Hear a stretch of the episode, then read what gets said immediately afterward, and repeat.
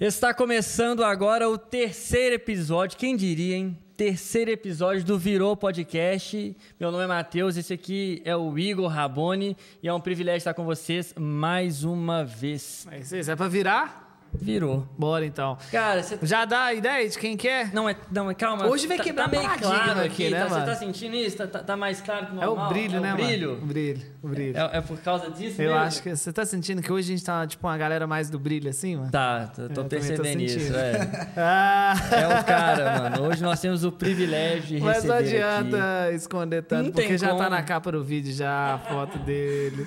Não, mas, ô, Veneto, eu posso chamar de Veneto? Pode, pode, já acostumei já. Eu já vou começar. Eu fiquei. No dia que você falou que Tarcísio, eu falei, pô, Tarcísio, mano, nós precisamos de batizar ele lá em Belo Horizonte agora como Veneto só. Já eu, eu já acostumei. Virou. Veneto. Veneto, velho. Veneto. Veneto, seja muito bem-vindo, cara. Eu vou Obrigado, te falar, é, eu já gostava demais do seu trabalho, mas na hora que eu vi a disposição sua de estar aqui, falei, velho, eu sou fã desse Ah, cara. molecada lá do Espaço Havana é fãzona, né, mano? Não, mano, o Veneto tá aí, então você quer e tal, pá. E ele é. O moleque é, é corre do corre mesmo, ele é gente da gente demais.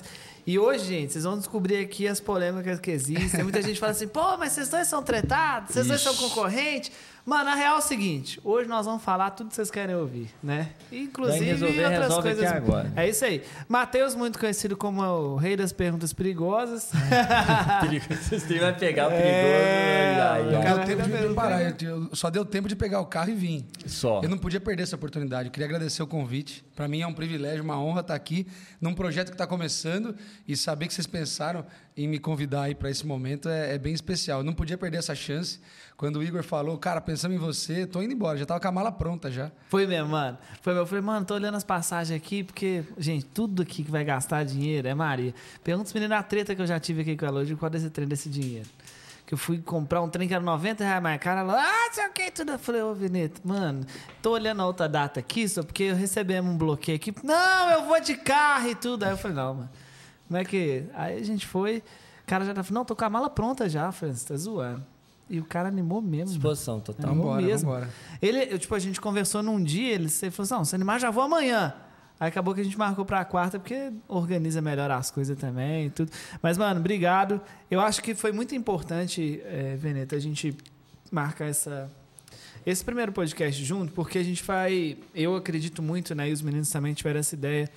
E a gente reforçou muito isso para poder quebrar, velho, essa ideia de concorrência e tudo. Até porque, assim, talvez algumas pessoas não saibam, né? Mas a gente já tem um relacionamento já, tipo, íntimo. Tô zoando. Ninguém Não. sabe mesmo É. isso aí, né? Esse- a gente- aí- Segredo total. É, mas a gente já tem uma, uma relação de, tipo, de amizade. Você veio aqui uma vez fazer uma visita pra gente, depois você veio na inauguração nossa. A gente, às vezes, quando pode, troca uma ideia no WhatsApp ali. É, eu que tô te devendo a visita lá também. E agora aqui, né? Vai Então, ficar devendo assim. em dobro agora. Agora em dobro, pô. Agora a gente vai colocar as cartas na mesa, levantar essa bandeira de paz mesmo, mostrar que junto, mano, a gente é muito mais forte, né, mano? Assim. Nós participamos do mesmo mercado, mas é um mercado que está crescendo muito. E eu me inspirei na sua história, né? Você fala muito de histórias que inspiram histórias. Eu me inspirei na sua história. Que eu da assistia hora, você e falava, poxa, um dia eu podia estar ali no lugar daquele cara também. Eu podia É fazer mesmo, igual ele mano? faz. Que Pô, legal, demais. Vou, vou entrar nesse detalhe depois. Mas eu me inspirei muito na sua história. E eu lembro o dia que você mandou uma mensagem para mim no, no Instagram. Eu tremia para ler aquela mensagem, cara. é, é- é um negócio assim. Que hoje, a gente legal, tá, hoje a gente está vivendo um momento é, onde nós dois temos um, um pouco de participação nesse, nesse cenário do YouTube ali e tudo mais.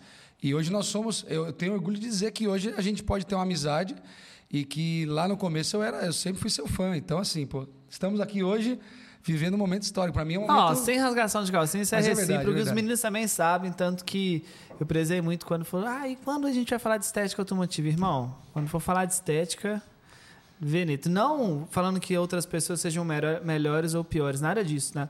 Mas é porque a gente já tem uma afinidade e tudo. E eu tenho uma admiração, porque a gente tudo. tem um perfil muito parecido. Eu já te falei isso. Eu sou um cara que eu não curto muito polêmica, eu não curto treta, eu não curto nada que seja provocativo, sabe? Eu sou um cara bem da paz e a gente- eu vejo que a gente tem essa, essa conexão nessa parada. Então, é, a gente consegue manter a filosofia ali, né? De, de negócio ali, né, Matheus? Mas, mas, ô, Veneto, eu, que, cara, eu tô na Rabone tem um ano e pouco. Um ano e pouco. Um ano e meio já. Um ano e pouco? Não, um ano e meio, pô. E, tipo assim, eu, eu confesso, an- antes de eu chegar aqui na Rabone, velho, eu, eu e carro, é- era sentar, andar, gasolina ali. Você aprendeu a gostar, né? Ah, mas a primeira vez que eu entrei ali, vi um carro ali sendo lavado, eu falei, não, é diferente.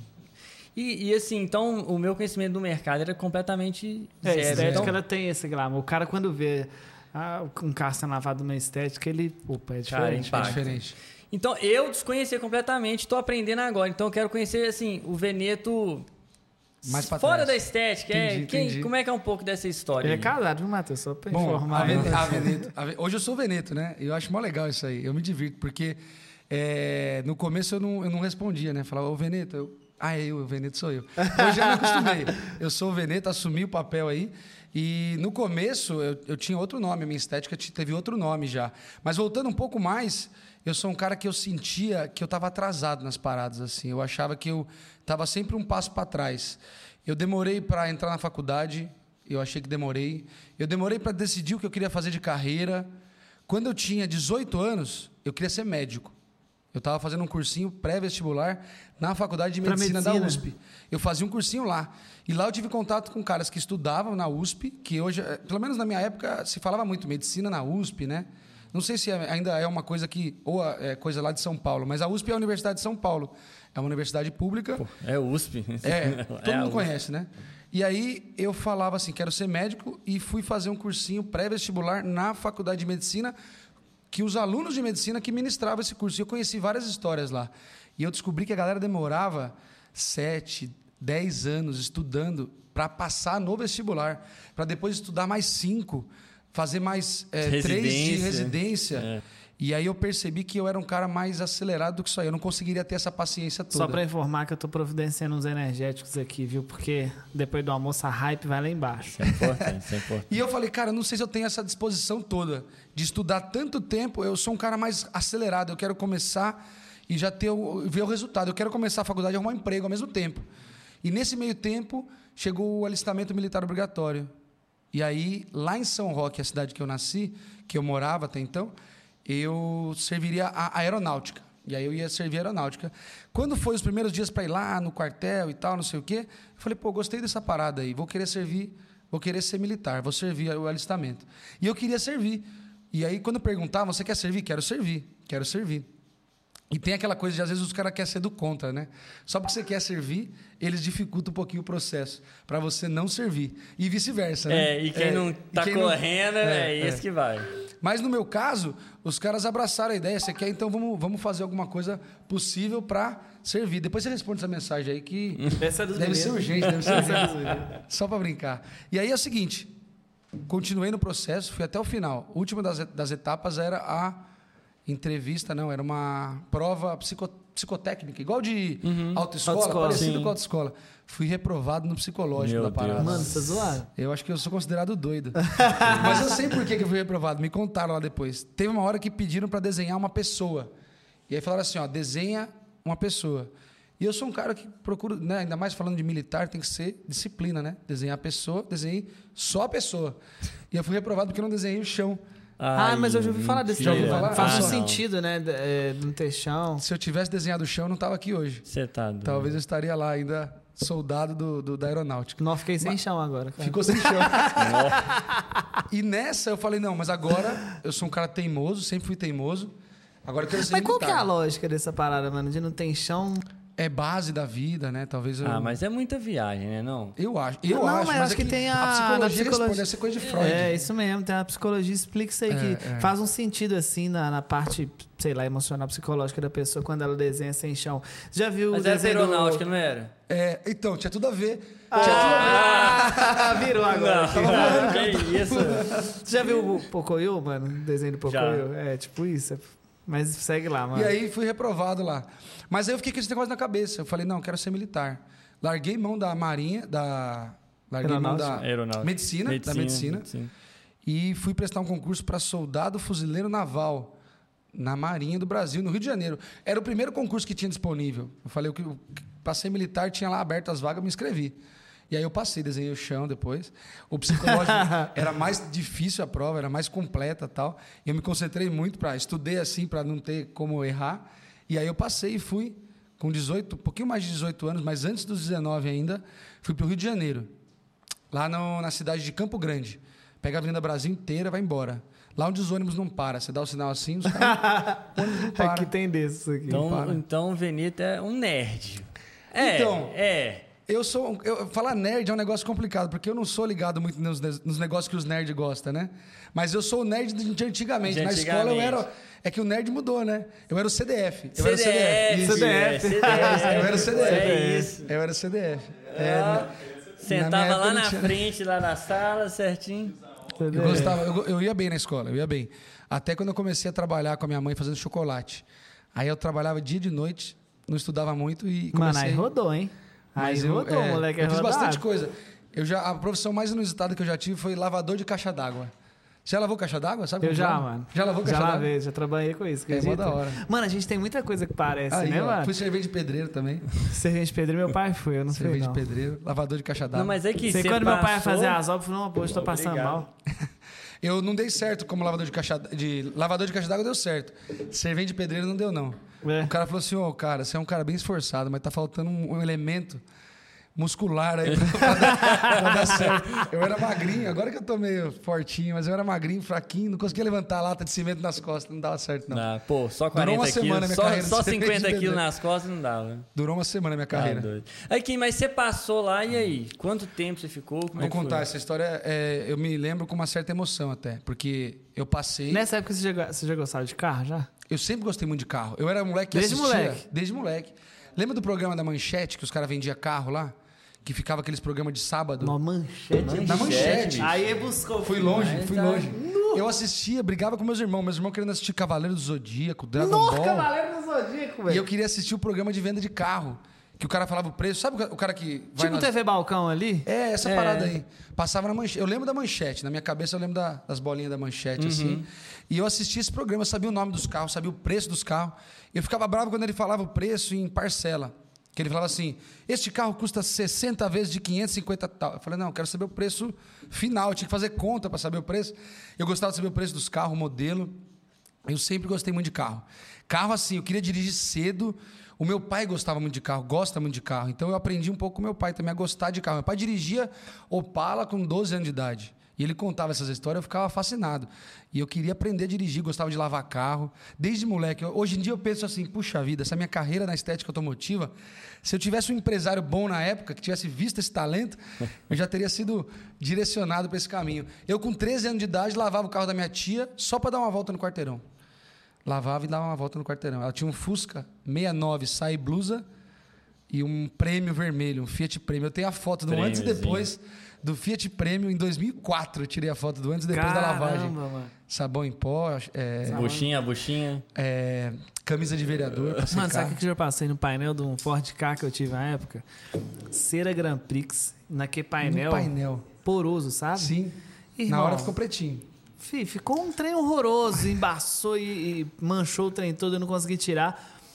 E é uma coisa legal, mano, porque hoje eu vejo uma galera chegando na estética automotiva, aqui a gente fala de tudo, inclusive de Até- estética automotiva. até- É, até de estética. Até esse assunto aí. Mas eu vejo uma galera hoje chegando pra trampar com a estética, é, inseguro pra caramba e tudo, e a galera acha que a gente já nasceu sabendo, né, mano? Não. E não, você com certeza já fez muita cagada Já com passamos por. carro. é, às vezes a gente só está um pouquinho na frente, um pouquinho depois da- da- do momento que o pessoal está vivendo hoje. E nessa época que eu, eu não condeno ninguém. Se o cara falar assim, meu, eu lavo o carro com detergente, talvez ele não tenha informação. Eu acho que não é errado você não saber fazer uma coisa. Ninguém é obrigado a saber nada, né? E nessa época não tinha o que tem hoje. Hoje está muito mais fácil, tanto a informação quanto produtos, ferramentas, né? A gente lavava o carro com qualquer coisa que fazia espuma. Shampoo de cabelo, detergente de louça. O que fazia espuma, você lavava o carro. Nos Hoje plásticos, o problema é outro, já é informação Demais. demais. Aí dificulta o cara, putz, é tanto produto que eu não sei, me perco. É verdade, agora estamos no oposto, A né, gente tem mano? que ter esse equilíbrio também, porque eu, como profissional de estética automotiva, eu não posso exi- exigir de um, de um robista ou de um entusiasta que ele entenda o mesmo que eu entendo dos produtos. A gente está um tempinho no mercado, parecido, inclusive, nosso período de estética, a gente viu os produtos surgirem, viu os produtos não darem certo. A gente acompanhou. Quem chega hoje, em 2021, pum, é muita informação. É muita. A gente pegou essa evolução. A gente foi vendo aos poucos. Quem chega hoje leva um tempo para aprender. E eu percebo muito isso. É muita informação, é muita marca.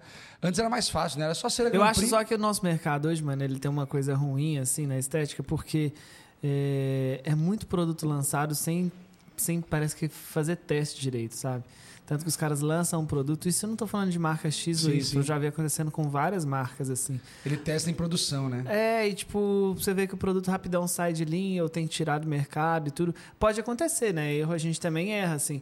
Mas eu vejo que, não sei se pode falar responsabilidade assim, mas hoje para mim, para você, comprar um produto e ele não funcionar, mano, Hoje a gente está numa situação que a gente simplesmente joga fora e compra outro. Mas lá atrás, eu acho que você passou por isso. Caramba, um compostinho polidor não funcionar, irmão. Ou era aquele ou era o mesmo só sem polir. Tinha ele. É. Fazia delivery na casa da pessoa, só tinha aquele composto, domingo. Não Você fez delivery, aberta. né? De. Lava, você lavou na rua também? Eu lavei na rua, eu fiz delivery, fiz polimento em céu aberto. É, e com o cara olhando, né? Você vai na casa da pessoa. É o pior. É constrangedor. Eu não sei se é pior o cara olhando ou a hora que ele te convida para o almoço. Que eu tenho vergonha de pegar muita comida, né? Aí eu fui só um pouquinho. Não, a gente almoçou junto ali, só um pouquinho. O bicho é broca, hein? O cara fica à vontade, aí você senta na mesa do domingo na casa da, da pessoa, assim, é meio, é meio... Não, eu vou te contar, uma vez eu fui com a... Fui fazer um carro na casa de um cliente, a Maria foi comigo, ela tem diabetes, mano, então ela não pode ficar sem comer. E aí, na hora que chegou lá, mano, parece que tinha um frango ensopado, uma carne ensopada. Ela é o trem mais bonito do mundo, irmão. Eu falei, ah, vou deitar o queixo, porque os donos da casa, do carro, almoçou. E aí depois a gente foi almoçar com tipo, a galera que trabalha na casa, né? A, a, cozinheira, o pessoal que cuida da casa lá, a gente foi almoçar. Irmão, eu peguei e falei, mano, vou aproveitar que os donos estão tá aqui, vou deitar nessa carne aqui, mano. Enche, era carne, acho que de, de capivara, mano. Carne de um, bicho estranho. E pra deixar no prato, irmão. Não, não tava bom, não? Tava horroroso, irmão. Putz. Ah, mas é isso aí, vai. Tem que mandar embora. É, é meter marcha e boa. Agora deixa eu te falar. Quando, quando, você começou mesmo, mano, tipo, qual que foi a virada? Falei assim, mano, vou trampar com estética, vou Eu digo pra você Eita, o seguinte. Não, eu tô é... ansiosão, mano. Não, tá, calma, tá... volta, volta no Rio de Janeiro. Coisa. Volta bastante... no Rio de Janeiro. No Rio de Janeiro foi o seguinte. Você passou, ficou seguinte. quanto tempo lá? Que eu que falei, deu? vou ser militar pro resto da vida. Quero ser essa profissão aí, quero ser isso aí. Eu admiro muito, assim, polícia, Forças Armadas. Eu acho que é uma, é uma entrega muito intensa, assim. O cara se entrega, de verdade. E lá a gente estava vivendo, isso foi em 2009, 2007. 2007. 2007, 2008. Tava tendo aquela guerra de paz no Haiti. E aí muitos brasileiros da, da, das Forças Armadas iam para lá. E os sargentos que cuidavam da gente lá, eles estavam indo e voltando e tal. E eu ouvi umas histórias lá que eu falei, meu, isso não é para mim não. É uma você Forças Armadas, você você defende a, a, uma ideologia que nem sempre você. É a sua. Não, não é a sua, né? Porque numa, numa guerra, na polícia, é, é polícia contra bandido, né? Simplificando bem a situação. Uhum. Ninguém gosta de bandido, né? Numa guerra ou numa missão dessa, assim, é pai de família contra pai de família. E assim, na outro, no outro país ele tem uma outra ideologia. E eu falei, não, não tô, não tô afim de fazer isso aí. Eu não vou ser o cara que vai apertar o gatilho, entendeu? Não era para mim. Eu descobri ali, e descobri no começo. Dois meses de curso ali Começou o, treinamento com armamento ali. Mano, eu nunca parei pra pensar nisso. Que é pai numa guerra, mano, é, é. você mata um pai de família. Você mata um pai mano. de família. E eu falei, não, eu não vou ser o cara que vai apertar esse, esse gatilho. E quem aí. provocou a guerra mesmo tá de boa, e, né? E, e, e, qual que é o motivo da guerra, né? Uma guerra, eu estou usando guerra como um exemplo mais grosseiro, mas tem conflitos o tempo todo acontecendo. Às vezes é religioso, é político, é, é ideológico. Eu falei, não, não quero abraçar essa causa, estou fora. Acho que dá para ser mais do que isso. E como soldado fuzileiro naval, eu só ser, seria, no máximo, sargento que é o praça, né? Você não se torna um oficial. Para ser oficial, você tem que entrar no colégio naval. Eu teria que ter decidido isso ah, mais é cedo. trampa, hein, mano? Eu falei, não. E o soldado faz o quê quando não tem guerra? Você sabe o que faz? Com todo respeito não, a todos os. Pinta a árvore meio fio, cata buraco na estrada. Sério, mano? É meio que uma parada assim, ó. A sua vida é, é um quartel, a sua casa é um armário. Isso falando da realidade que eu vi como soldado fuzileiro naval lá na Marinha Sua do Brasil. experiência. A minha experiência que eu tive. Essa foi a minha visão. Que pode ter sido uma visão limitada da história, mas foi a visão que eu tive na época que decidi sair fora. A vida é um armário. E aí, quando é que foi a decisão de eu sair fora? Foi o seguinte: eu era um cara que eu, eu queria me convencer de que eu não tinha tomado a decisão errada. Eu queria acreditar que eu estava fazendo a coisa certa. Eu não queria desistir. Eu não queria ter que passar pelo negócio de, tipo, eu desisti disso. E aí eu fui insistindo, eu fui querendo me convencer de que era legal. E eu era o cara mais engajado da parada, eu era o cara que cantava mais alto, eu era o cara que motivava os outros, eu era o cara que fazia os caras não desistir. Aí um dia foi assim, o sargento falou, ó, preciso do seu documento de carteira de trabalho. E eu não tinha levado carteira de trabalho, porque eu achei que não precisava de carteira de trabalho. Carteira de trabalho não é registrado, né? Ele falou, não, eu preciso dar baixa na carteira, uma parada assim. Aí eu precisei ligar em casa para falar com a minha mãe, para pedir o número da minha carteira de trabalho. Cara, a hora que minha mãe falou alô, eu comecei a chorar. Eu falei, quero voltar. Mãe, que eu só saudade precisava de dela. alguém para me dar um apoio na decisão que eu queria tomar e não estava com coragem. Uhum. Aí a mãe falou, filho, você não está bem? Volta. A hora que ela falou, volta, eu falei, tô voltando. Aí eu pedi para sair fora. Só que aí ele não dava mais para desistir do curso. Eu teria que fazer um. Então eu fiquei preso lá um tempo, até rolar todo o processo, fazer exame médico para saber que eu estou saindo igual eu cheguei. E nisso demorou mais de um mês. Fiquei preso lá e aí depois voltei. Falei, não, vou fazer faculdade, vou fazer alguma coisa que eu acho que eu posso fazer um pouco mais do que essa, esse papel aí. Ó, só um detalhe aqui, viu, gente? Eu falei aqui de pintar árvore, cata asfalto, mas isso é porque, assim, popularmente, é, às vezes o cara tá lá agora bravo lá, que achando que... É, alistamento militar obrigatório no Brasil, todos os homens passam por esse processo. É um contingente muito grande, não tem muito. Infelizmente, o, o soldado, o, o, o militar, ele poderia ser mais bem aproveitado. A gente fala muito sobre isso, né? De fazer obras públicas, de fazer um monte de coisa. Mas, na verdade, o cara não tem muito uma função ali enquanto não tem uma, um conflito, uma missão específica. E aí acaba sendo isso aí. Eu percebi que é muito tempo ocioso. Eu falei, cara, eu acho que dá pra eu contribuir mais com a sociedade do que ser um, um soldado ali no, Ô, naquela ô, época. ô, Benito, se eu tô pegando bem aqui a, o, o tempo da, da história aqui, entre você ter voltado então para casa nessa situação e ter entrado na estética mesmo, ficou um intervalo aí de uns quatro anos, mais ou menos. Foi uns 4, 5 anos. Né? Foi- daí eu passei por muita coisa. Aí eu falei, o que, que eu vou ser agora? Porque eu tinha certeza que eu queria ser militar. Vi que não era o que eu queria. E agora, o que eu quero ser? Não sabia o que eu queria ser. E, e nessa época, mano, rolava cobrança da família, assim? Cara, não, muito tranquilo. minha Parente, família sempre muito amigo, tranquila. é. Não, minha Sempre família foi muito apoiou. tranquila. Eu Até traba- porque, assim, você teve... Sua vida escolar deu um, um respaldo bom, assim, né? Tipo, de, de moleque responsável É, eu era o filho mais bonzinho assim, da família. O meu irmão mais novo, ele era meio, meio porra louca, assim, para falar o português correto. Pode falar palavrão? Pode, Falei porra. o meu irmão mais novo, ele é um cara meio. é, ele era mais, mais rebelde. Aprontava mais. rebelde. O mais velho, super responsável e muito reservado. Que inclusive hoje ele é um grande mentor para mim, o meu irmão mais velho. Mas ele era muito reservado. E eu era o, o- o filho do meio que tinha um relacionamento muito legal com meu pai e com minha mãe. Eu era um bom aluno, eu não dava trabalho, eu era tranquilão. Então não tinha muita cobrança. Eu sempre trabalhei com minha mãe, ajudei ela a fazer chocolate. Quando eu voltei da Marinha, trabalhei na lanchonete que eles tinham na época. Abri e fechava a lanchonete, trabalhava. Eu era um cara que gostava de. Eu não gostava de ficar parado. Eu queria ter uma atividade, além de só ir para a escola, além de. Eu queria fazer alguma coisa, produzir. Eu queria ser produtivo. Então, acho que por isso que não deu certo a, a carreira militar, porque eu entrei aonde eu senti que eu não poderia ser muito produtivo. Eu ia ser só mais um ali. Eu era o soldado, eu era o recruta fuzileiro naval 3217. Eu era o número. Eu era um número no meio de um monte de gente. Eu acho muito bonito a carreira, acho muito Importante. importante. É, eu acho que o cara, mano, pro cara Valorizo continuar muito. ali, ele tem que ter uma... Vocação. Uma Vocação. causa muito Vocação é a grande ali palavra. também, né, E eu não tinha. É. Tinha um É igual, que é igual o assim, cara que talvez o, o policial que deve olhar pra gente e falar, mano, eu vou ficar aí lavando Não, o carro a é- vida inteira, é tá vocação, ligado? É é vocação. vocação. Eu boto muita fé nisso aí. Eu, quando. Na época da Marinha, tinha um sargento que falava: Eu prefiro dormir no quartel do que com a minha esposa em casa. Então ele tinha vocação para isso. E eu senti que eu não tinha. Foi, foi verdade, o Sargento Casais, o nome dele. E aí foi isso. Eu senti que não era a minha vocação. Só que eu fiquei perdido. Falei, qual é a minha vocação então?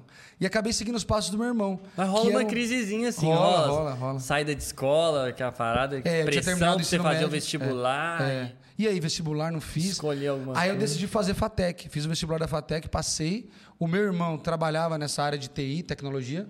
Falei, ah, vou seguir os passos dele. Ele é um cara bem sucedido. Meu irmão é um cara muito organizado, disciplinado, inteligente. Era um exemplo, assim, para mim. É até difícil ter um irmão muito inteligente que a régua sobe, né? Você fala, Sobe. pô. E, e- e ele era esse cara pra mim. Na família, ele era um cara muito bem sucedido. E aí resolvi fazer FATEC, fiz FATEC, passei, comecei. Falei, é isso, descobri o que eu queria. Em seis meses arrumei um trampo. FATEC é curso técnico. Lá em São Paulo é uma faculdade, Faculdade, Faculdade. de Tecnologia, do Centro Paula Souza. Acho que é coisa de São Paulo isso aí, FATEC Uhum. não tem aqui. É uma faculdade pública do estado de São Paulo que é mais para essa área de tecnologia e tudo mais. E aí, beleza, comecei a FATEC, arrumei emprego em seis meses na área, um bom emprego. Eu era analista de suporte, eu atendia chamados eh, de uma. Eu trabalhava numa multinacional, era uma empresa de consultoria e eu prestava serviço para uma empresa de cosméticos, uma grande empresa de cosméticos aí do Brasil. E eu trabalhava no suporte. E eu sou um cara que eu gosto de. Eu sou um cara prático. Eu acho que assim, tem um problema, vamos tentar resolver. Eu pegava, eu ligava para as pessoas que não tinha problema. Eu, dava um- eu, achava um caminho, tem que resolver, vamos resolver. Mas eu nunca fui muito bom tecnicamente. Eu era bom no relacionamento. Então eu tinha um- um problema no sistema. Meu site aqui não está funcionando. Eu não sei como resolver. Eu trabalhava no horário alternativo, eu ficava sozinho lá. Eu pegava o telefone e ligava para os caras. Eu não sabia se o cara era presidente da empresa, se o cara era gerente, não sei do que. Eu ligava e falava, Oi, tudo bem? Eu sou o Tarcísio aqui do suporte. Vi o seu chamado e queria entender um pouquinho mais. Nesse do entender um pouquinho mais, o cara me dava um pouco de informação que eu precisava. Já que eu não era muito bom tecnicamente, eu fui por esse caminho. Em um ano eu fui promovido. Fui, fui eleito o melhor funcionário da empresa, lá na categoria minha, do, na minha, na minha, minha faixa salarial ali. Eu ganhei um bônus de três salários. Isso em. Um ano de. Não, mas quanto, que ano que era isso? Isso, eu tinha 21, isso foi no ano de 2010, 2011. Três salários 2010, 21 10, anos, 11. né? Mas não era três salários mínimo. Eram três salários que eu ganhava. Na época eu ganhava. Que era mais salário mínimo. Então. Porra, na época eu ganhava uns 2,500. 2,500 eu ganhava um ano depois que eu fui promovido, quando eu ganhei esses três salários. Imagina três vezes 2,500. E eu não tenho vergonha de falar os salários aqui. Vou falar um negócio de salário depois. Tem gente que acha que, ah, não, salário. Eu vou falar da história. Eu saí dessa empresa ganhando 4 mil reais por mês. Teve uma época que eu tinha muita hora extra. Eu virei o plantonista desse sistema. Eu, tenho, eu tinha um telefone que chamava de telefone vermelho. Se ele tocava, tinha que atender, ligar e resolver o problema. E aí, nessa época do telefone vermelho, cara, ganhei muita hora extra. Ganhei muita hora extra. Até quando eu tirei férias. Tirei férias, pegaram meu telefone vermelho nunca mais voltou pra mim. Cara, foi foda, porque eu me Acharam a acostumei, mina de ouro. eu me acostumei com um, um- um rendimento mensal maior do que era na minha realidade ali, né? Quando eu voltei de férias, além do que eu gastei nas férias, não tinha mais a- o telefone vermelho lá. Aí foi tenso. Mas nessa época eu já comecei a perceber que eu não estava na profissão que eu gostava. Eu trabalhava lá, mas eu já não sentia, eu olhava pro meu chefe igual eu olhava pro sargento. Eu olhava e falava assim, putz, eu não tenho essa vocação. Eu não sei se eu queria estar no lugar dele.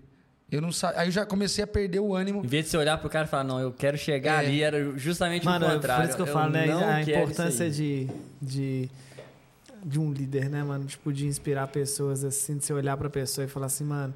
Não só, às vezes, pela. Às vezes o cara é um cara muito da hora, mas às vezes é uma. A, a- a vida do cara, por exemplo, você olha pro, pro seu chefe hoje, assim, que Meu chefe? É o Timóteo. Tá olhando pra ele, tá olhando pra ele. Não, você olha pro seu chefe. Às vezes é um cara da hora, um cara que te inspira, te motiva, mas a realidade daquele trabalho não é a parada que você quer. Ou às vezes é o contrário. É um trabalho que você gosta muito, que você quer ter, mas, mano, o cara é um escroto, assim, né, mano? Que é o que acontece muito, assim. É. Depois o cara vem, ah, mano, mas eu não consigo ter funcionário e tal também. Tipo, mas explica, né, mano? Mão de obra é muito difícil. Eu Vai. escuto muito isso. Mão de obra é muito difícil. Mas e aí? E aí eu comecei a perceber que não era minha vocação também. E aí, de novo, eu falei, caramba, meu, já tenho 22 anos. E, de novo, eu tô fazendo uma coisa que eu já não sei se eu quero mais. E aí, vou desistir? De novo? Né? Eu ficava com essa coisa na minha cabeça. Caramba, eu sou um cara que desiste das coisas. E eu me cobrava, não tinha cobrança externa, era eu mesmo Sim, que me cobrava. você, autocobrança. Me sentia mal, ia trabalhar desanimado, não rendia nada. Quando você trabalha desanimado, não rende o dia. Parece que você passou o dia inteiro lá, você cansa mais do que se você estivesse produzindo e chega em casa a sensação de que você- é um inútil. E aí aconteceu uma grande virada de chave na minha vida. Primeiro, primeiro grande, grande momento Grande virou ali. Grande virou. O grande, gostei. Ah. O primeiro grande virou foi quando a minha então namorada, Suzane, engravidou da Júlia. E aí, cara, quando, quando você se torna pai, eu senti uma. Eu falei, não, agora eu preciso ter uma postura mais decisiva. Primeira coisa que eu fiz, eu falei, vem morar comigo. Então, minha esposa, minha atual esposa, Suzane, que era minha namorada, veio morar comigo. Eu falei, eu quero acompanhar essa gravidez cada minuto. Cara, pra mim ser pai era uma coisa maravilhosa. Eu, eu lembro até hoje a sensação que eu senti. Você é pai também, Matheus? Cara, eu tô ouvindo você falar isso aqui, um flashback absurdo aqui, porque na minha vida foi a mesma coisa. Eu trabalhava na indústria. Eu sei que o entrevistado é o Fenito, Não, mas eu não não tô afim da minha história. vida, mas calma aí. mas é porque eu trabalhava na indústria também, engenharia pesada mesmo e tal. E, cara, eu já queria sair da empresa já, já há um tempo, uns anos, uns anos, e nada, não era o tempo, não era o momento, não era o momento. No dia que a minha esposa contou que estava grávida, eu estava, eu lembro dessa cena que eu estava num, num- numa salinha assim bem pequena, uma dispensa que tinha uma mesinha de vidro quadrada bem pequena, estava lendo a Bíblia, Caramba. estava lendo a Bíblia ali e naquele momento ali eu tive certeza, agora é a hora de eu sair desse trem. Ah, ó, eu tô casado, tenho a casa, moto, carro e não tô fe... vou ter filho e não tô feliz no emprego. Que exemplo que eu vou ser pro meu filho, Falei, né? não, ag- agora eu quero sair. Saí. Dos anos seguintes deu tudo errado. Mas. Deu tudo errado. não, não, tô mais aqui. Mas é sério. Foi ali, cara. Foi por causa de um- da gravidez. Foi por causa da, do filho, da filha, no caso ali. Que Eu, acho que dá um senso de responsabilidade. Você sentiu alguma coisa parecida, Igor? Mano, na real, assim.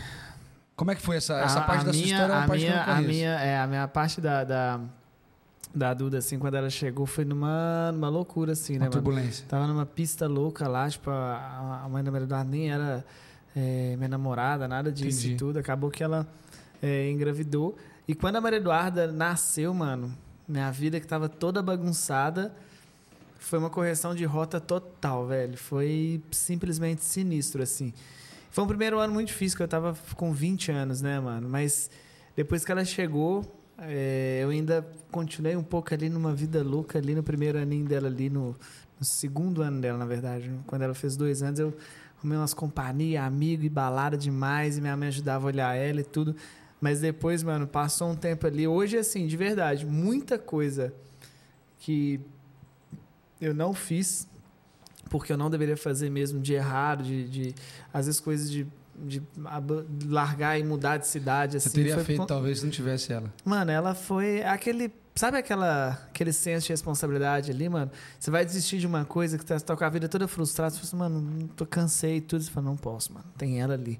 Na própria Rabone foi assim, né, mano? Muita coisa que aconteceu ali que me dava aquela. Ai, esse cara tá difícil esse faro. Eu falei, não, não pode, mano. Tem uma menininha ali. Então, assim, mano, desde o nascimento até. Acho que até hoje, né, mano? Igual você falou, a gente tava almoçando lá, você falou assim, não, eu adoro montar as paradas com minha filha e tal. Ah, eu acho que. É, Eu nasci pra ser pai. É, mano, é muito da hora, mano. E, e você tem menina também, né? Você tem um menino e uma Tem menina. o casal, é. Menina é muito da hora, porque o carinho que ela tem com o pai, né, mano? Nossa. Eu não sei se lá com você é diferente, Cara, se eu né, mano? dizer pra você que eu acho que lá em casa, o Felipe, ele é ainda mais apegado em mim do que a Júlia. É? Mas por, por ele, não é pelo. Ele é um menino muito carinhoso, cara. O Felipe é um menino muito Ah, carinhoso. é o perfil dele, Ele né, chegou em mano? casa ontem falando, pai, eu fiz uma amiga nova que eu amo ela, ela me ama. Ele tem quatro anos. Conheci ela na escola, eu amo ela, Que ela me da ama. hora, mano. E assim, eu perguntei, o que que é o amor, Felipe? É querer estar perto o tempo todo. Mentira, Olha, mano. Cara, que eu falei, até isso, emociona, cara. que o que, que é isso. lindo? Ele, ele chama todo Que mundo de coisa lindo. linda. É li- ele fala, você é lindo. Eu falei, o que que é ser lindo, Felipe? É ser muito legal, é gostar da pessoa. Então, assim, a criança tem uma, uma pureza e, e o Felipe, ele é um menino...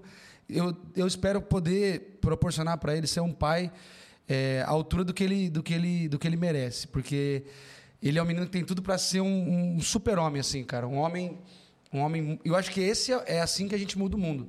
É, criando filhos, pessoas... é- é- é, podendo oferecer um ambiente para os seus filhos para que eles sejam seres humanos ainda melhores. Assim como Mano, nós somos melhores Eu que nossos pais e por aí um, vai. um podcast com um amigo meu e um cara que faz muito parte da nossa história aqui, sabe? Me ajudou pra caramba, mano, muita coisa. E, e ele falou, né, que o conceito de sucesso, a gente tá falando sobre isso, né? Eu, eu falei com ele que hoje falta muita galera ter uma definição do. Ah, eu quero chegar lá, eu quero ter sucesso. Mas, velho, qual que é a sua definição de sucesso? O que, que é chegar lá pra você? Pra Pra você. mim é uma coisa, pra você é outra. Mas você É. tem isso definido? É. E a gente pega essas referências de internet aí do que, que é chegar lá. Você abre o Instagram do cara, chega lá e tem um carro top. No Instagram do outro é fazer uma viagem, do outro é ter uma casa. E eu falei, e ele falou assim, "Véi, qual que é a sua definição de sucesso? Eu falei assim, mano, a minha é o seguinte: sucesso para mim é fazer sucessores. E o sucesso começa dentro de casa, Sim. tá ligado? Igual Sim. eu tô, eu tô escutando o que você tá falando aí, mano. Eu tô lembrando muito dessa. Eu sou muito família, assim como você, né, mano? E eu acho que não faz sentido, mano, você ter uma empresa muito top, Em casa você e, ser um... mano, em casa, tá ligado? Seu filho, sabe, não tá você não dá, sabe, atenção, não cuida, não ama. Você não tá fazendo um sucessor em casa, sabe? É, é. Isso é muito foda, assim, mano. E é- eu acho da hora a relação que, você, que às vezes que a gente encontrou, né? Principalmente a primeira vez que você veio cá. A relação que você tem com os moleques é muito da hora, mano, assim. Eu acho que isso pra mim é o que tem mais valor, cara. Se eu, se eu não puder. é, eu- se, eu for, se eu for um ídolo de alguém, primeiro eu tenho que ser ídolo dos meus filhos. Eu quero ser o ídolo deles. O resto é. É, putz, é, é coadjuvante, assim. Se eu for o ídolo deles, eu quero que eles tenham orgulho do pai. Você tem vontade que um bom eles pai- assumem a empresa assim depois? Ou você não. Eu não penso nisso hoje. Eu acho que só se eles quiserem muito. Assim, eu não quero. Eu não quero. Eu acho super legal. Hoje eu penso, pô, seria legal se eles, a gente puder Mas se um- eles quiserem, você, Mas só se eles apoia. quiserem. Se não quiser, tá de boa caramba. Se também. não quiser, tá de boa também. Se eles não quiserem fazer que eles- faculdade, mano. Putz, cara, se eu falar hoje pra você o Tarcísio de 2021, que é um cara que tem uma empresa hoje, não tem uma faculdade, não, fo- não sou formado, eu comecei a faculdade e não terminei. É, eu acho que eu cresci aprendendo que o sucesso seria estudar, fazer uma faculdade e ter um bom emprego. Isso foi o que eu aprendi. E a nossa geração acho que aprendeu muito isso. Hoje eu vivo uma coisa diferente. Eu acho que tem outras opções. Eu acho que tem outros caminhos. Mas você não. Você, você vai. Você vai ser aquele cara que Eu vai não vou forçar obrigar a a faculdade, fazer. não. Você tem que Não, fazer e tal. Não, não vou forçar uma faculdade. Ah, isso aí. Eu Se eles querem fazer, você apoia. Se não quiser, demorou. Tem mano. outros caminhos. Eu acho que o- existem outros caminhos. A, não- a faculdade é um caminho óbvio, né? É óbvio que é legal, é, é importante. é- Estudar é bom. É sem muito dúvida. bom. Estudar, conhecimento, informação é muito bom. Agora, só- a faculdade não é o único caminho para isso. Eu acho que tem outros caminhos, tem outras possibilidades, tem outras hab- habilidades, talentos que você precisa adquirir para ser um, um- um profissional em qualquer área de sucesso. Acho que a faculdade ela limita muito, a escola ela te ensina a passar na faculdade, no vestibular.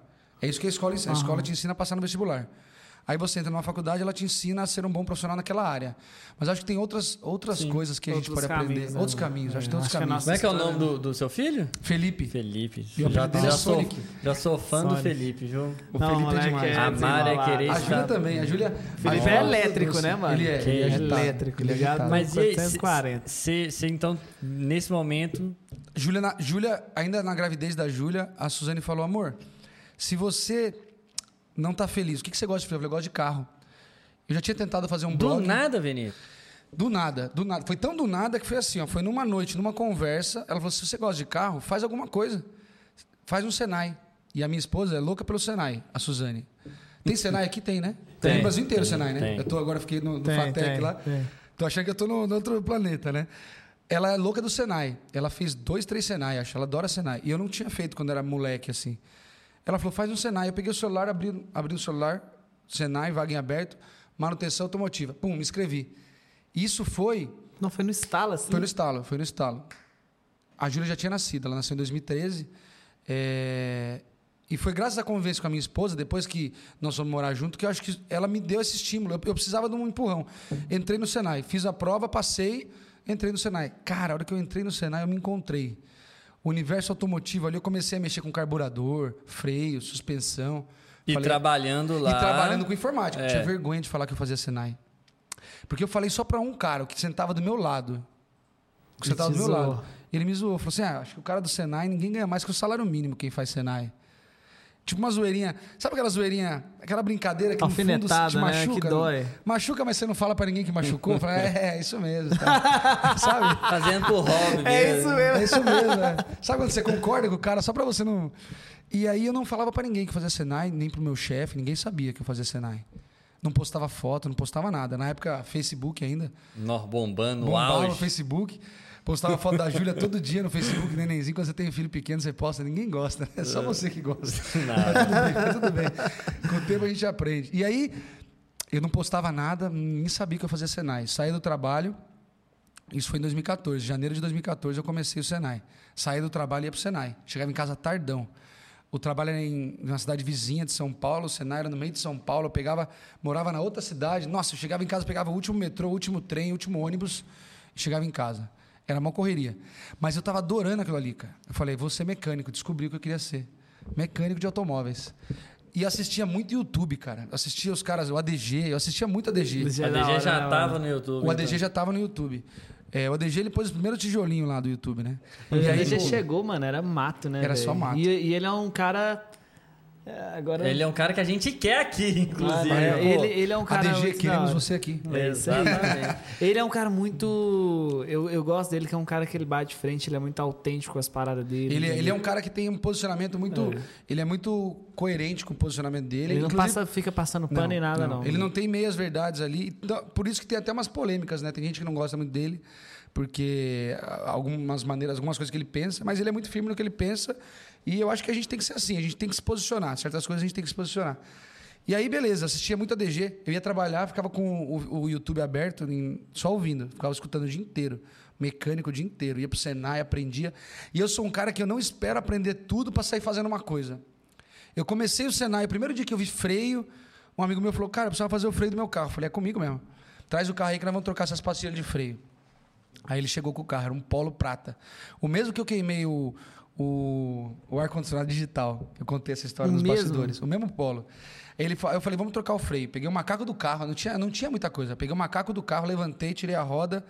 Na hora que eu olhei para a pinça de freio, para a pinça de freio, tinha uma coisa que eu não conhecia ali, que era aquele araminho que trava ali. Lá no Senai não tinha, não, tava sem o arame já. Eu ia agora, aí põe no YouTube, como trocar a pastilha de freio do Polo. Aí achei, ah, o arame você tira com alicate. Aí eu tirei o arame. Aí eu tirei a pastilha, gasta. Quando a pastilha gasta, o êmbolo do freio ele vai, ele vai avançando. O que, como é que chama o negócio? O êmbolo. Êmbolo. Igual o Êmbolo. negócio da Êmbolo, injeção. irmão. lá. Você tá. tem Ô, tem palavras melhores pra gente falar hoje ainda. hein? Nossa, Êmbolo, Deus, Tô só hein? começando. Daqui a pouco nós vamos falar das propriedades organolépticas dos produtos. Cara. E aí é o seguinte, o êmbolo, ele avançou e aí não cabia a pastilha nova. Eu falei, como é que vai pôr a pastilha nova aqui? No Senai você faz uma simulação com as coisas tudo Ah, bonitinho, né? fácil demais. Aí eu, caramba, e agora? Agora tem que retornar o êmbolo. Como é que faz isso? Tem uma ferramenta chamada jacarezinho. Ele entra ali, você bomba ele, ele, ele recua o êmbolo. Se eu estiver falando besteira aí, o pessoal da mecânica vai me perdoar. E aí eu não tinha essa ferramenta. Aí ensinaram um jeito alternativo. Você pega a chave de fenda e faz uma alavanca, assim. É um jeito nada ortodoxo de fazer, né? Faz sentido? É, ó, O Giovanni é o fala que é o jeito certo, né? O Giovanni já fez. Apoia na mola aqui, ó. Apoia na mola e chama. E aí eu fiz desse jeito. Pus a pastilha, coloquei. Aí fiz tudo certinho, pus o arame, esqueci de apertar os parafusos da roda. No que ele saiu da garagem, ele só saiu assim, ó, os pneus. ó. Meu Deus. Falei, parou, parou, parou. Esqueci só um detalhezinho de apertar. Só um detalhe. Então eu sou um cara que eu aprendo um pouquinho e saio fazendo. E eu acho que isso foi muito importante na estética automotiva. Porque se eu esperasse saber tudo da parada, eu não ia começar nunca. E aí comecei a querer ser mecânico, fiz revisão. Puta, fui trocar o óleo de uma Jetta variante do amigo meu. Outra coisa que foi, era diferente. Como é que é um freio. Um, como é que é o filtro de óleo do carro? Você conhece filtro de óleo? Fio de óleo é uma latinha igual Aquela essa aqui, latinha que você assim, abre, né? Não, Volante. não, não, não, não. Acelerador, Acelerador, freio. freio, embreagem. Você sabe, Matheus, como é que é os Olha. Filtro de óleo? Eu... É a latinha, latinha né? Mais mecânica redondinha. igual eu assim. sei o quê. E do Jetta não é assim. Do Jetta não é. Eu também eu achava isso. Eu sei, achava que era aquela latinha. Só que o do Jetta é diferente. Então, o que, como é que é um refil. É, É, aquele. ele- ele- já- os caras devem saber também, que eles gostam de carro. é, ele teve Eu já. tava pô. olhando a ele teve, Jetta né? variante É, outro é. dia aqui. O Jetta, ele não tem esse filtro que é uma latinha, é um refil. Então tem uma, um, co- um copinho, tipo um copinho de plástico, tirou o copinho, tem um elemento filtrante ali. Aí você troca só aquele elemento e fecha. Ah, entendi. E, pô, eu sabe, não sabia. Aí eu abri o negócio, fui apertar, espanei o copinho do filtro. Nossa, Nossa. senhora, fiquei o dia inteiro para resolver o filtro do óleo. E aí assim, né? Nessa você Cara, eu aprende. acho que eu- a parada da mecânica, eu não, não entendo nada, assim. Eu sempre, desde moleque, eu sempre curti muito, muito, muito, muito limpeza e tal, essas paradas todas. Mas, assim, a parte da mecânica eu acho que é mais complexa, porque é o seguinte, polimento, cada carro é um carro. Cara, Sim. tem vários tipos de verniz e tudo. Só que se você errar no polimento, o carro vai continuar Vai andando do mesmo jeito, andar, irmão. é. É. Agora, você errou na mecânica ali, irmão. Já Mas era. pensa se esse cara vai embora com essas rodas soltas, velho. Então, não, além do acidente no carro, podia causar prejuízos. é, como que se pode dizer? Para não falar que vai morrer a pessoa, né? É. Danos materiais e danos corporais, né? Poderia causar danos corporais no cara. Mas deu tudo certo, apertei o parafuso. Mas eu, eu- o que, que acontece? Eu, eu acho que existem vários jeitos de aprender. Tem aprender estudando, tem aprender treinando, tem aprender fazendo e aprender errando, né? Eu sou um cara que aprendi muito errando. Só que aprender errando custa mais caro, né? Custa mais caro. Mas acho que fixa de um jeito que você não. É, pra muitos, inclusive, custa nunca mais. carreira, né, mano? Custa Porque muita gente não, sabe lidar com o erro. E aí, num erro desse, o cara fala, não quero mexer com isso mais, não, é. mano. E às vezes é um cara que podia ter um puta sucesso naquela E eu ali. percebi que a mecânica exigia de mim um pouco mais de malícia, entendeu? Eu não tinha malícia, eu podia estar aprendendo no Senai. Mas se eu quisesse ser um bom mecânico, eu precisaria ter vivência, eu precisaria de, de horas de voo. Horas de voo. Aliás, o polimento precisa muito disso também, né? Horas de voo. E eu não tinha essa paciência, sabe? Eu tive, eu queria fazer, eu ficava revoltado. Caramba, eu não sei tudo. Eu queria fazer um negócio e tal. E aí eu falei, não, calma, tem que ter vivência, malícia. Como é que você adquire malícia? Você adquire com o tempo, né? Quantos quantas pastilhas de freio eu precisaria trocar para conhecer todas? Muitas. A gente tava trocando essa Muitas. ideia aqui outro dia. hein? Pro cara ser considerado bom, as três coisas que precisa. Só enquanto, três. enquanto ele aperta ali. É, não. É, é o dom. Deu certo, deu Você certo. lembra disso? O, o dom, o, ta, o vocação, talento, talento, né? vocação, dom, Talento, é, prática prática. e experiência. Ué, precisa combinar essas três coisas. Aí, ó. Experiência, cara, é só com o tempo. É só com você, o não, tempo. você não acelera o- Não, o não. tempo. Não tem jeito. Tem É coisas que dia a levam o tempo que levam. É. Outro dia os caras me perguntaram assim, mano, qual que é a dica que você me dá? Tô A de começando ouro, agora, aquela, aquela, de aquela. ouro. Falei, irmão, primeiro, segundo ano, só foca nessa dica, só nessa. E estuda, além disso. Não desiste. Não desiste. Só vai, irmão, porque a- esses dois anos errando, não conseguindo fazer as contas fechar, É uma você bagagem ganha uma que- experiência, você aprende tanto com o erro. Então, é só não desistir, né, mano? E eu, eu, eu vejo nessa essa, essas voltas que a vida deu com você, mano. Tá aqui, depois tá ali, tá aqui, depois tá ali, tá na mecânica, agora tá na estética. Eu vejo que é uma, é uma parada de insistência, assim, também, Sim. né, mano? Eu sou muito assim também. Tipo, mano, não ter medo de mudança. Falar, não, mano, isso aqui não tá legal, vou mudar. Mano, que dia que um cara ia decidir sair da Marinha numa, numa- no meio de uma ligação, No meio irmão? ligação. Eu liguei. Ca- qualquer outra pessoa ia fazer, mano. Ia numa igreja, na benzedeira, ia em qualquer outro lugar, ia pegar sinais do céu, da terra, pra poder tomar aquela decisão. Você não, mano. Ligou. Não é uma decisão fácil. É. Não foi Mas- fácil. Porque é, mas foi eu vejo eu que você- contra mim. Foi um conflito interno, né? interno, pô. É. Interno. E aí, e, e aí quando eu tava. Então, essa, essa decisão foi. E eu tive vários momentos assim. Porque teve uma hora que eu tava no Senai e já tinha decidido que eu queria negócio automotivo. Eu já sabia disso, já percebi. Poderia mudar de- depois, né? Aliás, poderia ter mudado, assim como foi a Marinha, assim como foi a informática lá. Mas a mecânica, então, ali você não, Não, não, não avancei. você não sentiu uma. Eu tava indo nela até que a estética automotiva me encontrou. Eu não encontrei a estética. A estética me encontrou. E é empregado ainda lá. Ainda tô empregado É, eu, lá. aqui, eu, ó. eu ainda tô, eu tô com essa Gostei do informação Matheus, aqui. que o Matheus é bom na linha do tempo. Que até eu me, per- me perdo, às vezes. Até eu me perco. Então, eu ainda estava lá. E aí, no segundo semestre do Senai, ou seja, no meio de 2014, começou o curso de funilaria e pintura. Aí a gente aprendeu solda. Cara, eu usei todos os tipos de solda. Oxiacetileno, É legal. MIG, TIG, é, eletrodo revestido, todo tipo de solda. Depois, preparação, pintura. E depois da pintura, Polimento. polimento. Só que antes do polimento, Mas lá um nesse cara... curso ele- eles mostram a parte do polimento também? Mostra, é um capítulozinho pequeno do curso. Ah, uma pincelada Uma ali. pincelada, porque faz parte da, da, da- área de Polimento. funilaria e pintura. Aham. é. Naquele formato ainda de funilaria e pintura. Então, Rotativa, a boina. vral. Como eu sou um cara meio, para falar o português correto, meio ejaculação precoce, eu peguei e falei, já comprei a politriz. Eu sabia que ia ter polimento, eu já desenrolei a politriz. Porque, como eu estava no Senai, a partir do momento que você entra no Senai, você se torna um especialista da família. Né? Não sei se alguém já fez Senai aqui, conhece esse caso. Tem alguém na família que faz Senai, você é obrigado a saber tudo sobre aquele assunto. Não, você faz Senai, como é que você não sabe? Então eu me tornei um especialista da família em carros. E eu gostava dessa, desse posto, é legal, é gostoso. Porque eu não entendia nada de carro, mas eu gostava de carro. Quando eu comecei a entender, cara, eu fiquei mais. Gostei mais ainda. Porque aí já ninguém me enrolava mais na hora de falar de carro. Aí eu comecei, a minha cunhada queria vender o carro dela. Minha cunhada Ana Peixon, tá lá assistindo a gente agora, ó. Olha ela lá, ó, tá vendo? ela, ela- ela gostava, ela queria vender o carro dela. Roubaram duas vezes o palio vermelho dela. Na segunda ela falou, quero vender. Eu falei, deixa comigo. Vamos vender o carro. Eu ia dar um talento no carro para vender. Aí eu peguei, tinha uns defeitinhos de mecânica, tinha uns, mecânica, não chega nem a ser mecânica. A coifa do filtro de ar estava cortada, eu troquei, Rasgado. rasgado. A coifa da alavanca do câmbio também, aquele paliozinho é, zoião, sabe? A coifa estava rasgada, tinha um detalhezinho aqui, um detalhezinho ali. Eu fui consertando tudo, dei uma lavada no carro, limpei o motor com WD-40, bisuntei de WD-40 ali, ficou bonitinho. Quando eu era no Senai, eu era fã de WD-40. Era tudo. É, WD-40 Então era... eu já sei que todo aluno que chega falando de É WD-40 culpa minha, vem cara. do Senai. É Não, mano, mas você Tem um tem, um vídeo vídeo, meu. seu que viralizou com O o WD-40 foi o meu né? primeiro vídeo que Ah, é? bombou. Então Foi o é primeiro vídeo. Vamos chegar nele ainda. O WD-40 patrocina nós aí, ó. Pode patrocinar o Virou aí. WD-40 é da hora. Apesar da galera ser meio contra, assim, e eu tenho seus motivos, mas eu vou explicar sobre isso. Então no Senai eu gostava de WD-40. Eu tava um dia de madrugada mexendo no motor do meu Monza, a gente jogava WD-40 no braço para os mosquitos ir embora. WD-40 serve para tudo. Qualquer coisa que você pensar, não sei o que resolve, pega o WD-40. Mano, eu tava conversando com o Danilo Crespo esses dias. É. Um cara, ele tem um canal no YouTube também, o cara é mó da hora, curte carro pra caramba.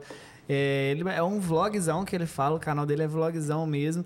E a vida do cara é carro, então acaba que o, ca- o canal dele é de carro? Não, é da vida dele. Mas a vida dele é o quê? Carro.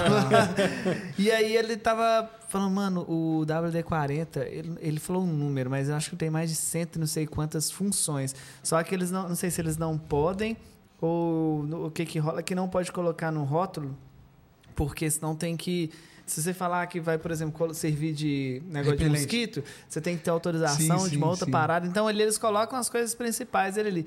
Mas que a galera usa pra uma porrada de coisa, né, mano? E tem toda uma mística, ele tem toda uma polêmica, é, é, se é verdade ou não, que tem, ele é feito com óleo do bacalhau, se ele, o que, que tem nele é misterioso, tem todo esse negócio. Então o WD-40 é um produto que, por si só, ele tem várias É uma. Coca-Cola, assim, É, né? é, é. Tem várias histórias. É, o é número é feito. 40 porque foi a quadragésima tentativa de fazer. E ninguém sabe se é verdade ou não, só o que contam, né? E é mó legal.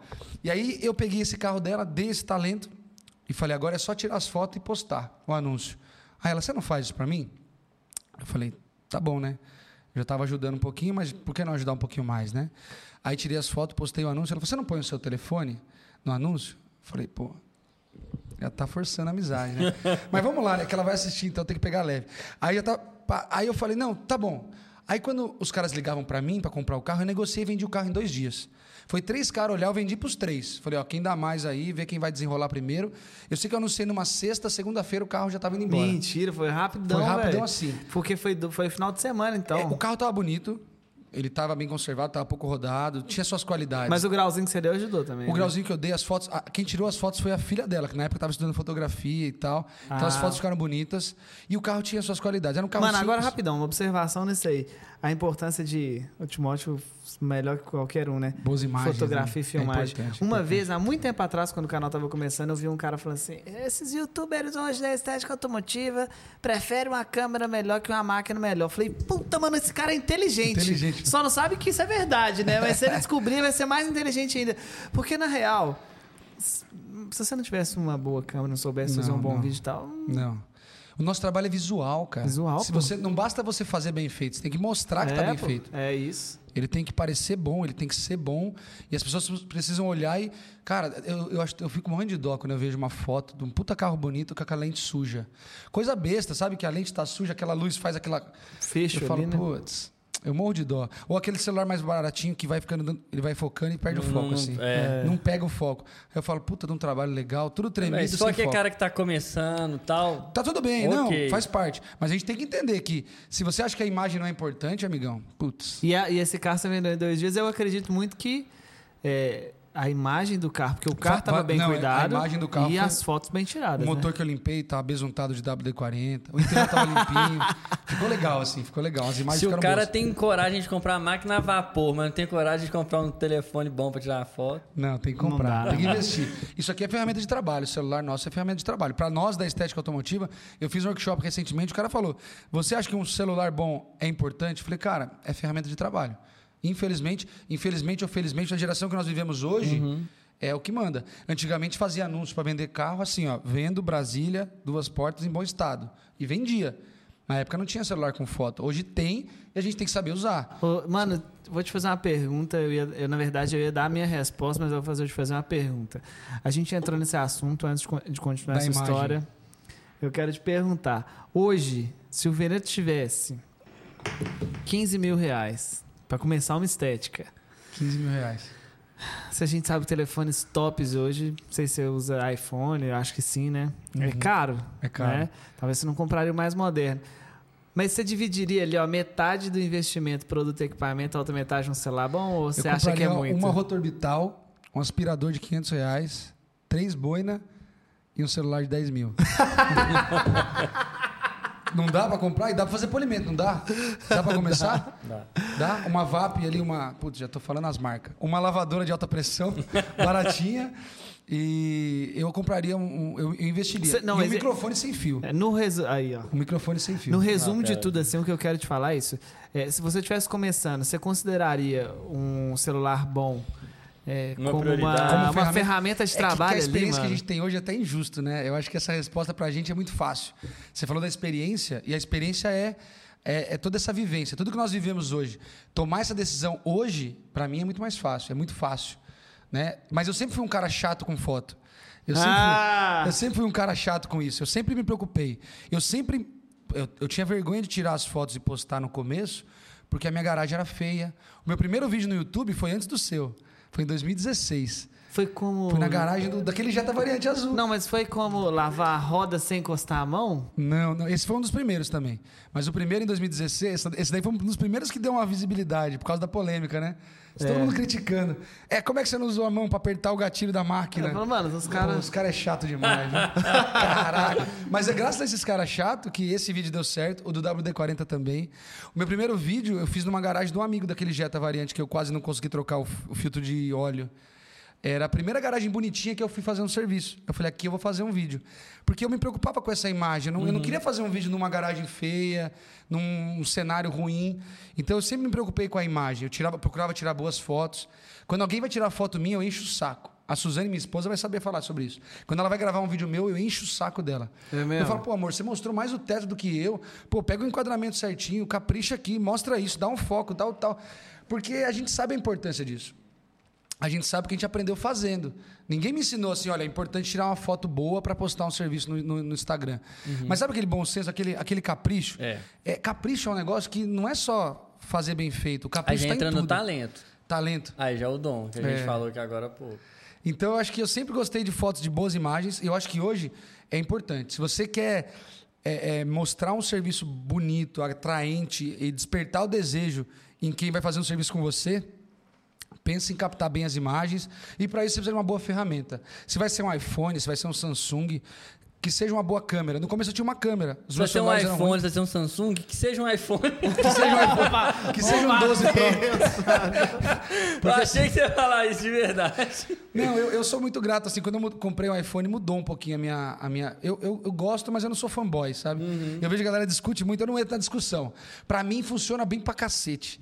Se pro cara prefere o Samsung e pra ele funciona, vai Perfeito. com Deus. É igual marca de carro. Eu gosto de Chevrolet. Ah, por que você gosta de Chevrolet? Não sei, eu gosto de Chevrolet. Toda hora que eu vou pensar em comprar um carro, eu penso no Chevrolet primeiro. E hoje eu tenho um Chevrolet, todo, só tive Chevrolet na vida. Ah, mas você nem sabe como é que é ter um outro. É, tô feliz com o meu Chevrolet. Tô feliz. Quando Não, quero, eu, é tinha, eu comecei acertar. com o Moto Z, mano. Tipo, tanto que o primeiro vídeo que eu gravei no canal, é, o Moto Z tava dando umas bugadas já, a câmera tava filmando, de repente ela dava uma travada. Quando ela voltava, a voz tava diferente do Putz, tempo da boca, né? sincronizar. Então, a- e ficou desse jeito assim no Tem vídeo no assim YouTube. lá. Tem vídeo lá, o primeiro, inclusive. O primeiro. É, então, tipo assim, hoje eu não sou. é, ah, mano, fissurado com, com iPhone. Não, eu sou, mano, verdade, eu sou.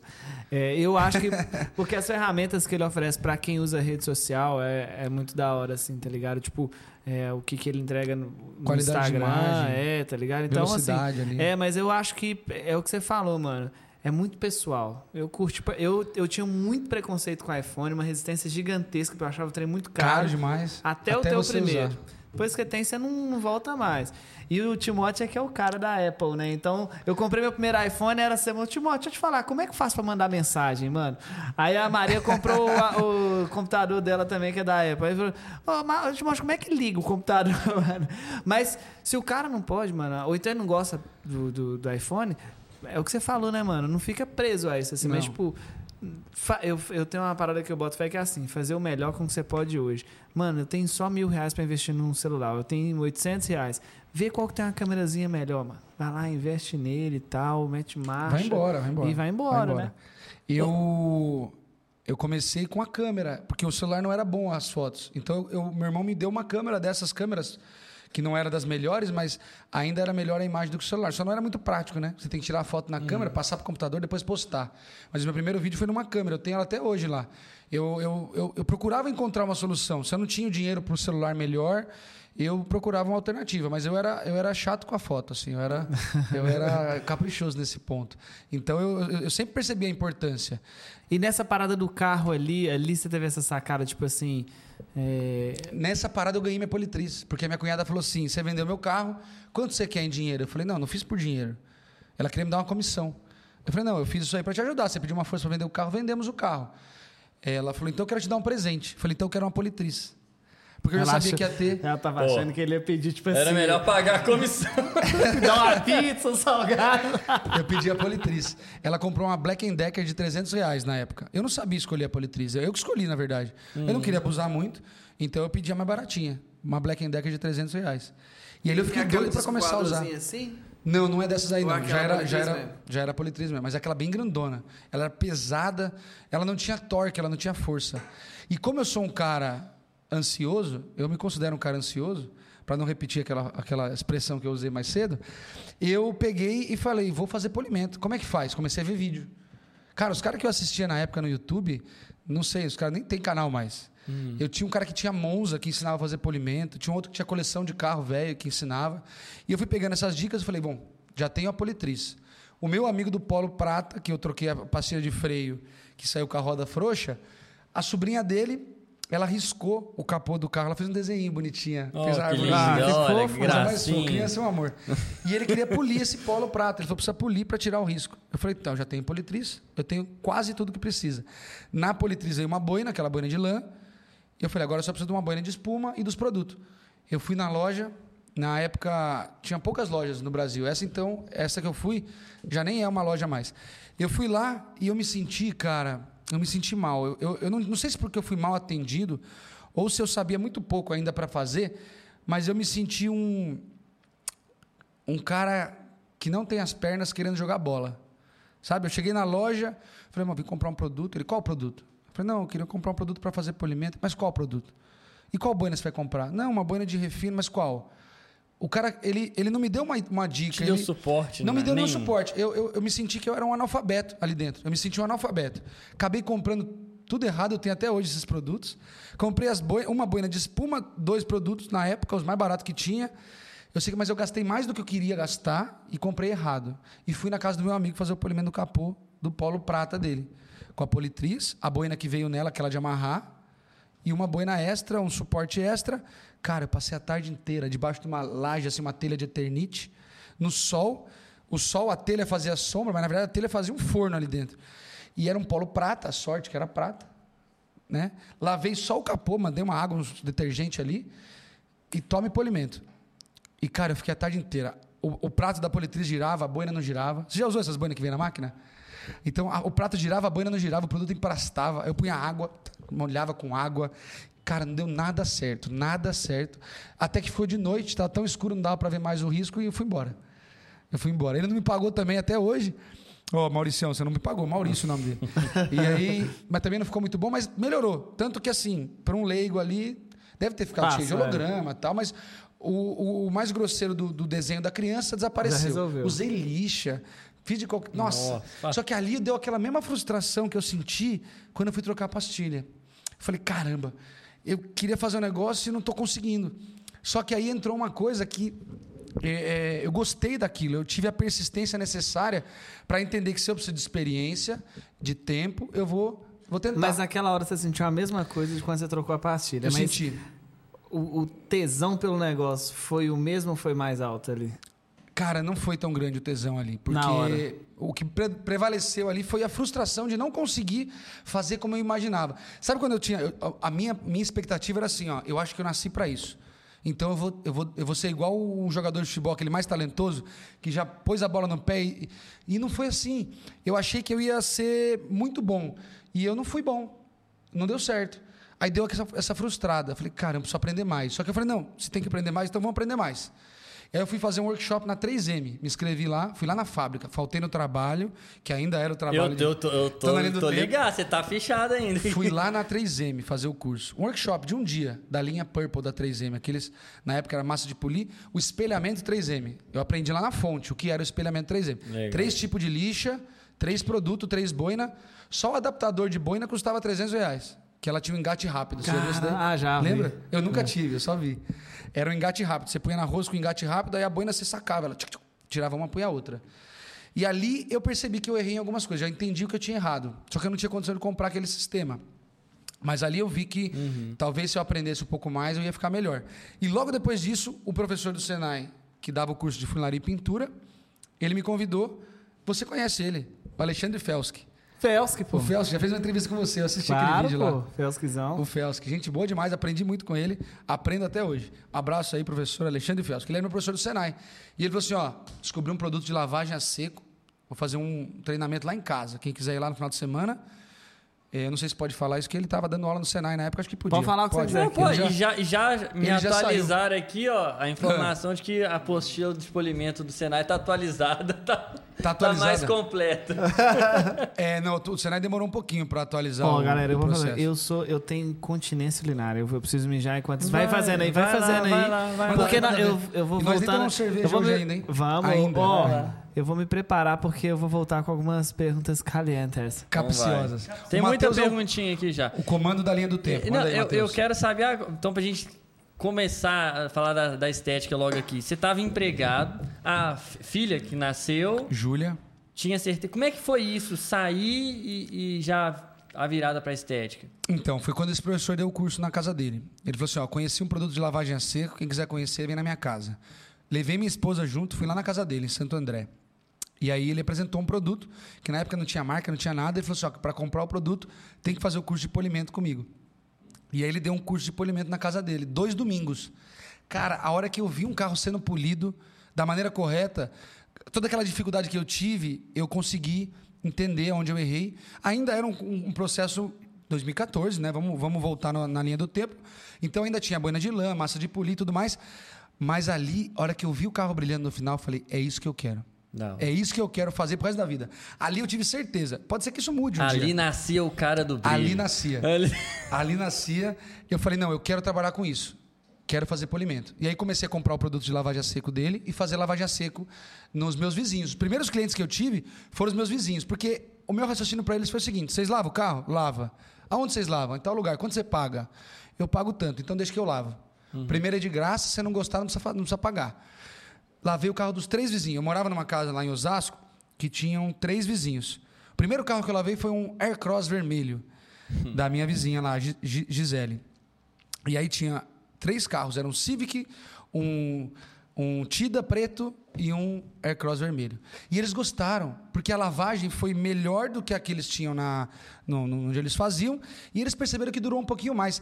Eu sou um cara que eu sou a favor da lavagem a seco, porque por mais que ela tenha ali um, um risco maior de riscar e, e ela precisa ser feita com mais cuidado, normalmente ela é mais caprichada. Porque o cara vai peça por peça. Quando você vai no posto, lá, num, num lugar que lava varejão de qualquer jeito, a chance do cara deixar um pedaço sem lavar é grande, porque molha tudo, ensaboa tudo, passa um. Aqui o pessoal chama de gato, né? Ficou um gatinho. É. É mais, é mais fácil ficar um gatinho do que quando você faz a lavagem a seco. E eu era muito caprichoso. Eu comprei oito panos e meio litro do produto. E comecei a fazer as lavagens a seco. Usava um pano só, porque tinha que durar, os oito panos tinham que funcionar ali. Li- Usava um produto, só esse produto, para vidro, pintura, entrada de porta, painel, tudo. E caixa de roda eu não limpava. Ah. Eu, eu ignorava totalmente a caixa de roda. Tava No- escondido, né? Cara, eu ignorava a caixa de roda. Até um dia que eu baixei para tirar uma foto e eu vi uma sujeira ali e falei, caramba, eu preciso limpar isso aí também. Aí comecei a limpar a caixa de roda. Então eu fiz o curso de polimento, entendi que podia ser melhor o polimento que eu fazia e comecei a fazer as lavagens a seco. Aí eu comecei a perder a vergonha. Eu comecei a perder vergonha e lavava carro na hora do almoço, naquela empresa lá. Que da hora. Eu lavava carro na hora do almoço. Foi difícil, assim, esse processo? É difícil. Eu não gosto dessa palavra, foi difícil. Foi um desafio, foi cansativo. Eu foi... falo pra assumir isso, cara. Porque Não, não foi. Quando eu vi que eu gostava tanto a ponto de eu, de eu falar, ali eu já estava com o pé fora da empresa. Uhum. Ali eu já tinha entendido que era isso que eu queria, era só uma questão de ter coragem de tomar a decisão. Uhum. Então eu já perdi a vergonha. Perdi a vergonha, lavava o carro do almoço, deixava de almoçar para lavar o carro. E o primeiro serviço que eu fiz, efetivamente, assim, na estética automotiva, que não fosse a lavagem a seco, foi restauração de farol. O cara tinha um farol amarelado de um polo vermelho. E ele falou assim: Cara, você sabe resolver isso aqui? Eu falei: Então, dá para desenrolar. Compra o produto para mim que eu faço. E ele comprou a massa de polir 3M, lixa e estopa. Lixei o farol dele lá no almoço lá. Levei no almoço. Água, lixei, estopa e massa de polir, força e cera Grand Prix no final. Ficou top. Durou uma semana e meia, duas. Depois amarelou de novo. Mas aí a gente estava sempre resolvendo. E aí eu estava aprendendo. Eu fiz um anúncio na OLX na época, restauração de farol. Vendi 0,0 restaurações. Mas eu fiz um anúncio. Mas ali eu já estava sabendo que eu queria continuar É com isso. queria. Aí meu vizinho encheu muito meu saco, fiz o polimento no carro dele, o Civic. Um Civic prata, cinza. Ainda bem que era um Civic cinza. Eu terminei tão tarde que eu não sei se ficou bom. Tava de noite escuro. eu não tenho nenhuma foto daquele polimento, porque estava muito tarde, a garagem era escura. Mas eu fiz a limpeza do banco de couro e o polimento. Aí comecei a perder o medo, porque aí eu percebi que eh, dava para fazer e não era o melhor do mundo, mas funcionava. E aí comecei, aí fiz do outro carro do vizinho, do Tida Preto, aí fiz do Aircross, fui fazendo, fui vendendo polimento. Aí eu ia lavar os carros no final de semana, lavava carro e oferecia polimento. Aí a minha estratégia que eu usava, ainda trabalhando naquela empresa, era assim, ó, vou lavar um carro lá perto da sua casa. Você não quer aproveitar e lavar o seu? Aí até que eu falei isso para um cara que morava no bairro mais longe da cidade. Falei, vou lavar um carro perto da sua casa. Aí ele, vai mesmo? Falei, é, perto da sua casa. Ele tem certeza? Ele morava no Grajaú, quem é de São Paulo vai saber. Eu morava em Itaquera. Era tipo os dois opostos da cidade. É duas horas de viagem, pra você ter uma ideia. Dentro de São Paulo, dentro da cidade de São Paulo. isso. Aí fui lavar o carro dele. Eu gastava mais com gasolina do que, do que ganhava com, com a lavagem dos carros. Mas eu entendi uma coisa. Na vida, ou você está ganhando ou você está aprendendo. E o aprendizado é é uma coisa que você ganha também. Então, se eu não estava ganhando dinheiro, eu estava ganhando experiência. Ganhando. Eu estava investindo em aprender um negócio. Aí eu tomei a decisão de sair daquela empresa. Falei, não consigo mais, eu quero entrar em alguma coisa no universo automotivo. E aí um professor meu do Senai, um outro professor, me arrumou um emprego na Porto Seguro na divisão de peças usadas ali que eles faziam. é, era tipo a legalização do desmanche. A Porto Seguro teve essa iniciativa de legalizar as peças usadas e ela tinha uma desmontadora de peças. Eu entrei lá na área comercial para vender peça de carro. Mas eu estava tão feliz, o salário era metade. Era 2.200 que eu ganhava lá, enquanto eu estava ganhando 4 mil na outra empresa. Na hora da entrevista, a moça da Porto Seguro falou assim: Mas você está ganhando o salário lá que eu tô... aqui é metade. Você tem certeza que você quer fazer esse... quer trabalhar com a gente? Você vai ter engajamento para trabalhar? Falei, vou. Eu também faço polimento no final de semana. Ela, mas isso não vai atrapalhar o seu, seu desempenho aqui na empresa? Falei, não vai, fica tranquila, confia em mim. Ela, é, mas é metade do salário. Falei, confia em mim. Eu ganhava metade do salário e tinha metade das dívidas. Eu resolvi meu problema de dinheiro, cara. Eu ganhava mais e tinha muita dívida. Saí de lá, fui para Porto Seguro ganhar menos e tive, resolvi meus problemas de dinheiro. Não sei se pela satisfação de estar trabalhando com alguma coisa, ali eu já sentia que eu estava chegando onde eu queria. Então a Porto Seguro é uma empresa de seguros, mas eu trabalhava na parte dos, dos automóveis. Cara, final de semana eu ficava olhando os faróis, eu ficava separando lâmpadazinha que jogavam fora, emblema de carro, fazia coleção dos emblemas dos carros que eles iam jogar fora. Ficava vendo os carros. Eu- na hora do almoço, eu almoçava rapidão e ficava no, no- no meio dos carros ali, olhando os carros que iam desmontar e tal. Cara, eu adorava ali. Tava no universo. Consegui clientes lá, fazia polimento dos clientes que iam lá, perguntava. Cheguei a polir o barco de um cara que era cliente dessa, dessa empresa. E aí eu comecei a fazer mais polimento. Final de semana era só polimento. Só polimento. Isso foi avançando o tempo, né? Eu saí em 2016 da empresa de, de informática, de tecnologia, e entrei na Porto Seguro, na, na sequência. Então eu pedi a conta e entrei. E em 2016 eu comecei na Porto Seguro. E aí em 2017 teve a segunda grande virada, que eu vou contar logo mais, que eu acho que você tem uma pergunta boa para fazer para mim aí. Tem ou não tem? Não, Aí, tem ó. vários. Eu, eu tô Ah, olhando pra você porque você foi quero ali e falou Eu tô que- falando demais, eu vou dar uma pausa Não, nessa não, história. eu tô esperando o time aqui. Você tá Aí, doido ó. aí. O Igor voltou com uma história, com uma pergunta boa, não? Você pode... se você- O Fernando, olha lá, vamos lá. Por que Veneto? Vou chegar lá, vai demorar um pouquinho ainda. Vai demorar um. Não, então continua Tem que limite agora eu fiquei curioso, podcast, pô. não? Não, limite sem- é o sem céu, freio. pô. O limite é o céu. É. Quer que traga sua cerveja já de uma vez? Não, ainda não, ainda não. Então tá bom. Só na parte boa. É, foi o seguinte, então, A segunda grande virada de chave foi quando eu já tinha percebido que eu queria trabalhar com estética automotiva. Eu queria trabalhar com isso todos os dias. Eu estava com muita vontade mesmo de fazer isso aí, de trabalhar com carro. Eu consumia muito conteúdo, assistia muito vídeo, muito vídeo gringo. Eu via aqueles caras da Indonésia que entravam numa cápsula polindo os carros. Sabe aqueles vídeos lá? Eu achava aquilo o máximo, cara. E o meu irmão, um grande incentivador do meu trabalho, inclusive o primeiro vídeo que eu fiz em 2016, ainda lá na outra empresa. O mais velho ou mais novo? O mais velho. Ele que editou para mim. Então, em 2016, eu falei, eu quero, eu quero participar desse universo. Eu fico assistindo tanto vídeo, eu também quero contribuir. E aí eu gravei uns takes do polimento, do Jetta Azul, takes do polimento, da vitrificação, e postei tipo um clipe, com música de fundo e uns takezinhos. Meu irmão que me ajudou a editar. E, inclusive, obrigado, Maurício, meu irmão, meu brother. Sem loja ainda. Sem loja, Sem tudo no loja. delivery. O modelo de negócio, Modelo delivery. delivery. E, cara, para mim foi o melhor negócio, porque eu aprendi de graça. Eu aprendi sem investir muito. Né? E sem custo, né, mano? Sem Que é custo. aquela eu tinha meu de- emprego, meu emprego estava garantido. Minha esposa também tinha o dela, e ela me apoiava demais, porque ela falava, amor, vai lá, se não der certo, eu tenho meu emprego aqui e nós não vamos passar fome. E aí eu já tinha um primeiro vídeo no YouTube que bombou, cara. Eu postei esse vídeo, estourou. Tinha mil, duas mil, três mil visualizações. Mano, deixa, deixa eu fazer uma pergunta aqui agora, que essa talvez é. Suzana, já te peço desculpa da pergunta se ele não fizer respo- se ele não der a resposta que você espera, viu?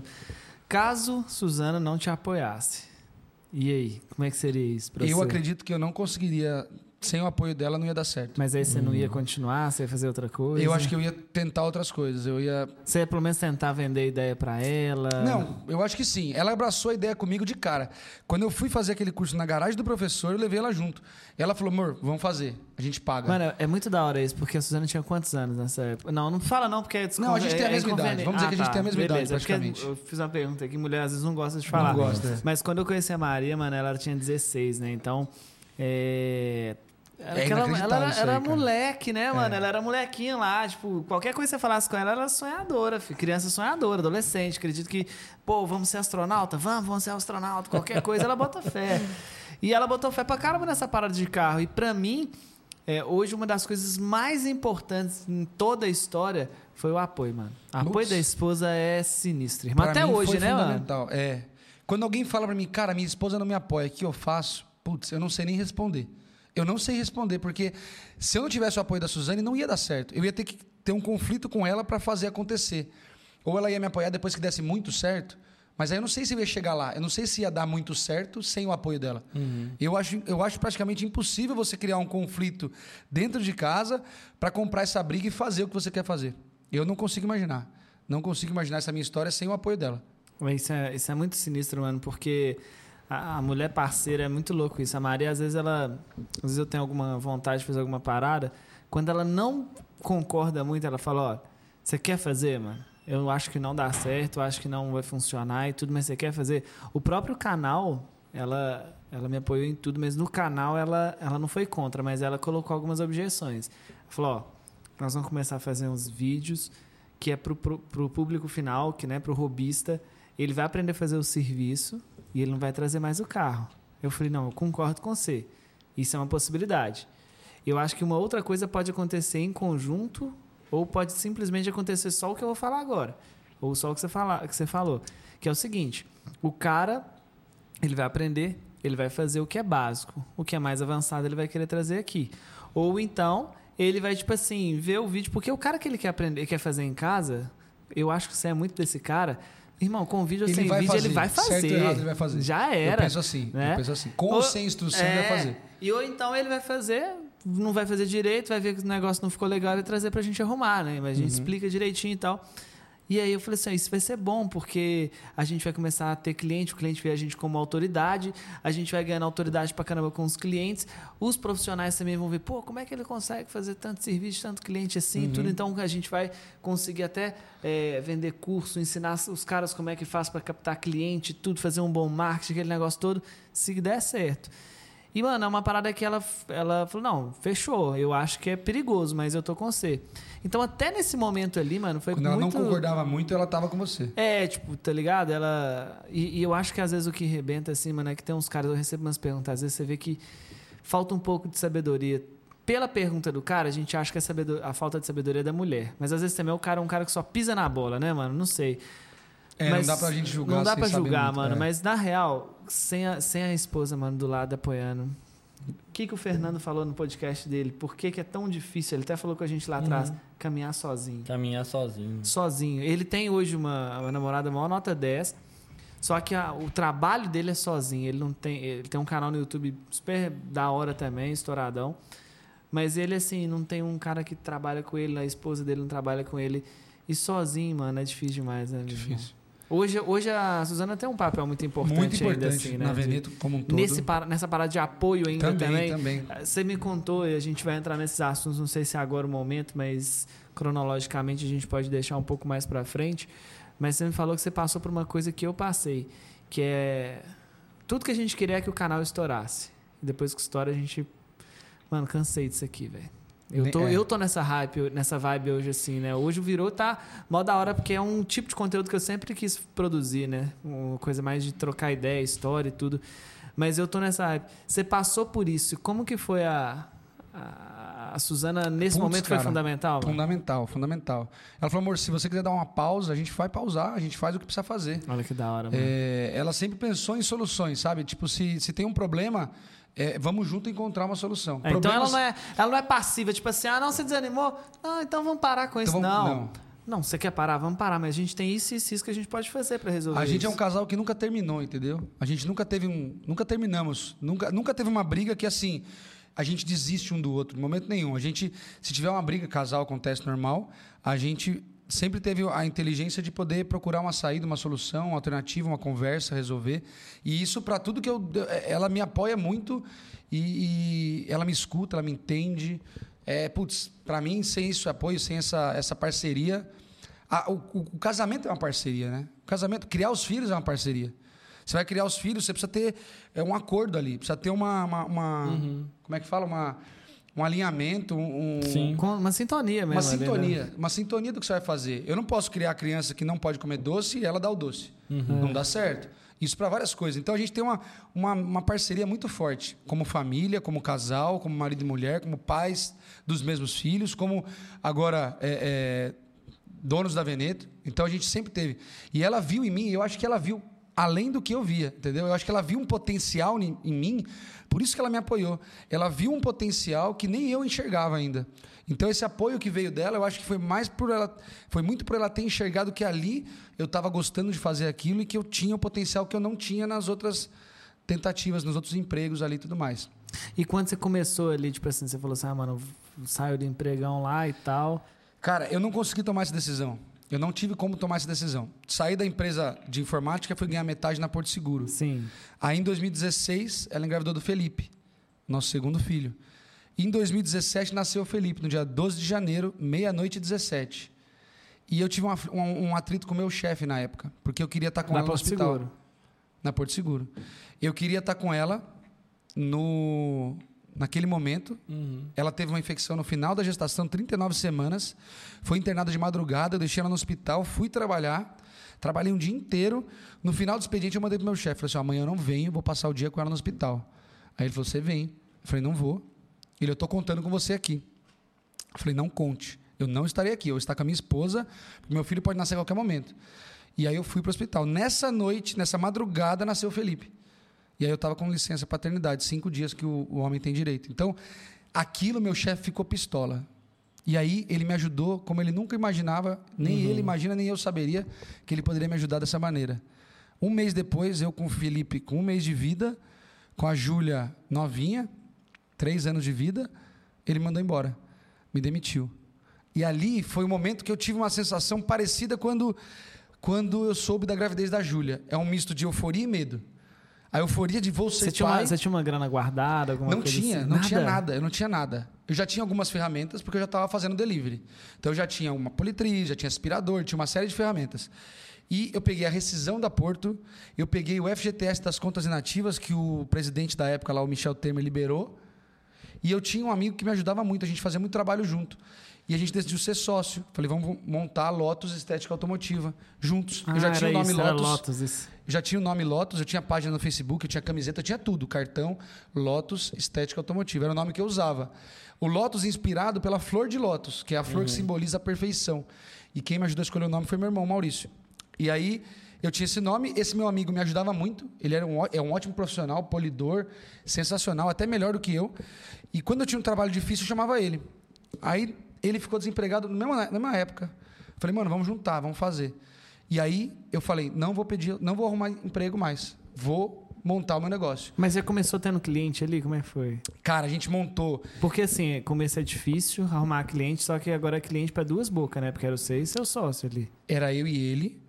A minha esposa trabalhava, a esposa dele também. Então a gente tinha consciência de que no começo talvez a empresa não ia, não ia faturar muita coisa. Vocês entraram com essa consciência já? Entramos com essa consciência. E aí a gente queria encontrar um lugar para alugar. Encontramos no Tatuapé, que é próximo do bairro que eu morava, longe da casa dele. Então ali você já começou agora alugando o lugar alugando mesmo. espaço. Já comecei com o espaço. Outro modelo de negócio. Eu saí do meu emprego em fevereiro, fiz um curso no Sebrae, o Empretec, já ouviu falar? Não. Muito legal, um curso de visão empreendedora, uma semana de imersão, ó, imersão, um curso de uma semana. Coincidência, pô. Que isso? Você já, a mente dele é meio acelerada também, mano? É. E esse curso no Sebrae foi muito legal. Também, quem, adivinha quem falou para fazer esse curso no Sebrae? Felsk. Não, a Suzane. Suzane. Suzane, Suzane. Falou, amor, eu pago, era 1.300 reais o Ah, o curso. Felsk é O Felsk é Senai, Senai, né? é. Sim, é. A Suzane falou, amor, faz, o- faz o Empretec. Eu falei, pô, amor, é caro. Ela falou, eu pago. Então, 1.300 reais o curso. Caramba. Eu achei uma paulada. Pô, acabei de perder o emprego. Vamos pagar 1.300 no curso de uma semana? Caramba, Fiz o curso. mano. Foi fantástico também. Foi fantástico esse curso. E aí comecei a procurar Ele é lugar. um curso mais É mais de visão empreendedora. mentalidade ali, Mentalidade, né? Isso é, aí. é. Você que é uma coisa que você, você hoje você considera que a galera ignora muito Ignora, isso assim? ignora. O cara acha que para ser um bom, uma boa estética automotiva, ele só precisa fazer polimento. E, cara, se ele souber que é, é, a parte mais fácil de todas, Cara, é fazer o chega, polimento. eh, deve chegar pra você a mesma pergunta praticamente todo santo dia. O que, que eu preciso comprar pra começar? O que, que eu preciso comprar para começar? Me fala um kit aí para começar. Exato. E tem essa pergunta aqui na Tem, caixinha né? de perguntas. Já Tem. adianto que já Anota tem ela aí esse aqui. kit, que esse kit você vai precisar para ontem. você vai precisar para ontem. É, uma, é uma, um, uma- um livro de caixa. Você precisa de organização para começar. Você precisa estudar, entender. E você precisa entender que um negócio ele precisa de mais do que operacional, né? É Conhecimento, cara. É mais importante saber vender do que saber fazer. Você pega um cara que nunca fez o polimento, ele vende um polimento se ele souber vender. Eu vendo. Se quiser, me, me pensa uma coisa aí pra gente vender. Uma garrafinha, vai. É- É que para vender garrafinha não precisa ter um serviço, cortar cabelo. Ah. Eu vendo um corte de cabelo top nesse cabelo seu aí, que tá precisando, inclusive. Tá precisando. É. Mas eu não sei cortar cabelo. Mas se eu trocar uma ideia com você e falar, cara, eu, conhe- eu tenho um corte que você consegue deixar o seu rosto mais fino, o seu olhar fica mais atraente, até o seu sorriso vai ficar mais bonito. Deus. Esse corte com esse penteado aqui é tudo que você precisa hoje para poder ter uma vida melhor. Eu vendo um corte Aqui, de cabelo pera- pra eu você. só vou cortar cabelo e Tá. volto. mas eu não sei cortar cabelo. Eu não sei cortar cabelo. Pô, mas é lógico, se eu vender o corte, eu vou ter que desenrolar. Eu posso ter alguém que corta cabelo pra mim. Conta a história do cara da pizza pra ele. Ah, não, isso- eu tenho um amigo que ele começou a vender pizza com 16 ou 17 anos, a pizzaria dele, ou seja, não tinha nem carteira de motorista para entregar, porque também não tinha entregador. Não tinha coisa para fazer pizza. Aí ele vendia a Vendia pizza, primeiro. corria na pizzaria do outro, comprava a pizza e entregava. Caramba, isso é empreender, velho. Agora aí, a empresa mano. dele vai fazer 10 anos. 10 anos. Uma das maiores E o cara é brabo, né, mano? É pizza. Pizza. Que da hora. Que da E hora. vende, vende, vende. Antes de saber fazer o polimento, você precisa saber vender o polimento. É aquele lance da foto. Uma boa foto vende um serviço. Mas, ô Veneto, o problema é que a gente, quando vem de treinamento, quando o cara manda essa pergunta, a gente fala, você precisa de conhecimento primeiro. É que é difícil Ah, explicar o, pra cara, ele. o cara já É. acha que você tá querendo empurrar o curso nele. Não, e às vezes nem é, né, mano? Porque Não tem tanto é, vídeo cara. no YouTube, mano. Tanta Mas conteúdo, o problema de né, vídeo é o problema. É aquela mistureba, É, é, entendeu? é. Você tá assistindo pretinho, Depois vem o outro vídeo é banco de couro. banco de, sabe? E o cara não entende que o que ele precisa é de organizar uma, um- uma aula estruturada, um caminho certo para seguir, uma mentoria, um acompanhamento, Sim. contato com outros profissionais que queiram também crescer. É. Mas é isso, velho, é conhecimento. Mas essa experiência que a gente tem hoje é, é aquilo que eu falei. Se, se eu tiver que começar uma empresa do zero hoje, vai ser muito mais fácil do que foi quando Você eu comecei tá a Lotus. Porque eu tenho uma bagagem. Mas aqui, vamos lá, peraí. Nessa época que você juntou lá, alugou o espaço lá, você não tinha essa noção de organização ou já tinha, assim? Esse já? curso do Empretec me ajudou bastante. Tanto Ah, é que entendi. eu comecei a empresa, eu nunca misturei dinheiro da empresa com meu dinheiro. É Então, tão se você não tivesse feito esse curso, você, você acha que você... eu acho que eu teria patinado um pouco mais. Porque esse meu, esse meu sócio na época, ele era muito bom tecnicamente. Mas eu, é, é, enquanto isso, eu gostava da parte de atendimento, divulgação. Eu já tinha o Comercial, canal, assim, comercial. da hora, né? Eu, eu organizava um fluxo de caixa. A gente tinha maquininha de cartão na época que não antecipava os pagamentos. Então, se o cara pagasse em três vezes no cartão, vinha 30, 60, 90. E eu vou dizer que nesse primeiro ano de Lotus, a gente não teve que pôr dinheiro novo na empresa nenhuma vez. Nós montamos a Lotus. Então, eu saí da empresa em fevereiro, fiz o curso no Sebrae. Em março, abril, ali no meio, no comecinho de abril, eu encontrei o lugar para alugar. E eu achei que acabei quatro carros trabalhando lá dentro. Não tinha nem rampa para entrar carro. Eu aluguei no escuro, assim. Eu aluguei sem saber se ia caber o carro lá dentro. Mas eu achei que caberia. O ponto era bom e nós fizemos uma reforma rápida. É onde você tá hoje, não? Não, é o meu Tá. antigo espaço. Fizemos uma reforma rápida, a gente mesmo fez as coisas, iluminação, ele era bom de elétrica, montamos o quadro elétrico ali, fizemos o teto de gesso, pintamos tudo, pintamos o chão, pagamos para fazer a calçada, fizemos o ralo e tal. 26 de maio de 17 a gente inaugurou lá. Primeira coisa que eu queria fazer, um vídeo. Aí contatei um cara para gravar um vídeo no YouTube, para a gente poder deixar esse vídeo rolando lá enquanto estava a inauguração. E a gente inaugurou dia 26 de maio de 2017. Inauguramos e, cara, no dia seguinte já tinha carro chegando. Era um lugar bem iluminado. Eu achei na época que o Facebook seria o meu canal de divulgação. Eu iria investir em ADS ali. E não foi? Não foi. O que, você acha certo. que veio? De onde que veio? A- Veio da rua. Veio da, da, da fachada, da porta. Passava na porta? Passava na porta. Porque o Era- lugar era legal. era perto de um semáforo, era perto de uma área escolar, as pessoas passavam todos os dias ali. Então era bonito, era atraente, Era assim, o atraente. lugar. E, aí- e o, E era e o novidade. preço? O preço era alto, Era baixo? barato, era barato. Inclusive, preço foi um negócio que a semana que eu menos vendi serviço foi quando eu fiz um banner colocando o preço na frente da loja. Coloquei lá, polimento. Carro pequeno 250, carro médio 350, carro grande 450. Pus a- a- o banner na frente, não entrou um carro a semana inteira lá. Ali eu descobri um negócio importante. A questão do preço e valor.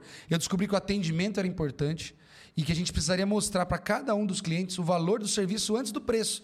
Que ele olha, polimento 450, ele fala, tá caro, não vou fazer. Nem sei para que serve. Aí ele passa no cara da frente e foi polimento, Polimento, 200 reais. 200 reais. Aí fala, ah, não, esse polimento cara e aqui- polimento, É. foram mais barato. Isso mesmo. E aí eu nunca mais coloquei preço lá fora. Então meu preço era, na época que eu montei lá, higienização eu cobrava 250, polimento nessa faixa de 250 a 450. Eu sou um cara que eu tenho, se eu for, se eu for colocar aqui uma coisa que eu nunca falei em lugar nenhum, o meu maior dificuldade hoje, a minha maior dificuldade sempre foi cobrar o preço, é, é falar preço, lidar com dinheiro. Porque eu- você tinha medo de cobrar. Eu tinha medo de cobrar o cara não fazer. Eu era apaixonado pelo serviço. Eu queria muito fazer. E eu tinha medo de que se eu cobrasse caro ele não fizesse, eu não tinha dinheiro para pagar as coisas da empresa. Então eu tinha muita dificuldade de definir. Hoje, hoje, se alguém chegar na Veneto, eu prefiro não ser eu o cara que dá o orçamento. Não sou o cara para isso. Se ele chorar um desconto, eu dou o desconto. Ah, Mano, agora que se você você falou sabe, isso, né? já era. Essa parte depois você põe um. Essa, é eu não sei se você sabe, assim, mano, mas aqui na loja aqui a gente- eu sou proibido de passar preço. Eu sou então Porque eu passei né? pela mesma coisa. Eu tinha medo. Porque eu, naquela época, eu não tinha dinheiro para poder pagar o serviço que eu vendia. Então eu ficava com dó de. Você não tinha dinheiro. É, para eu você falei, era caro. é, aí eu- o cara ia falar, eu ia falar o preço com o cara, eu ficava morrendo de medo, mano. Do cara falar, pô, tá caro e tal. E ao mesmo tempo essa mesma coisa, mano, mas eu preciso fechar esse serviço, porque senão as contas da loja não vai fechar, aquele negócio todo e tal.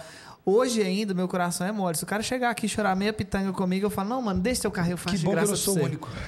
A- avisa- Quem fala pra- salvou esse rolê fala a essa pra. Suzane aí. Suzane, vocês salvam nossa vida, porque quem salvou esse rolê foi a Maria, Ah, então é igualzinho na Veneto. Quando a Mano. Suzane chegou na empresa, ela começou a cobrar mais caro. Eu falei, amor, você cobrou esse preço do cara? Ela falou, cobrei. E ele aceitou, ela aceitou. Falei, meu Deus, agora nós vamos ter que fazer o serviço mais top das galáxias. Eu ia te perguntar como que você venceu isso, então na verdade você Não, a gente não não venceu, não. não Eu não venceu a gente ainda tá... Arrumou foi uma outra solução ali. Eu não venci. foi Eu acho que assim, nós nunca seremos bons em tudo.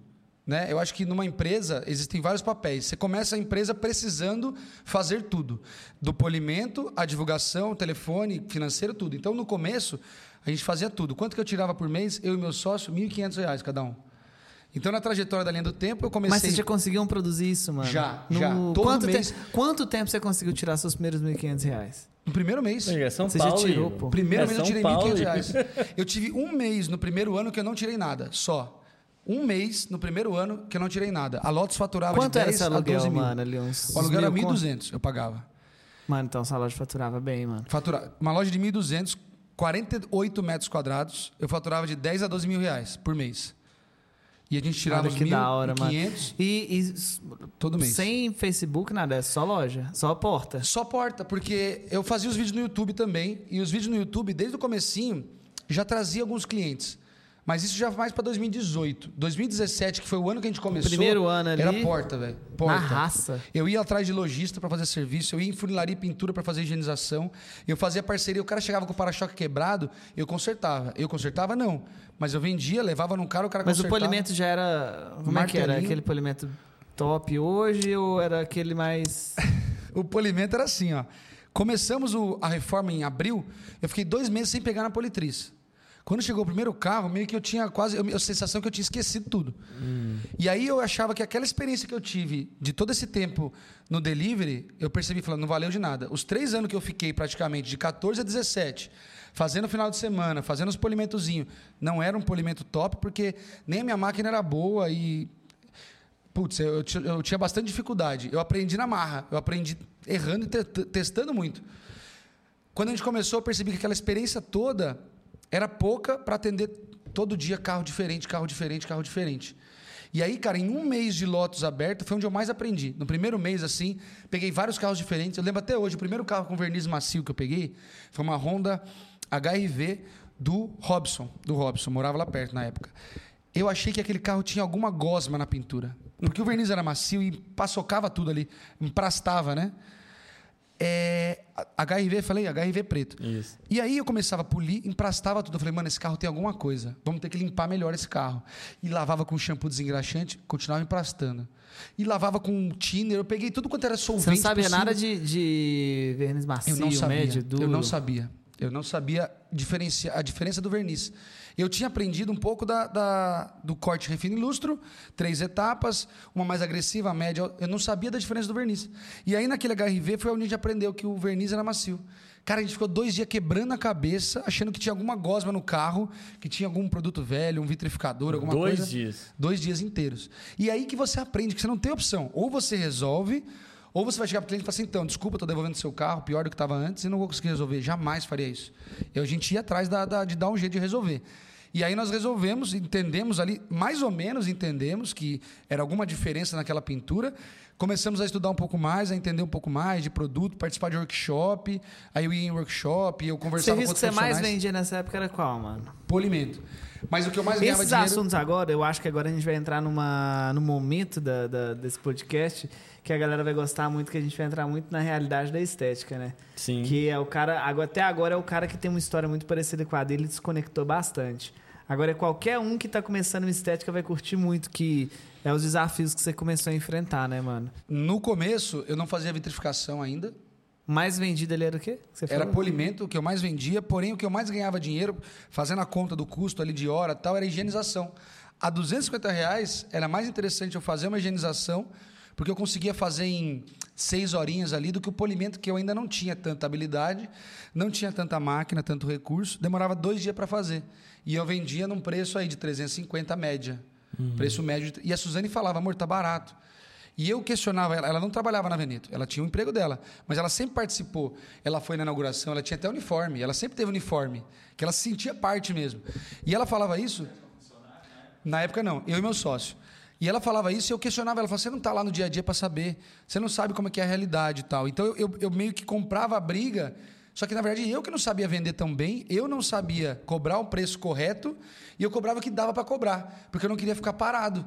Então, assim, eu preferia fazer um serviço de graça do que não fazer nada. E, inclusive, eu fazia muito isso. Eu pegava carro, fazia de graça para não ter o estúdio vazio. Eu falo hoje nos meus workshops que, assim, o estúdio vazio não para em pé. Você tem que ter um carro lá dentro. A estética automotiva é, era isso novidade. Tem que estar Bota acontecendo muita alguma coisa. No dia que passou o Google Street View lá na frente, Sim. tem um carro lá dentro. Qual o carro que era? O carro do meu sócio. Nós estávamos fingindo que estava fazendo um martelinho de ouro nele. Cara, mas loja vazia não, Não vende, dá, mano. não dá. Eu, eu, eu aprendi isso em outro ramo, não foi nada de estética automotiva. Sim. Não, problema não. E Põe um carro para dentro. Tem que Carro, ter alguma coisa lo- acontecendo. Loja vazia não vende, mano. Tá vazio, não tá acontecendo nada. E você, quando você fica. uma- o, o dia começa vazio, você fica até a hora do almoço, dali você já não quer mais fazer nada. Já, já deu um desânimo em você que você já nem você quer fazer mais. E eu tinha o seguinte: se a estética automotiva é novidade, porque era novidade, na minha cabeça, eu ligava para alugar o imóvel, eu falava assim: eu quero ver esse aluguel aí. O que, que você vai montar lá? Estética automotiva. Me perguntava: o que, que é isso? Eu falei, mano, ninguém sabe o que é estética automotiva. Se eu não tiver nada aqui dentro para mostrar, como é que vão saber? Então o pessoal embicava o carro e falava assim: o que, que vocês fazem aqui? Porque gerava uma, uma curiosidade. Eu tinha o carro lá cheio de fita, eu tinha um capô na parede, meio polido, meio riscado. Eu mostrava nesse capô Legal. o polimento, como é que era, o que era o polimento. Impacto visual muito grande. O impacto eu tinha que mostrar, então tinha que ter carro lá dentro. Então eu fazia carro de graça, eu fazia mais barato, fazia lojista. É, aqui chama garagista, os caras que é, Agência vende carro. de carro. Logista, Lojista. agência. Eu, eu, eu vendi muito polimento, higienização, limpeza de motor e remoção de insufilme por 250 reais. Era o serviço que o lojista pedia. E esse cara, ele chegava lá e ele falava assim, é, ficou bem mais ou menos, hein? Todo carro que ele Isso deixava aí, de se é fazer em isso. qualquer lugar do Brasil, ele vai falar a mesma Porque ele não coisa. quer valorizar o seu trampo. Exatamente. Essa, parada do lojista, vou até falar um negócio aqui que é uma parada complexa, assim. O lojista, eu entendo, eu entendo que o modelo de negócio do cara é o Não quê? permite que ele pague muito. Serviço barato. É. Inclusive se torna um modelo de negócio. Eu considero um modelo de negócio. Mano, quer ganhar uma grana ali? Monta uma, uma estética só para atender lojista. Rápido. Desenvolve técnicas para você fazer bem feito, mais rápido. É. Só que você tem que saber que o lojista, mano, ele tem essa essa parada Limitação. dele que é o seguinte: ele quer que seja entregue para ele o mesmo serviço que o cara paga 4 mil, só que ele quer por 250, entendeu?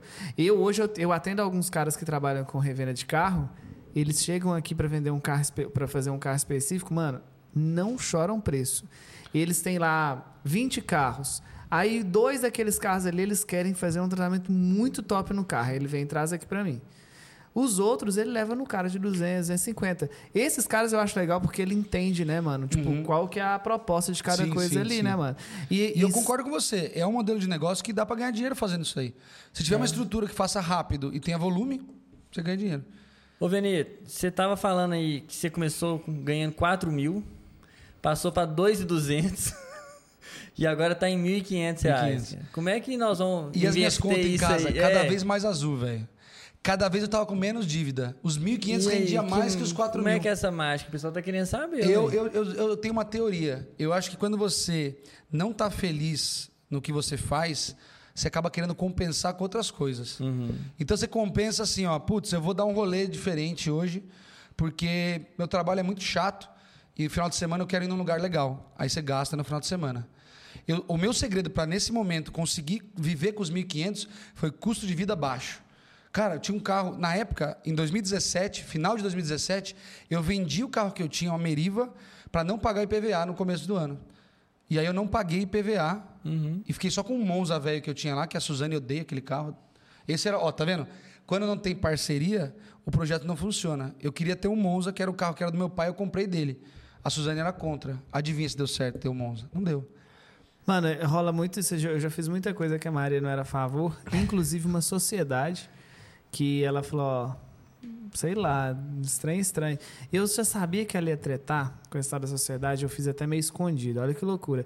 Eu tava precisando muito, mano, de grana, aquela ansiedade, você vê o negócio acontecer. Eu cheguei pra um cara e falei, velho, seguinte, 20 mil reais eu te dou metade da minha empresa, mano, na época, né? Caraca. Só que você não precisa gastar os 20 mil reais, não, mano. Você só põe o dinheiro na empresa quando ela precisar, entendeu? Aí falou, não, demorou e tal. E veio. Ele tinha o dinheiro, será? Mano, eu acho que até tinha, Acho assim, que tá ligado? Tipo, o cara. é, ele, assim como eu, tem os efeitos dele, mas eu acho que nisso aí ele é tipo, ele tinha mesmo, assim, sabe? E era um cara em muitas áreas muito da hora, assim. Hoje a gente não tem tanta relação mais, mas é um moleque da hora, assim. Só que algumas coisas eu. Talvez eu tenha pisado na bola com ele, né, e tal, mas ele também pisou na bola em algumas coisas, enfim. E acabou que essa relação acabou. E eu fiz essa parceria meio que escondido, mano. E aí a Maria depois falou assim: você virou sócio do fulano de tal e tudo, poxa, você devia ter me falado, acho que não era o momento, aquele negócio todo e tal. E, mano, eu vou falar com você que foi, foi assim, um, um, pra desfazer essa parceria foi um negócio bem complexo, viu, mano? De, de quase eu ficar sem a Rabone por conta desse negócio aí. E tudo porque não houve a parceria. E nesse caso, não é nem dela ter falado que não é a favor. A parceria de pelo menos eu comunicar ela. Sabe? Às vezes a gente fica, nossa, eu não vou falar isso com minha esposa, não, porque eu já sei que ela vai dar um não, ela vai encher saco. Você já sabe, irmão. Nem faz. Não faz, pô. Não porque não é. É, parceria, não é né, ser. mano? E, e um projeto que eu fiz sem a parceria da Suzane, que não deu certo, foi esse do Monza, né? Foi um ralo de dinheiro, não deu nada certo. Mas eu quis dizer que, no comecinho, com, uma entrada menor de dinheiro, a solução foi custo de vida enxuto, enxuto. É, a gente não, Mano, olha não só, que doido. com coisas que não precisavam. Eu já vi muito nego, mano. Ah, porque eu tô sem grana, porque eu tô querendo abrir minha estética, outro motivo, aí você vai ver o cara, mano. Eu, de vez em quando, eu entro no Instagram nos caras que falam uns trem. Festinha, cervejinha, vodkazinha, bebidinha, festinha aqui, festinha ali, tudo. E vem me falar que tá sem dinheiro, irmão. Na verdade, você não, não é questão sua, não é o dinheiro, é a prioridade, É a prioridade, né, mano? E eu acho que uma boa forma de começar um negócio, Benito, é igual você falou aí, mano. Reduzir o custo de vida Reduzir pessoal. custo de vida. Cara, era o básico do básico, come em casa, faz marmita, entendeu?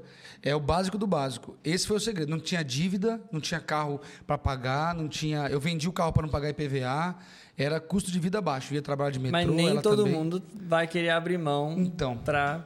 isso, cara, isso vale para O muita coisa filé na vida. todo mundo quer. Você precisa mas abrir mão um pouco aqui, o pensando no longo prazo. É. Ô, Venito, como então? Já falou que entrou sociedade? Cara, nós estamos na Lotus, você tá com sócio. Como é que foi essa virada? Aí, eu aí eu vou, vou- colocar um pouco o YouTube na jogada. Uhum. Porque eu gostava de fazer vídeo, o meu sócio não era muito a favor. Mas ele entendia, ele aceitava. Mas os melhores vídeos que eu fazia era quando ele não estava lá. Esse de lavar a roda sem a mão, eu fiz num sábado. no Mano, meu- eu, eu. Quando eu vi esse vídeo. Esse vídeo foi antes de 2018, não foi? Foi no comecinho de 2018 esse vídeo. Porque eu não sei se eu tava. Se eu não tinha canal, o canal tava começando. Eu vi esse vídeo, assisti. É a roda do meu astro que eu tenho Li os hoje. comentários e eu fiquei bolado com os comentários. Porque os caras estavam falando. Porque ele fez um vídeo, mano, do descontaminante ferroso, se não me engano. Eu usei o multicar e o descontaminante ferroso na sequência. Sim, ele lavou a roda sem encostar a mão na roda. Encostar a mão na roda é esse aqui, ó. Foi Entendeu? uma pré-lavagem ali, né? Isso. Aí ele, os caras falaram assim: ah, você usou a mão pra poder borrifar o produto. Eu falei, ah, mano. Ah, não, mas isso é. Tá ligado, mano? Eu fiquei bolado, porque eu falei, mano, não é possível, que esse- esses caras não é burro, eles se fazem de burro, não tem condição. É, é implicância de propósito. É que atrás do teclado todo mundo é, é forte. Eu ali, falo né? que é os machão de internet, Putz, né, mano? tem é muito, tem cheião, muito. mano. Mas leva, leva tempo pra você relevar isso aí, porque machuca no começo, sabe? É. No começo eu tenho um problema muito grande, mano. O Timóteo me, me conseguiu descobrir qual palavra que resume esse problema meu. Eu sou muito prolixo. Prolixo é o cara. Você sabe o que é, talvez, né? Você é Putz, estudioso. não, não, é aquele não. cara que ele, ele explica a mesma coisa várias vezes, assim, e tudo e vai repetindo a informação. É isso, né, Timóteo? É isso aí. Entendi. Explico muito ali, muita. Você quer ser, demais. ser entendido, você quer muito que É, ser entendido. só o fato de eu explicar isso daqui já mostra quanto eu sou prolixo. Só- só eu explicar. Esse é um exemplo do que é ser prolixo. Esse é o exemplo. Demos um exemplo prático sem querer aqui. E aí, mano, eu tinha muita preocupação, como era um mercado novo, né? E eu tinha essa preocupação de ter uma, uma linguagem mais simples para o robista entender. Eu esticava demais os vídeos no começo, introdução longa, e a galera reclamava. Ah, pô, o vídeo tá ficando longo, parar, não sei o que, tudo. Eu falei, na moral, mano, come- isso começa a machucar a gente. Eu falei, mano, nossa, velho. Aí eu. Tanto que no- depois eu comecei a ficar tão preocupado que eu fazia os vídeos falando muito rápido e não dava para entender Aí direito, né, nada. mano? É fogo. E é muito, muito, muito sinistro isso aí. Mas me conta, Lotus, o sócio, cadê, esses, cadê tudo isso aí? Cadê mano? tudo isso aí? Rapidamente pra gente continuar. Eu comecei então a fazer mais vídeos igual naquele formato de clipe. E não dava certo, ninguém assistia aqueles vídeos. Aí um amigo meu falou: Cara, faz um vídeo você falando com a câmera. As pessoas querem ver você falando. É mais legal assim. O YouTube funciona assim: é uma pessoa falando com a câmera. Falei: Então beleza, o que eu vou fazer? Ele, o carro dele tava lá. Falou: Faz um vídeo limpando o banco de couro do meu carro. E ensina a galera a limpar o banco de couro. Um amigo meu, Anderson, obrigado, viu, Anderson? Você é um cara que sem você talvez não teria feito aquele vídeo. E aí. Eu fiz. E, cara, aquele vídeo teve muito mais visualização do que tava tendo os clipezinhos que eu fazia. Tá até hoje lá no canal. Quem quiser ir lá assistir, vai estar os primeiros vídeos lá, esses clipezinhos. E aí eu entendi isso. Então eu comecei a fazer vídeos nesse formato, falando com a câmera, ensinando a encerar o carro, a lavar cocô de passarinho, limpar a roda sem usar a mão. Esse de limpar a roda sem usar a mão, eu acho que ele foi compartilhado em algum lugar que do nada, num dia, teve muitos comentários negativos assim. Então eu acho que ele foi compartilhado em algum lugar fora de contexto. E a galera começou a zoar. E aquilo, por incrível que pareça, fez bem pro vídeo, porque quando tem é, interação, isso aumenta o engajamento. Aí eu continuei fazendo esses vídeos, eu fazia um, meu sócio fazia um. Ele não gostava. Então a gente perdi a cadência. E nessa começou a surgir um outro canal de estética automotiva no Brasil. E eu assisti esse canal, ao Rabone, desde a época que o, o logo, o logo era um óculos, esse óculos aí dele. E eu assistia, cara, e, e como você fala de histórias, inspiram histórias. Olha que interessante. Eu poderia olhar para o canal dele com inveja, eu já te falei isso. Eu poderia olhar com inveja, do tipo, porra, ele faz sucesso e eu não faço. Só que eu tinha consciência do, do, sucesso dele, ele fazia pelo trabalho bem feito. Ele fazia bastante vídeo, o vídeo tinha um conteúdo legal. Ele estava fazendo o que eu não estava fazendo. Eu podia até querer fazer, mas querer não é o suficiente. Eu não estava executando, eu não estava fazendo. E ele fazendo e desplacando. Atendia cliente que vinha por causa do canal dele. Pô, você faz igual o Rabone? Eu falei, faço, faço, deixa o carro que nós faz. E eu atendia cliente que vinha do canal dele. Eu falei, cara, eu preciso fazer mais vídeos. Esse do, da, da roda sem a mão foi um vídeo que eu falei ainda nesse vídeo. Tava comemorando os mil inscritos no canal. Uhum. Eu falei, pô, a gente está fazendo pouco vídeo, mas eu vou fazer mais vídeo. Pode, pode contar que eu vou fazer mais. Só que eu não fazia. Eu falava isso e ficava um mês sem fazer vídeo. E por que, que você não fazia? Cara, não tinha muito o, o estímulo do, do, do, meu sócio na época, ele não achava legal, faltava conteúdo, faltava confiança, eu tinha muita vergonha. Eu gravava o vídeo, eu segurava o celular assim, se passava alguém na rua, eu parava. É, rolou isso, rolava comigo. Eu tinha vergonha. Eu não sabia falar com a câmera, eu olhava para a tela, não olhava para a lente. Eu editava o vídeo no trem, era difícil editar, não ficava bom. Eu não gostava do vídeo. Eu postava mesmo assim, mas eu não gostava do vídeo. E tinha pouca visibilidade, pouca visualização. Eu não tinha um grande estímulo para fazer, mas eu queria muito fazer. Aí em 2018, novembro, o meu sócio falou assim: ó, é, deu um desentendimento lá. Ele tinha um pouco de é, é, os caminhos, ele gostava. O, o que ele queria para o futuro era diferente do que eu queria. Uhum. Ele queria trabalhar sozinho. Na época a gente já tinha um funcionário. Ele queria economizar e mandar o funcionário embora. E eu queria fazer mais serviço e vender mais. Então a gente entrou num desacordo ali. Ele é um cara, putz, a gente estudou junto no Senai, é um excelente profissional. Não temos muito relacionamento hoje, mas ele foi um cara que foi importantíssimo nessa fase da uhum. construção da Lotus ali. Mas chegou uma hora que ele falou assim: eu não quero mais. Vamos fechar, cada um pega suas ferramentas e vai embora. Eu falei: não, não vamos fechar. É um sonho que eu tenho, isso aqui eu quero fazer acontecer. Vamos ver como é que a gente faz. É, é, quanto que você quer pela sua parte? Metade, metade? Não tinha nada no papel, era tudo. Era palavra. Tudo, palavra. Mas eu sou um cara muito honesto. Jamais eu iria pegar e falar: não, isso aqui é meu, sai fora e já era. Não. É meio a meio? Quanto vale a empresa? Aí ele falou: não, vamos contar quantos tem de ferramenta, que você compra a minha parte. Falei, cara, você quer vender? Meu irmão me ajudou nessa parte. Falou assim: ó, ele quer vender, ele quer sair fora, fala para ele dar um preço. Ele deu o preço, 20 mil reais. Ele falou, quero 20 mil. Isso foi em novembro de 2018. Eu falei, 20 mil não tenho. Eu dou 16. 15. Ele falou, então 16. Aí fechamos 16 mil, mais uma politriz que ele levou. Eu fiz um empréstimo e paguei. Eu não tinha dinheiro, não tinha fluxo de caixa, não tinha nada para isso. Eu falei, e agora? Como é que vai ser? Sabe quando você faz o trabalho na escola em dupla? É mais gostoso, porque você tem a responsabilidade para compartilhar ali, né? Eu, vi, eu, me vi ali sozinho. Ficou eu e o funcionário, que está comigo até hoje, o Ronaldo Cossaca. Ficou eu e ele, novembro de 2018. Cara, em dezembro eu faturei o dobro. Hum. Eu faturei o dobro. Mas por que você começou com os eu vou dizer por que eu faturei o dobro. Mas já mudou o nome aí? Agora? Não, continuou como não. Lotus. Ah. Eu comprei os direitos de usar o nome Lotus, Sim. comprei a empresa dele. Ele, na época, ele não calculou muito bem o, o, valor da empresa. Ele calculou o valor das ferramentas, ele calculou o valor do, do, do espaço, da estrutura. Ele não calculou o valor da empresa, mas eu dei a liberdade dele de definir o preço. E ele definiu esse preço e eu comprei. É até legal também, porque não fica aquela parada, tipo assim, ah, você colocou preço aqui, depois ele vem encher seu saco. É. Não, você deu não, seu e foi preço. muito tranquilo. Nós nunca tivemos nenhum tipo de uhum. conflito com relação a isso. Fechamos o um negócio, assinamos um contrato, acabou. E aí, continuamos como Lotus. O que, que aconteceu? Eu acho que o universo conspira. Quando a gente insiste, a gente persiste, a gente pensa positivo. Eu sempre fui um cara otimista e eu nunca pensei em desistir. Em momento nenhum passou pela minha cabeça assim, putz, vou tentar outra coisa. Eu queria fazer acontecer e eu, eu ia fazer o que, fiz, o que fosse preciso para isso acontecer. Mas aí, mano, é que tá, que tá da hora. Porque assim, da Marinha você perdeu a hype do negócio, na informática, na mecânica. Por que, que não perdeu aí, mano? Eu acho que é o tesão Porque do negócio. Porque você ganhando menos, porque você estava ganhando 1.500 reais. É, ganhava menos. A grana nunca foi o foco. Eu queria trabalhar feliz. Uhum. Eu, queria, eu queria poder ter os meus filhos no meu trabalho eu queria trabalhar de bermuda. Um dia eu mandei um e-mail para a empresa que eu trabalhava lá na informática. Posso vir de bermuda? Não, não pode. Por quê? Não veio a resposta. As mulheres podiam usar saia. Eu queria trabalhar de bermuda. Eu queria trabalhar do meu jeito. Eu queria atender as pessoas do meu jeito. Eu queria que meus filhos pudessem ir na minha empresa e ficar lá, se eles quisessem. Eu queria que eles soubessem que trabalhar não era chato.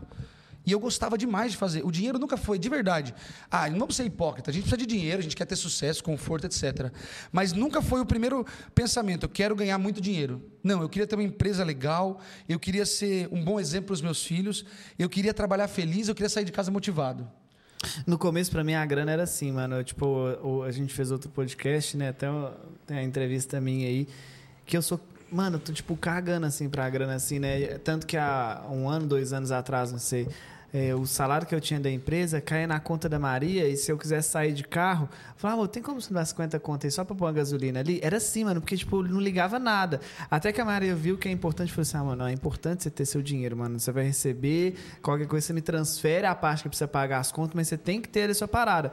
Só que, tipo assim, eu sempre fui muito, mano, fissurado em, tipo assim, em. em em fazer o negócio dar certo. E, e no começo, mano, minha preocupação com grana é o seguinte: pagar as contas básicas, mano. Da empresa. Casa, é, o, a- o aluguel da, da casa, o aluguel da empresa. Da empresa. é, sabe? Contas em dia, sabe? Tá É, em água, luz, telefone e comida pra família, tá ligado? Era isso aí que era a hype, assim, pra mim. Eu pensava muito nisso. Eu queria ter tudo em ordem, tudo em dia. Não queria dever nada, não queria ficar é, é, inadimplente. Eu queria. Era essa parada. A Suzane sempre foi muito organizada com relação a dinheiro.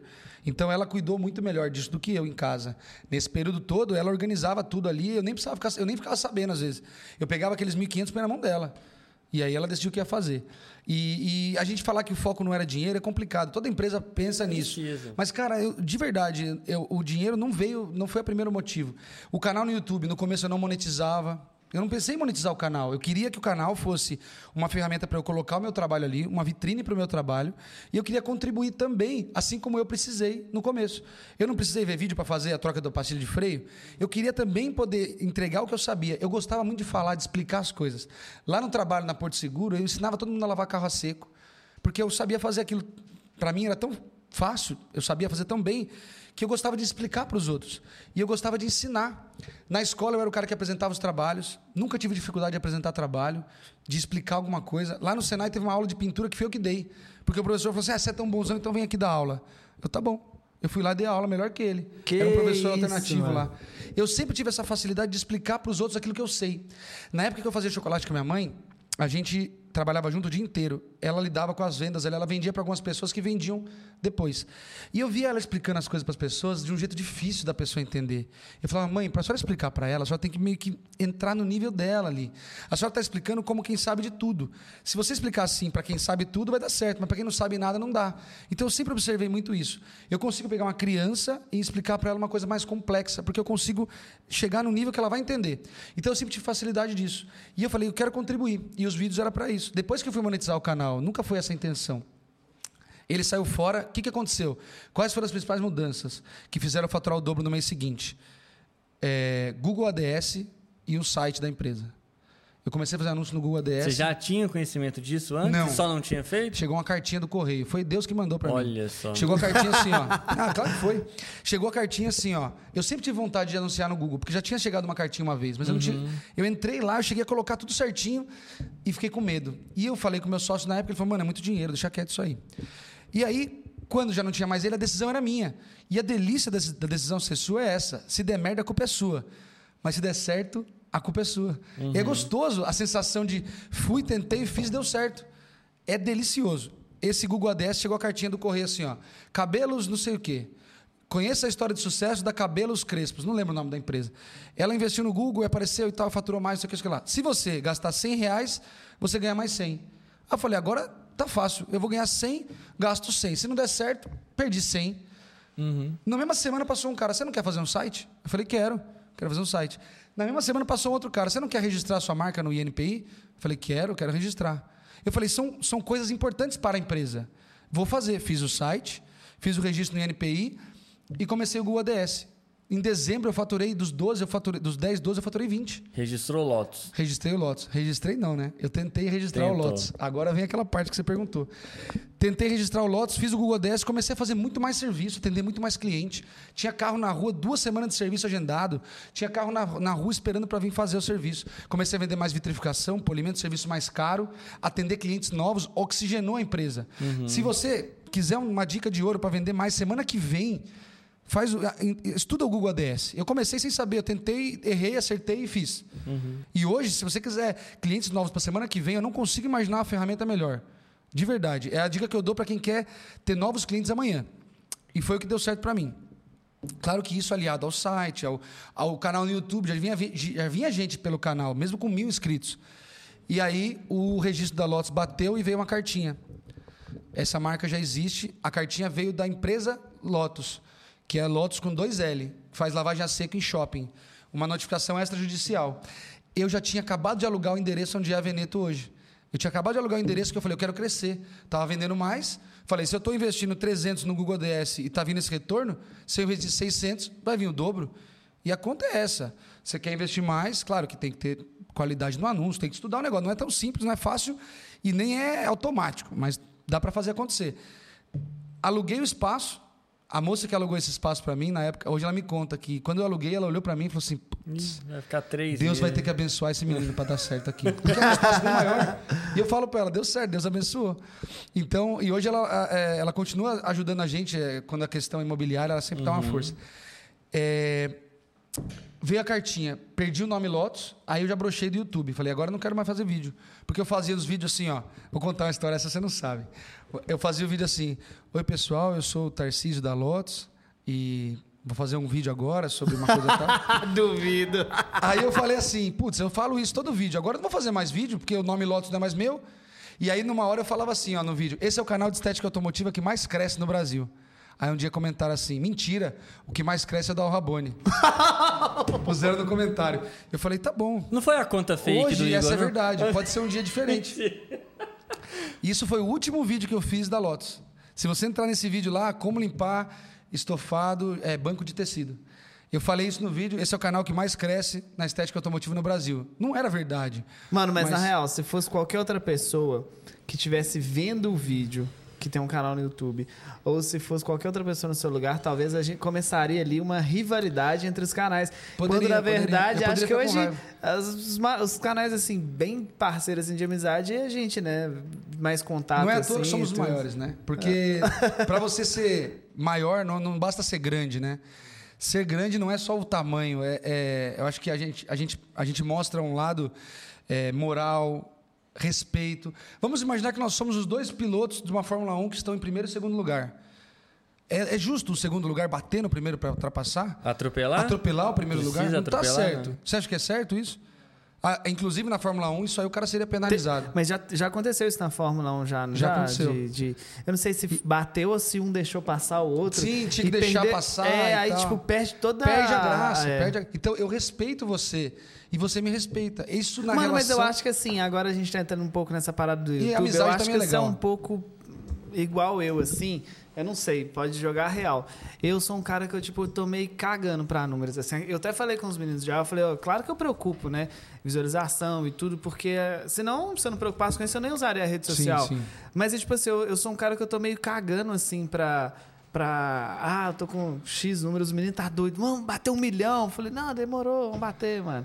Não, vamos fazer um tanto de coisa. Falei, não, pode fazer, mano. Eu, tipo, eu tô cagando pra isso, assim.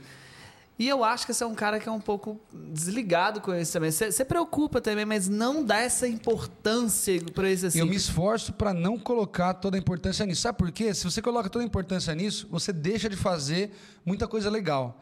Porque se a gente for fazer vídeo, você sabe disso. Que tipo de vídeo que mais bomba no YouTube se a gente fizer um agora? É vídeo de gambiarra, é coisa que o cara pode fazer que nem sempre é o jeito mais legal de todos.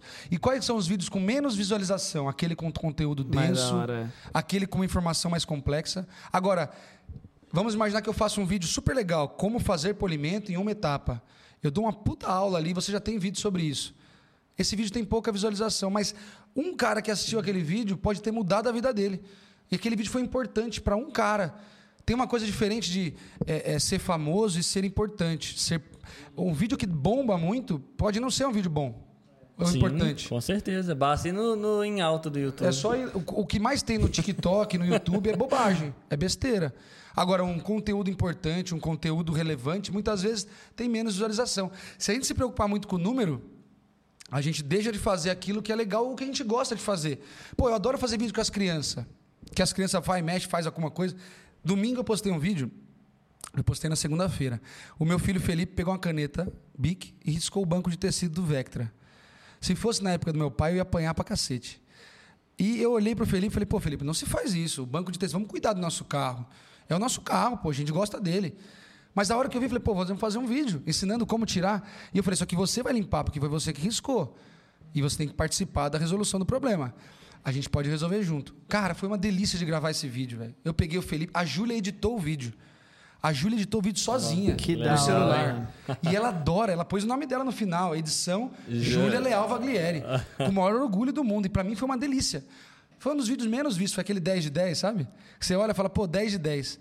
Mas e a Júlia perguntando, pai, quantas visualizações tem? Eu falei, Júlia, já tem 3 mil visualizações. Nossa, pai, tudo isso. Cara, pra ela, viver aquilo com ela, eu falo, isso até me arrepia. Pra, isso, pra mim, isso é muito mais legal Do que os aquele números. vídeo do, do motor com WD-40, que um monte de gente assiste, um monte de gente critica, e os caras que assistem nem sabem quem sou eu, não tá nem aí pra nada. Aquele vídeo que eu fiz com meu filho gera muito mais conexão verdadeira com as pessoas, transmite valores. Cara, talvez eu tenha ensinado naquele vídeo que não precisa bater na criança que faz isso. Talvez uma criança deixou de apanhar por causa daquele vídeo. Então são coisas mais importantes que o número. E os números que aparecem nem sempre são os números mais importantes. As pessoas veem o número de inscritos, o número de seguidores, mas às vezes esse número tem gente que compra seguidor inscrito. Se a gente focar demais no número, cara, a gente fica louco. A gente fica louco. A gente tem que focar Até no porque, que é assim, importante. mano, se a gente for olhar como. Se a gente for levar ao pé da letra a importância do número na internet, a gente vai ver a importância, número para mim, marketing digital mesmo, a parada assim, é o número lá na conta bancária, né? Sim, O quanto é que sim. ele converte em Sim. grana. Agora, para mim, a internet ela tem uma função, mano. é, Eu, eu usei esse exemplo há muito tempo atrás com a minha mãe. Eu falei, mãe, a internet. Não sei se foi minha mãe ou meu pai, que eles, acho que foi meu pai, começou a dar uma criticada na internet e tudo. Não foi, foi criticado, não foi, eu coloquei errado. Meu, ali. meu pai, ele, ele falei, pai, compra um celular melhor. Não, celular pra mim é receber chamar ligação, precisa desse trem de internet e tudo.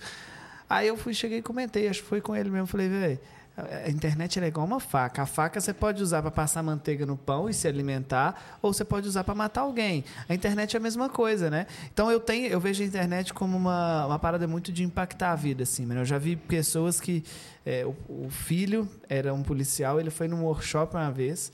Só para poder, foi lá, pagou, ficou quietinho no final e falou assim: Mano, eu tô aqui só para poder te falar que meu pai, ele não sabe ler, não sabe escrever e sempre passou muita dificuldade na vida dele. E aí ele começou a assistir seus vídeos, mano, ele aprendeu uma profissão, porque antes ele não conseguia, porque não sabia ler e escrever. Através do vídeo ele consegue. precisa saber ler e e hoje, mano, ele consegue ganhar no mesmo que ele nunca ganhou na vida dele, mano. Eu queria vir cá pra te agradecer por ter mudado a vida do meu pai. Eu nem gosto de carro, não, mano. Olha e aí, você vai me falar o quê, mano? Qual que é o valor disso? Se esse vídeo tivesse dado uma visualização e fosse desse cara, Acabou. Cumpriu seu papel. vale muito mais do que os milhões, tá Foi. ligado, mano? E às vezes é. Não, pode, pode ir. Pode, pode, fala. não, fala. não, que eu, tô curioso. É vocês estão falando números. tanto de números, de, de, de, de coisas de YouTube. Eu quero da- dar um pulo aqui. Hoje, hoje, é, o Veneto é o quê? não é só um estúdio, é um grupo. Tem, você tem, deve ter uma série de coisas ali que você. É, ele dá workshop, curso, sim, a sim, loja, a gente faz né? cursos, a gente então, tem eu quero saber hoje, hoje, como é que essa história chega assim e Tá, desenvolve. O Matheus, ele tá sendo modesto, mas daqui a pouco ele começa, que ele é o conhecido como as perguntas perigosas. Daqui a não, pouco ele... não, não, eu- ele eu, eu quero saber uma. sim, tô, tô curioso pra saber, porque. E aí? Chegou, desagou em quê? O que que virou isso? YouTube? É, eu acho que o, o YouTube não deixa de ser uma ferramenta para levar o nosso nome, fortalecer a marca para outras iniciativas, né? Curso, workshop, estúdio, curso online é uma coisa que a gente pretende investir mais também. Você É, tem? Tá, tá funcionando eu tenho, ou não? Eu tenho, mas eu já estou no momento de dar uma, uma reformulada. Eu quero, eu quero hum, fazer um, um novo conteúdo sobre upgrade isso. ali, É. é. Então a gente aprendeu, tentou uma coisa, tentou outra. É, eu estou descobrindo esse universo do curso online. Ainda é uma coisa que eu preciso investir em conhecimento e estou fazendo isso para conseguir levar a informação a mais pessoas Sabe o que eu acho muito da hora dele, mano? Agora sem rasgação mesmo. Aqui nas câmeras, e tanto quando a gente conversa com ele, ele é um cara que ele não tem vergonha de assumir que ele precisa aprender isso. Ele é um cara que ele não tem vergonha de demonstrar admiração por ninguém. Eu acho isso da hora, mano. Seu coração é muito puro com essas paradas, irmão. Cara, eu acho que isso é muito raro, uma coisa mano. só. É. Real. Legal, obrigado, obrigado. E eu não, não, não deixo de falar o quanto eu te admiro, inclusive eh, me inspiro em você nesse trabalho que você faz, tanto com os cursos quanto com o estúdio, a estrutura da sua empresa hoje. Eu ainda tenho uma empresa que a estrutura é eu e minha esposa na, na, na- na gestão ali, poucas pessoas, poucos Hoje ela tá funcionários. 100% Veneto. Hoje a minha esposa é 100% Veneto. Quando é que ela chegou? Só pra gente voltar na linha do tempo. Meu sócio saiu, aluguei o espaço, perdi o nome Lotus. Pensa no nome, pensa no nome, pensa no nome. Como é que veio o nome Veneto? O nome Veneto chegou assim, ó. Cadê o, o nosso amigo aí, ó? Fernando. Fernando, Olha Fernando. nome Chegou dele. na hora, chegou a hora do nome Veneto. Eu precisava pensar num novo nome. Eu conversei com o advogado, ele falou, cara, não adianta brigar com isso aqui, você vai perder. Perdeu o nome, esquece. Sem Uhum. apego. Aí eu entrei no mapa da Itália e eu fui ver a cidade onde meu bisavô nasceu, que é a cidade de Casale sul Sili. E ele foi registrado na cidade de Mogliano Veneto, na província de Vêneto, na Itália, cuja capital é Veneza. E eu olhei o nome Veneto, bonito, eu falei nome simples, bonito. Eu queria um nome que não fosse conectado ao carro necessariamente, eu queria que fosse uma coisa Nossa, isso é muito da hora. para ter uma chance maior de, de, de ser exclusivo e eu queria um símbolo que sozinho representasse a empresa sem um carro também no desenho. Ah, o símbolo foi a ideia da Suzane, a letra VNT, está presente no símbolo as consoantes da Veneto. O nome vem da província na Itália, de Vêneto, mas não tem um acento. E da cidade de Mogliano Veneto, que foi onde nasceu lá o meu, onde foi registrado meu bisavô. A gente tem os, os documentos. E eu mandei num grupo de amigos. E aí veio uma reflexão legal. Eu mandei assim, galera, pensei nesse nome aqui. Pum, mandei Veneto. Aí um camarada falou assim, pô, nome zoado, nome de loja de roupa. Aí eu desisti do nome Veneto. Em março de 2019. Desisti. Falei, vou pensar em outro. Eu fiquei pensando, pensando, pensando, pensando. Não consegui chegar em nada. Tive várias ideias. Não consegui chegar em nada. Nada. Como Falei, quer saber? Vai ser Veneto. E aí a reflexão é a seguinte: a decisão é sua. Se a decisão for sua, não compartilha muito com ninguém, porque quem vai conviver com a consequência é você. A decisão é sua. Tome a decisão. Não compartilhe essa, essa responsabilidade. Porque ele pode decidir, não existe unanimidade. Mano, sabia que eu sou muito assim, velho? Eu quero comprar, sei lá, um telefone. Aí eu vou mandar mensagem pro meu irmão. Eu falo, mano, você prefere tela assim ou você prefere tela assada? A tela que ele falar que prefere, eu compro o telefone. Só que, mano, quem vai viver usando aquele telefone sou eu. Pronto. Entendeu? Eu sou, eu tenho muito isso, mano, de compartilhar assim com algumas pessoas e acabar depois vivendo a frustração da consequência ali, viu? E eu aprendi ali que se a decisão é minha, a consequência vai ser minha, eu tenho que tomá-la sozinho. Decidimos pelo Veneto, em conjunto com a Suzane também. Fizemos o logo, mandei naquele grupo de novo. O cara, mesmo cara que falou que achou zoado, mandou assim: Nossa, que top. Ficou Ó. top. Então, assim, ele não estava envolvido com aquilo. É, não era ele a exatamente. pessoa para escolher isso. Jamais, cara. Não coloca a responsabilidade de uma escolha importante para você para outra pessoa fazer. A decisão é sua, a consequência será sua. Mudamos para Veneto em setembro de 2019 e junto com isso veio a, a Suzane Muito trabalhar. recente, É né? muito novo, Muito cara. recente. Fez dois anos a Veneto. E aí eu falei, agora o que eu vou fazer? Primeira coisa que eu pensei, vou voltar com os vídeos. Vou voltar com os vídeos. Aí eu já tinha. E sabe o que me estimulou a voltar com os vídeos? Aquele vídeo da higienização de tecido, que começou a bombar do nada. Tava com 300 mil visualizações. E o canal começou a ganhar inscritos graças àquele vídeo. E aí, aquele vídeo, eu já estava com uns 10 mil inscritos. Falei, vou começar com o canal de novo. E aí veio o canal, a Suzane trabalhando na Veneto. Aí ela começou a me ajudar com o financeiro, com recursos humanos, com orçamento, com atendimento. E eu comecei a melhorar a operação, aumentar a qualidade, é, criar processos, fazer mais vídeos. E aí, meu, começou a crescer o canal, começou a crescer o estúdio, aí veio a pandemia. A pandemia março de 2020. Então, setembro de 2019 começou a Veneto. Março de 2020 veio a pandemia. E aí a gente tinha um, um cenário que eu já fazia, editava os vídeos, eu, isso praticamente sempre foi assim. Vez ou outra que teve uma participação de um editor que veio um pouquinho e saiu fora. Eu que mais fazia, editava os vídeos. E existe até um apego nisso aí, é difícil. Agora eu estou tentando me liberar para poder crescer um pouco mais essa questão. Veio a pandemia, o meu irmão estava vindo para o Brasil, chegou na semana da pandemia, ele veio. Ele falou, cara, e ele trouxe o iPhone. Que eu já estava. O iPhone surgiu porque o outro celular quebrou e tal. Eu dei sorte. Eu estava treinando uma corrida lá, molhou o celular. Eu fui ajudar uma pessoa a trocar pneu do carro, molhou o celular, perdi o celular. Ele trouxe o iPhone parcelado em 24 vezes, sem juros. Eu falei, então vamos embora. Quando veio o iPhone, chegou meu irmão e falou, cara, vamos fazer mais vídeo. Vamos fazer mais vídeo, fazer mais vídeo. O mais velho. O mais velho. E ele me ajudava demais fazer os vídeos ali. Ele, ele gravava para mim, ele, ele me ajudava a pensar nas ideias. Ele tinha ideia que eu falava, mano, que bosta de ideia de vídeo. Mas só que eu confio tanto nele e agradeço tanto a ele por isso, que mesmo achando uma bosta de ideia, eu ia lá e fazia. E adivinha? Dava certo. Cara, de março de 2020, que foi a pandemia, 20 de março, eu mandei todo mundo de férias. Eu falei, não sei o que vai acontecer. A pandemia chegou, ninguém sabia o que ia acontecer. Verdade. Virou todo dia, virou domingo.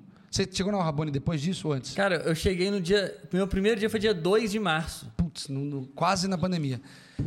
Todo dia virou domingo, dei férias para todo mundo, os funcionários. Eu em nenhum momento pensei em fechar, em procurar emprego, nada disso.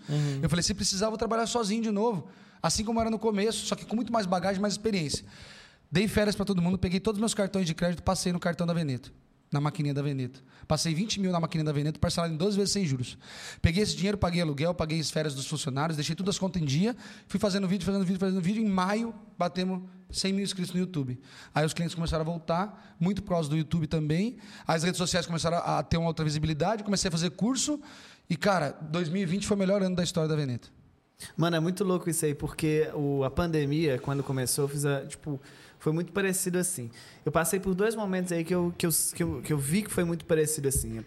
Vamos colocar três momentos. Primeiro, a importância dos, dos, dos pequenos começos. Começar pequeno, saber fazer a operação, saber fazer uma gestão legal, saber você fazer o marketing ali. Claro que se você vai investir numa empresa gigantesca, tudo, você vai começar já a ter equipe, mas a importância de você saber fazer, de você fazer um pouquinho de tudo. E eu foi muito assim comigo também. A segunda coisa que eu vi aí, mano, foi essa parada sua ali de da- do que rolou ali naquela naquele momento que você começou a pandemia e foi trabalhar sozinho. Eu, eu tive essa virada de chave antes da pandemia, em 2018, quando o canal começou a crescer. Eu gravava vídeo, o celular ficava na porta da loja e a rua aqui, mano. Ia pra conta da claridade e tudo, e o carro no fundo. E, mano, era barulho, tinha gente passando, aí passava gente, eu ficava com vergonha. Aí eu falei, amor, na moral, vamos fechar a loja, vamos pra uma casa, trabalhar numa garagem, meter ferro no negócio. Fui sozinho ali, mano. Ali eu aprendi de novo, agora também com muito mais técnica e tal. E na pandemia foi onde a gente também teve o maior crescimento, tanto que em 2020 a gente, teve, a gente fez a loja em 2019. Em 2020 eu tive que praticamente fazer outra loja para poder conseguir atender a demanda. Eu dei 10 dias de férias para todo mundo. Falei, mano, porque eu não sei o que vai acontecer. Vamos para casa, vamos observar, ver notícia, pesquisar. E daqui 10 dias a gente volta. E, mano, crescimento geral, assim, o trem foi muito da hora. Agora, falando do seu... ca- E, e 2020, mano, é, foi o maior crescimento que a gente também teve na história do Arbano, foi o maior crescimento. Esse ano vai ser melhor que o último. Mas falando de gráfico de crescimento... Sim, o, mais o- acentuado. O, mais acentuado foi 2020, E sem rolou, sombra de dúvida. e rolou uma parada muito parecida com ele. Você perdeu o sócio no mês seguinte, você, Sim. tum, lá na Rabone perdeu, Perdeu o o sócio, funcionário Entrou o YouTube, chave. mano. Foi assim também. E, É, e aí, o que que Eu pegou? lembro que meu sócio falava assim: pô, hoje a gente faz vídeo, a gente trabalha. ah, é, Era esse o pensamento. é cabeça. e aí. E aí a gente hoje faz vídeo e trabalha muito mais. Não, eu até que o, a questão de vídeo, essa parada, o meu, o meu sócio não tinha problema. A questão é que, tipo, ele não sabia executar o serviço Eu nem tô e a seu sócio, gestão, gestão e, e, e marketing, entendi. A gestão e marketing, é, ele não sabia fazer tão bem assim igual a gente precisava, né? O que agarrou. Mas uma parada que eu achei da hora muito no seu crescimento, mano, e que uma vez um cara fez um comentário desse comigo no YouTube, mano. O cara chegou pra mim no YouTube, no, no, no Instagram. Eu até contei isso no outro podcast já. Eu postei uma foto falando dos empreendedores de pau, que são pessoas que eh, ensinam o que nunca aprenderam, ensinam a conquistar o que nunca conquistou, enfim. E eu falei que a gente tem que tomar cuidado, que a melhor forma de analisar se uma pessoa é boa ou não é igual a Bíblia fala para a gente analisar. Comparando uma árvore, a gente olha se a árvore é boa ou ruim através da qualidade do fruto. Fruto bom, árvore boa. Fruto ruim, não tem fruto, a árvore não serve para nada. E a melhor forma, e aí um cara que, inclusive, eu já tinha até um, um contato com ele esse antes, uma- uma- não era amizade, mas a gente já tinha uma relação legal antes. É, ele até me ajudou, quando eu comecei a polir, ele me ajudou a fazer um serviço de polimento lá e tal. E ele veio aqui na loja uma vez, mano, até pediu, ah, fazer uma live lá com uma empresa e tudo. Eu falei, não, demorou, mano, vamos fazer da hora e tal. Fui lá, mano, fiz a live com a empresa dele, depois fiz uma live aberta lá, enfim. Esse cara chegou e falou assim, mano, hoje você tá falando isso aí porque seu canal virou no, é, virou no YouTube assim, é, tal, você pegou você, viu, você teve sorte de pegar um vídeo aí que deu visualização e hoje você fica tirando os outros. Eu falei, irmão, eu estou condenando, né? Condenando, eu estou é, mostrando aqui a pessoa que ela tá fazendo, tá agindo de picaretagem na internet, agindo de má fé, vendendo que ela, coisas que ela não fala, que, é, vendendo curso de coisa que ela nunca fez na vida e tudo. Eu tô condenando. Se você tá defendendo esse tipo de pessoa, me estranha, cara. E outra coisa, você vai ver vários canais no YouTube, não só na estética, mas também na estética, que vai ter um vídeo viralizado e que não vai chegar a resultado nenhum. Vai passar um tempo. E eu achei muito da hora do seu, do seu, do seu Por que, que eu tô falando isso? Porque eu achei muito da hora do seu crescimento, mano, da constância dele. Você é um cara que aconteceu muito parecido comigo. Você não deu tempo de curtir os 100 mil, não deu tempo de curtir os 200 mil, não deu tempo de curtir os 300 mil, não deu tempo de curtir os 400 mil.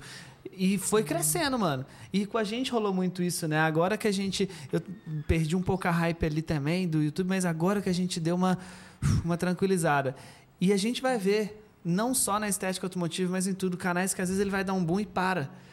Porque quando eu vejo que o canal ele continua nessa ascensão, eu vejo a conexão que o público tem com, com a pessoa, né? Eu vejo essa conexão que a galera tem com você. Vai ser comum ver um canal chegar, bate 50, para. Bate 100, para. Bate 200, para.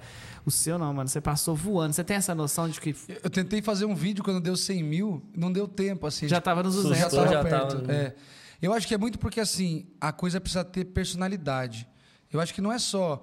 é, O conteúdo está em alta, a estética automotiva está em alta, o assunto está em alta, né? Quem quiser chegar agora e fazer um monte de conteúdo tal, pode até ser que consiga. Mas e a- aquela essência?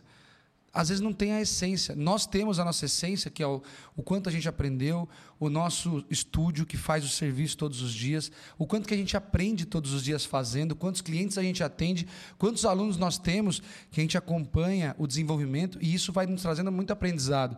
Para mim, cada vídeo que eu faço, eu aprendo mais. Eu não estou ali só querendo ensinar, querendo colocar o que eu sei, que o que eu sei é lei, que é melhor do que os outros. Jamais, jamais. Eu aprendo demais com cada vídeo. Eu aprendo demais com cada pergunta. Eu recebo muita pergunta que eu não sei a resposta. Você vai atrás e, vou aprende atrás pra e caramba. pra caramba. É isso mesmo. eu lembro um caso que foi muito besta, mas assim, queria fazer um vídeo sobre microfibra. Estavam me perguntando muito. Falou, faz um vídeo sobre microfibra. E eu pô, não sei, não sei nada sobre microfibra. Eu fui pesquisar. Até o nome microfibra é tão bobo, mas é porque a fibra é muito pequena, microfibra. e eu entendi qual a característica, o que avaliar e tal, para fazer aquele vídeo. A partir disso surgiram outras perguntas que eu fui aprendendo. Se a gente não tiver a humildade de sentar para aprender, a gente não consegue ensinar ninguém. Se a gente não entender que a melhor maneira de aprender é ensinando, Cara, e outra coisa, eu, não tá, eu não- nunca estou 100% preparado para fazer alguma coisa nova, para aprender um pouco mais. Eu boto fé na parada que é assim, né? Que eu gosto dessas frases de efeitos, né? Tem uma frase que fala que aquele que não, não, aquele que não está preparado para sentar e aprender nunca estará preparado para ficar de pé e Pra ensinar. ensinar. E é muito o cara que ele não tem humildade para aprender, ele nunca vai ser um bom professor. Igual aquele cara que ele não é, ele, ele nunca foi liderado, ele vai dificilmente ele vai ser um bom líder. Aquele cara que, que nunca foi, nunca teve um chefe, nunca trabalhou de carteira assinada, dificilmente ele vai ser um bom patrão, porque ele não tem parâmetros para isso, né? E agora é o da seguinte, gente. vamos falar de YouTube aqui, real agora. A gente sabe, o Juan falou isso uma vez, cresce o que é bom, cresce o que é ruim também, Sim. né? Vamos entrar num assunto polêmico, mano. É, hoje, a cara deles, a cara... Ah, ah, o assunto polêmico, chegou a hora. Existem. Vamos começar de leve. Existe hoje o Veneto, né? É, mesmo sendo um cara da paz e tudo. Você é um cara que tem tretas nesse mercado ou não? Jogando a Cara, real. tem, tem. E o pior de tudo, as tretas elas chegam, eu nem sei, assim, mas tem gente que não gosta de mim. Sabe quem que não gosta? O, o tipo de perfil de cara que não gosta? Aquele cara que não gosta de quem faz sucesso. Sabe aquele cara que curte uma banda, que ela é pequenininha no bairro, aí a banda começa a fazer sucesso, ele, tomar no cu, os caras cresceu e tal. É o hipster. Aquele cara que tenta, tenta, tenta, não sai do lugar, não sai do quintal. Tipo a raposa e as uvas lá, né, mano? Não conseguiu pegar a uva e falou: essa uva não presta, não. É ovo que não presta. Tem os caras que não gostam de mim. Eu, eu já tive Mas alguns... isso, é, isso é declarado assim? Ou, ou- ou- É, né? Tem, tem, tem. Eu acho que declarado tem um cara aí que ele, ele parece que ele quer ser o melhor de todos, assim. E na nosso nosso mercado, assim, a galera conhece, a galera sabe. E mas assim, de verdade, eu sinto pena do cara que foca em desejar o mal, em querer ser melhor, em querer atropelar o outro, enquanto ele poderia pensar em ele ser melhor, né? Crescer juntos, crescer, ser parceiro. ser mais legal, fazer o. Porque aí a gente vê que o propósito não é o bem comum, né? O propósito é o, é o bem próprio, é o, é o ganho próprio. O cara que quer ganhar só para ele, ele não quer que os outros vão bem. Só que não dá para todo mundo ir bem, não dá para conviver em harmonia. A gente compartilha do mesmo mercado. Mano, é, eu, eu, tipo assim, eu particularmente, eu, eu sempre falei isso já, eu falo isso nos, nos vídeos. Eu incentivo muito outros canais no YouTube, tanto que todo canal, eu não, eu, por incrível que pareça, eu uso muito rede social, mas eu acompanho muito pouco rede social. A gente que está construindo conteúdo ali é, não eu dá não, de... eu não- a, gente, a gente cria conteúdo, mas a gente não consome conteúdo demais, né? Então eu consumo muito pouco conteúdo. Então não dá tempo de ver muita treta, essas coisas. Mas uma coisa que eu vejo, mano, sempre que dá tempo de ver alguém que tá crescendo, tá ganhando alguma notoriedade, mano, eu faço questão, principalmente no YouTube, porque o YouTube é um trampo sinistro, mano. Sim, sim. Mano, eu faço questão de mandar uma mensagem ali. Falei, irmão, parabéns, Deus abençoe e tudo. Eu fiz isso com você, eu já fiz isso com o Isum também, né? O Idney também, mano, que é um moleque que faz o corre dele lá no progresso, sem ficar implicando com ninguém e tal. Eu sempre mando mensagem pra quem tá crescendo.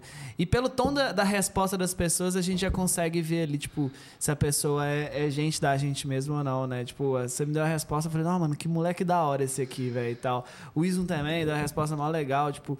Então a gente vê a pureza no coração das pessoas. Eu falo que ninguém conhece um homem através das suas ações. É impossível conhecer um homem através da ação dele. Ah, porque ele dá pão na rua, porque ele acolheu.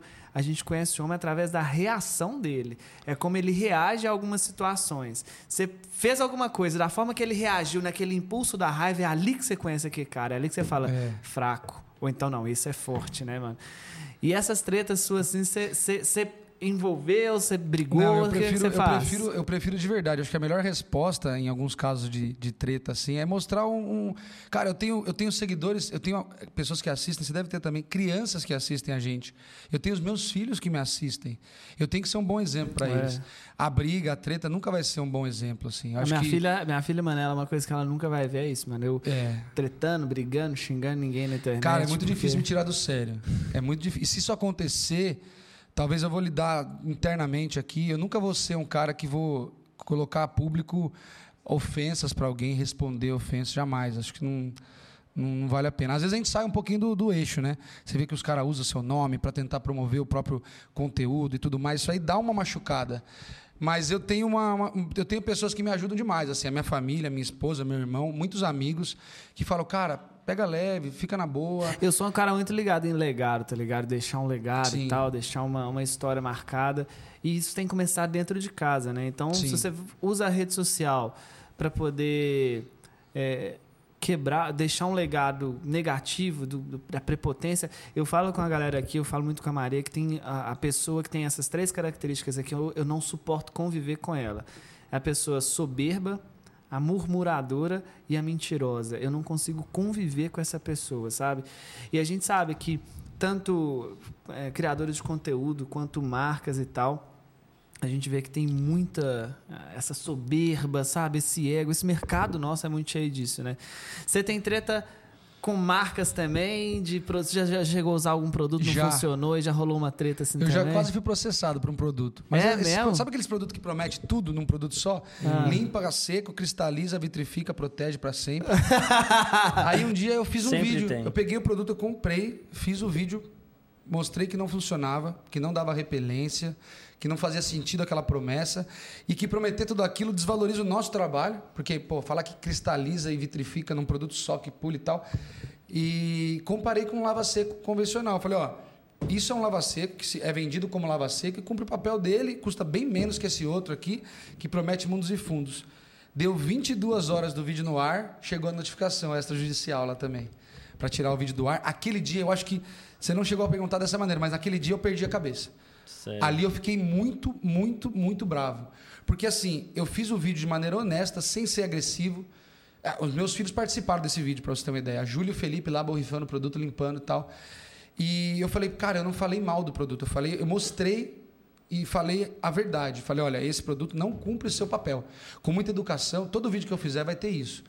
Se alguém esperar um vídeo meu chutando um produto, criticando um produto, falando mal de uma marca gratuitamente, isso não vai acontecer. Eu respeito demais o trabalho, porque ó, do outro lado tem uma empresa que eu não conheço a índole, mas que tem famílias que são o seu sustento, que tem pessoas que dependem disso. Então, tem muito produto ruim que eu recebi para testar e que eu preferi não fazer vídeo. É isso aqui eu faço. Eu, Eu não faço eu- eu tenho um- um- alguns amigos nesse mercado que falam, mano, você tem que pegar uns produtos que não funcionam e fazer mais vídeo. Eu falei, irmão, até tem, você tem que ser mais polêmico. Eu falei assim, cara, eu cheguei onde eu cheguei, independente de número de internet, mas, mano, eu tenho minha equipe, eu tenho uma porrada de responsabilidade, salário para poder pagar, estrutura, cliente, eu tenho até sim um certo nome, eu tenho zelo por isso no mercado. Tudo isso eu construí sem falar mal de ninguém, sem treta, sem polêmica, sem nada disso. Pra que que eu vou fazer isso agora, mano? Não, mas é porque você vai conseguir crescer mais rápido. Mano, mas não é um jeito melhor É, de então. crescer, né, mano? É, Castelo de Areia. E aí esse produto, eu fui educado. Fala aí, falei- GG, ó, GG, manda. É um ponto até que, tipo assim, eu não tô aqui pra plantar discórdia nem nada. Aham. Eu não sei nem se você sabe, mano. Recentemente, um, um pessoal da área também pegou um take, né, do stories do Ito e quis promover um discurso de ódio. A gente fica bolado, mano. É, uma... E a molecada aqui é Ignora. assim, mano. Tirou é. do contexto. A molecada, né? Tiraram do contexto. a molecada aqui também, eles sentem mais. Hoje eu não. não- hoje eu. Hoje eu não. Isso é mano, o time, né, meu? A gente, É. a, a gente percebe que Irmão, a galera é unida. é. Porque. Tira do contexto a palavra pra promover, né? Que é dá a ver que é Pra promover É. o produto dele, entendeu? Mas aqui os moleques, hoje eu sou, mano. Nossa, hoje nada me toca assim. É muito difícil pegar um cara hoje pra poder me irritar. E já teve nego tentando mesmo, assim, né? Mas. Tenho contato com vários pessoal de teste e tal. Tem um amigo que já trabalhei nesse teste. E o pessoal pergunta, mas o amigo não, não fica puto com isso? Não, não briga. Mas, velho, não. Isso é, isso é maturidade Mano, é demais, cara. Caio, tipo, é muita paz de mesmo isso. aí. A Os gente fala o fica pior que não, mas bolado, é- mano. o bom é que não, né? Os Verdade meninos aqui é que ficam não. bolados, mas nem eles, mano. Eles têm, eles têm a maturidade, né? Tinha fica louco, mano. Não, mano, ô, velho, vou mandar mensagem, mano. É a veia do pescoço aqui. Assim, foi... Não, relaxa, Dá mano. suave, comentar pô. mesmo. Mas Não, eles, mas a galera toda aqui, mano, eles vê as paradas acontecendo e tudo isso. Mano, ignora, mano. Que eu acho que isso dói também, né? O Dói. ignorar dói, na pessoa, dói, mano. dói. Mas dói, mas passa. Se você toma uma atitude que não é aquilo que você gostaria de fazer, dói mais. E, e, e o arrependimento é maior. É maior você, você se arrepende mais de ter feito uma coisa errada do que às vezes de não ter feito nada. Nesse produto, eu fiquei tão nervoso, os caras mandaram a notificação. O meu irmão falou, cara, tira o vídeo do ar. Eu queria comprar a briga. Do tipo, eu não falei nada de errado. Os caras alegaram que eu adulterei o produto, alegaram que eu comprei uma versão falsificada. Na mesma hora eu comprei outro produto lacrado, eu ia fazer uma live abrindo o produto na hora. Ele falou, calma, não faz isso. Postei um story falando mal do produto. Ele falou para eu apagar, eu apaguei. Fiz um vídeo falando mal do produto, eu nunca postei. Assim, naquele momento, eu briguei com meu irmão, fiquei bravo com ele, mas eu aprendi ali que foi a melhor decisão ter feito aquilo. Então, esse foi uma marca de produto. E nem é marca grande, nem é nada que a gente conhece. Aqueles produtos que faz anúncio no Google, promete mundo e fundo lá e tal. Sim. E, meu, eu fiquei um tempo mal, bravo, mas eu entendi que aquela briga não leva a nada. Aqui que ia levar, o, o que, que o, meu, o meu público, o que, que as pessoas iam ganhar com aquela treta? Ia dar uma polêmica. Teve muitas pessoas falando, cara, imprime um e-mail, faz um vídeo falando. É a sua chance. É a sua chance de crescer na polêmica, mas aí que tá, é um crescimento vazio, entendeu? É uma pessoa que tá ali por causa de briga. Depois ela não vai achar mais briga, ela não vai ficar lá. Vão- Vamos responder aqui ó, aquela caixinha de pergunta? Vamos responder. É bate-bola, jogo rápido agora? Ah, vamos ver aqui o que, Estamos sem tem pressa? Estamos sem pressa? Vamos Vamos lá, embora. vamos lá. É que eu falo demais, eu vou até pedir desculpa, eu Isso falo é que é demais. bom, isso é que é bom. Eu Não, falo sem Chuta freio. sobre o que é a primeira pergunta. A primeira. Quanto que ele ganha? É isso? Não, não. 100 cursos. Qual o faturamento máximo que já teve na Mano, você tem que ver. Eu abri é uma caixinha de pergunta pro pessoal É. fazer. O que, que vocês querem saber da minha vida? 85%. Quanto que é o Rabone fatura? Quanto que você ganha? Qual que é o salário dos meninos? Qual que é o seu salário? Sem cursos. Mano, sem aqui, cursos, sem YouTube. eu vou te Você falar. não precisa responder eu se não precisa responder se você não quiser, tá? Porque Tá. eu mesmo assim eu dei uma rebolada e tudo porque Não, não, vamos lá. Eu acho que é legal a galera entender. Teve uma vez que um aluno foi fazer um curso comigo, ele falou, cara, esse, esse negócio é uma mina de dinheiro? Eu falei, cara, se você está procurando um negócio para ser é, dinheiro rápido, muito dinheiro, nós somos prestadores de serviço. O nosso faturamento está limitado ao tempo que nós gastamos em cada projeto e ao espaço. Né? Quanto maior o espaço, mais pessoas você vai ter que ter para atender, aumenta seu custo, pode até aumentar o faturamento, mas o resultado final da empresa pode não ser no azul. Eu diria, eu nunca faturei seis dígitos no mês na Veneto. Nunca faturei seis dígitos no mês. Uhum. E ainda estou um pouquinho distante disso. Para não falar o número redondo, mas a galera que vai entender, seis dígitos no estúdio não chegou. Sim. E eu acho que para chegar tem que fazer muito serviço, tem que ter uma equipe grande. E eu pretendo fazer, pretendo chegar. Eu acho que é possível. É possível, mas não cheguei ainda. É, mas Deu pra entender? Respondeu? É, Deu, deu seis demais, dígitos aí, o, o Veneto falando, é faturar pelo menos 100 mil reais com estética automotiva. Eu né, não faturei 100 mil reais É, no estúdio E ainda. assim, a, a- tem um podcast também onde eu fui entrevistado, eu também falei sobre isso, eu também não cheguei nesse número. É, eu acho que é possível, mas é difícil. Tem que ter estrutura. E será que consegue manter a e qualidade? Eu já É aí, tentei, mano. eu já tentei aumentar o número de serviços e eu perdi a qualidade. Uhum. Você acha que não tem reclamação lá na Veneto? Esses dias um cliente reclamou do serviço, eu tive que buscar o carro dele de guincho, do outro lado da cidade, trazer de volta e refazer o serviço. Cada vez que acontece isso, é um aprendizado. E a gente sabe que não tem milagre, é aquela coisa do tempo da experiência. Para você ser experiente, você precisa fazer muitas vezes. Para você fazer um serviço muito bem feito e detalhado, tem o tempo que se leva. Dá para fazer um polimento em duas horas? Dá para fazer, Netinho, um polimento em duas horas?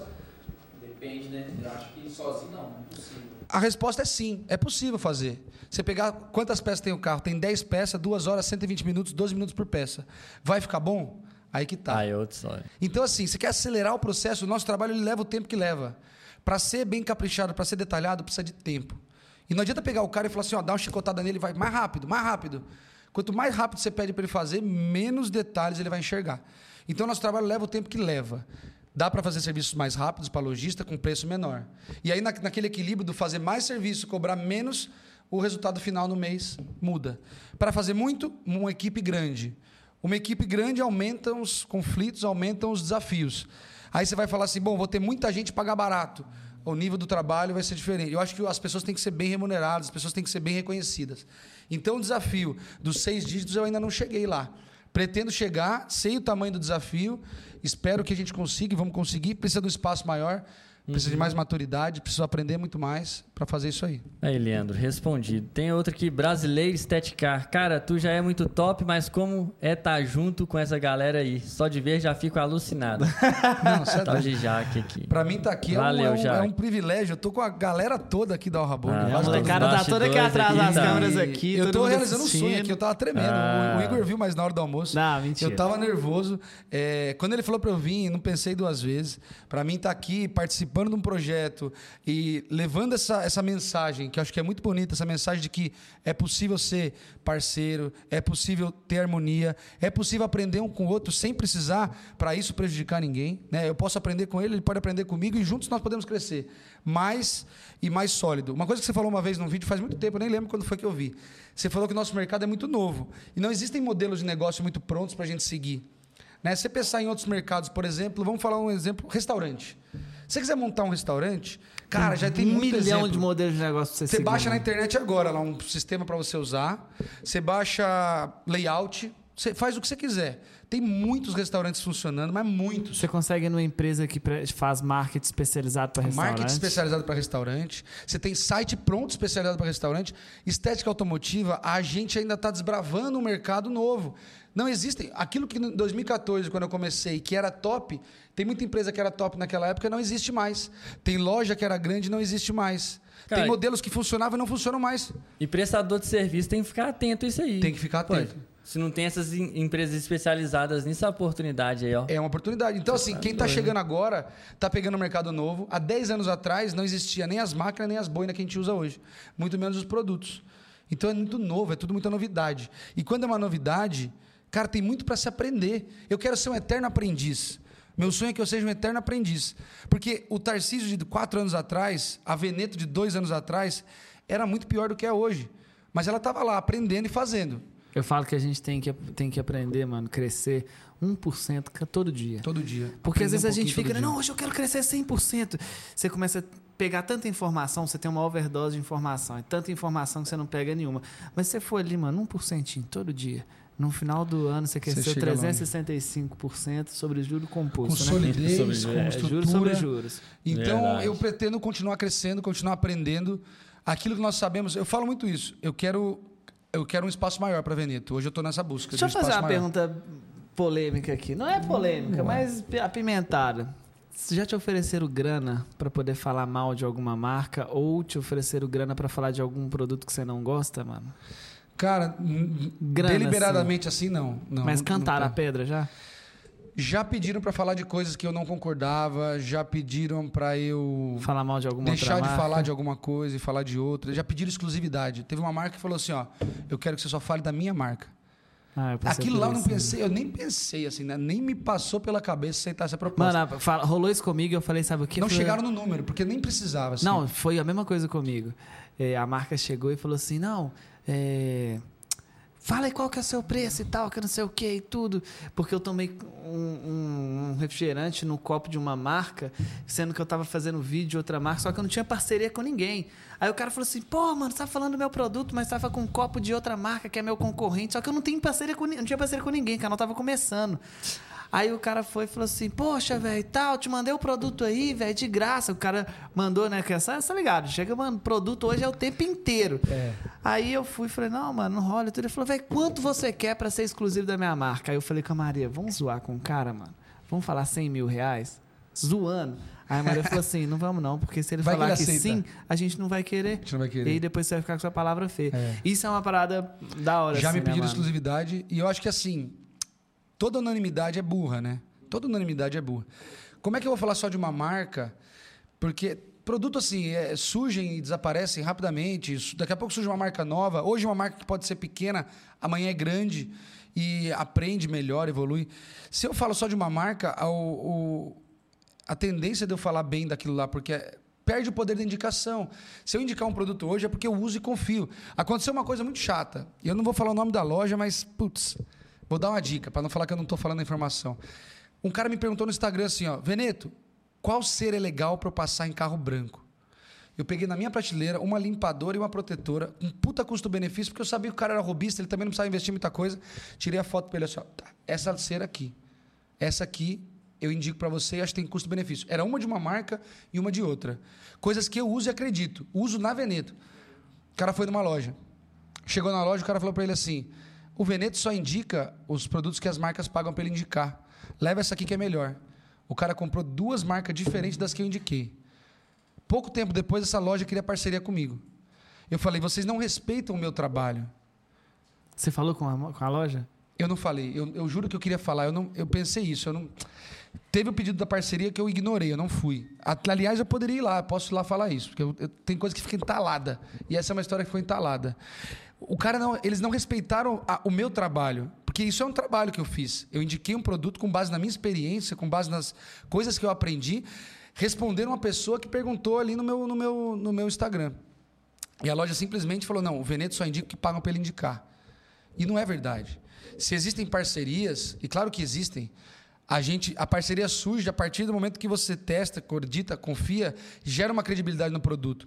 E, e eu nunca foquei em parceria, Você não nunca tá foi esse vendendo sua opinião, Mas né? Eu não estou é- vendendo a minha opinião. Mas É e o. Veneto? O Veneto, ele é pago pra falar de alguma coisa? Não, não. O Veneto não é pago para falar de nada. Ah. Não tem patrocínio nenhum, O Veneto. meu foco é no, é, no, é, no, é no cliente, o meu foco é no, é no consumidor, é no audiência.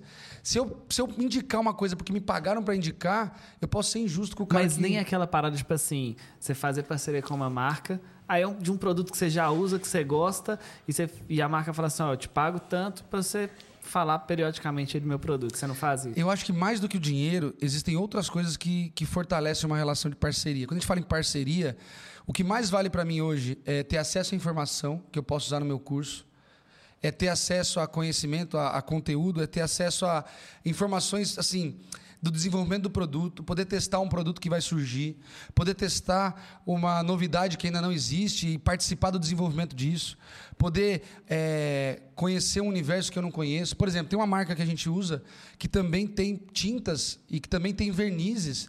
E, cara, o conhecimento que eu aprendo por estar em contato com esses caras sobre tinta, verniz e, consequentemente, sobre polimento, que eu posso usar no meu curso, vale mais do que uma parceria paga em dinheiro, por exemplo. Eu acho que o foco tem que ser no, na audiência, o, o- a coerência com a indicação. Existem parcerias, mas é, eu diria que não é financeira a parceria, é muito mais é, na questão do apoio, do incentivo, do estímulo. Pô, tem uma iniciativa aqui, vocês me apoiam, podemos fazer alguma coisa juntos? Dá para fazer junto. Vale mais do que dinheiro. O dinheiro você pega, gasta, acabou. Ó, tem umas perguntas aqui que você já respondeu. Quando sentiu que rolou que o negócio realmente era o certo pra você? Você já tá É. mais que respondido. Como foi iniciar no YouTube? Qual foi o maior medo? Cara, eu falo muito uma frase Medo. legal. com, com a galera que pergunta. Tá com medo? Vai com medo mesmo, né? Muitas vezes a gente sente medo, várias coisas. Você sente Uhum. Medo, vergonha de medo fazer a um gente, vídeo. Medo a gente, a gente vem se enfrentando ele, né, mano? O Como medo não acaba outra coisa, pô. 100%. Fala assim, não, quando eu passar o meu medo total, eu vou fazer aquela parada. Sempre vai ter um frio na barriga. Todo curso que eu dou, eu tô com frio na barriga. Todo workshop que eu vou fazer, eu, não, eu sinto que eu tenho que é, é, me preparar bastante para poder fazer bem feito. Ou no YouTube, cara, no YouTube não tem que ter medo. Sabe? Eu acho que se ficar ruim, melhora, faz melhor. Processo. O lance é fazer e, e aprender fazendo. É esperar o medo passar, não passa nunca. E J.R. Ricardo tá querendo provocar um, um- um- uma discórdia aqui, Uma cara. discórdia. Eu gosto. Bora trocar o Vectra pela Dona Ed? Ali eu não sei que, ali eu não sei para quem que é lucro ou prejuízo, porque o Vector é do homem inteiro. E a maestra tá baixa, não dá pra andar na rua, não passa no buraco. Tô achando que não compensa pra ele Pegar não. uma viu? formiga excitada lá, já era. Ó, agora falta a visita do Igor aqui em São Paulo. Já estão cobrando. Verdade. Já estão cobrando. Tem um aqui que é legal, cara. Como fazer para crescer uma estética na quebrada? O cara é lá da periferia, no fundão da Zona Leste. Legal, muito legal. estética na quebrada. Eu, eu morava na quebrada quando eu montei a Lotus. Só que como eu não tinha raiz lá na quebrada, eu escolhi onde eu queria montar o meu estúdio. Eu penso que muitas vezes a pessoa fica travada. Não, porque aqui não me valorizo. Cara, se aí onde não te valorizo, procura um lugar que te valoriza, cara. Você vai querer convencer a quebrada inteira a mudar. É mais fácil mudar um elemento, você.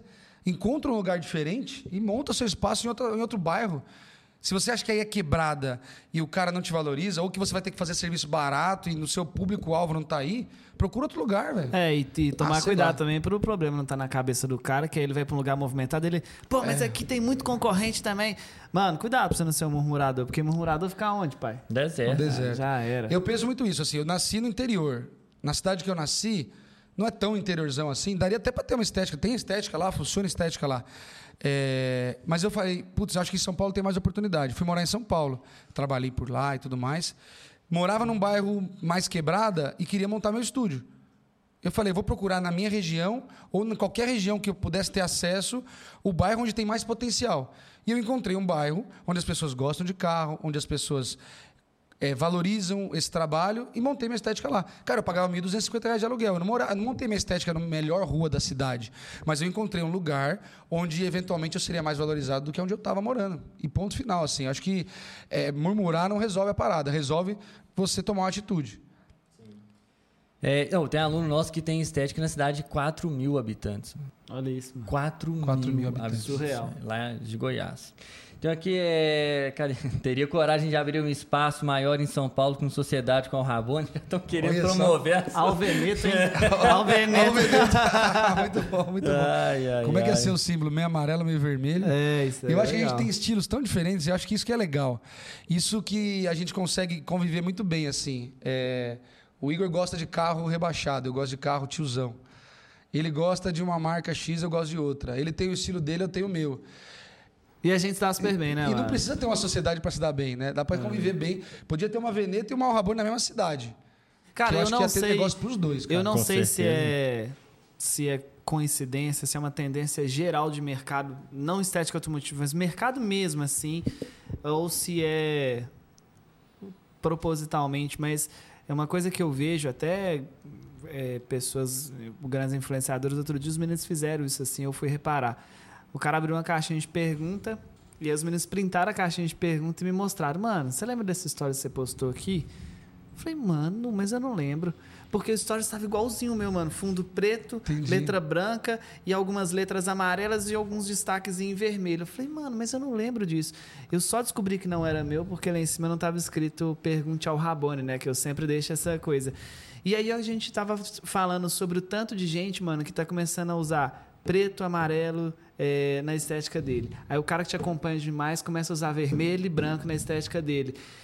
E, e, e, assim, a falta de personalidade, né, mano? Personalidade. O cara acompanha o Veneta, ele vai fazer a estética dele vermelho, amarelo, branco, preto. O cara que acompanha o ele vai usar amarelo, branco, preto. E o cara às vezes segredo não acha. tá aí, né? Não tá, né, mano? Não É, o tá. cara Tipo acha que o assim, você tá aí. acabou de falar Sabe que eu tudo, vejo são muito? estilos completamente diferentes, né, Eu velho? vejo muito o seu logo, que é o chato com o carro, né? Aí os caras acham uma palavra diferente e muda lá. É, por exemplo, Já, já, já zangado com o carro. Eu vou É. dar um exemplo que eu nunca vi. Zangado com o carro. Enjoado com o carro. Cara, Tem, cara. Tem, tem toda variação. O cara vai no Google, sinônimo de... e pega Não, ali. Al Não Rabone. é esse o segredo, né, cara? Al Rabone significa o mestre em aramaico. Rabone significa mestre em aramaico. Em hebraico, significa, o, ra, o Rabone vira Rabi. E uma vez eu vi um cara, ele abriu uma estética, uma que chama Al Rabi. Al Rabi. Só que, tipo assim, mano, é... é uma parada que esse tipo de cara, eu não fico tão bolado com ele, porque eu vejo que ele é o extremo da admiração. Sabe? Admiração. É. O que eu fico, às vezes, assim, eu falo, mano, é o cara que ele paga que não gosta de você. Não, é, porque não sei o quê. Mas você vai ver que no dia a dia, mano, ele usa bordões que você usa, ele usa cores que você usa, Elementos, ele, coisas. ele se posiciona e faz gestos que você usa. E a Maria fala um negócio muito da hora. A Maria, ela pegou isso em algum lugar, é muito da hora. Às vezes a pessoa, ela, te- ela consome tanto que, conteúdo seu escondido, né? Porque ela não gosta Sim, de você. Não quer que você saiba. É, ela consome tanto conteúdo que inconscientemente ela começa a aplicar. Eu já vi condicionada. vários vídeos, Às mano, vezes até idêntico ao seu. seu, que eu falo, mano, não é possível. O cara pegou, foi lá no ca- canal do Veneto, pegou o vídeo, fez o vídeo. Não é possível, é a mesma coisa. Às vezes o cara faz aquilo, mano, inconsciente, Inconsciente. né? Porque ele tá condicionado, ele assiste Sim, tanto, ele consome Sim. tanto. Eu, uma vez, eu tava consumindo muito conteúdo de um cara de, de outros mercados. Eu acompanho muito gente de outros mercados. Sempre que eu posso. Por isso que eu acabo não acompanhando muita coisa na estética. Porque eu sempre tô vendo uns trem fora, assim. E eu tava com- eh, acompanhando um cara, né? Que ele é um cara que ele, mano, eu acho muito da hora o conteúdo dele. Mas ele é um cara mais grossão, tá ligado? E teve uma época que eu tava bravo no Instagram, mano, chamando os outros de burro, de cavalo. Dando trabalho pra dando molecada aí que fica segurando o BO. E eu falei, cara, sabe o que eu preciso fazer? Eu preciso, por mais que eu goste do conteúdo dele, eu preciso parar de consumir, porque Tá inconscientemente você vai, né, mano? É. E é o que você falou, a gente tem estilos completamente diferentes e as nossas empresas deu super certo, a gente tá dando super certo e tal. E assim, os princípios, assim, a gente tem, a gente é muito família, não é treteiro e tal.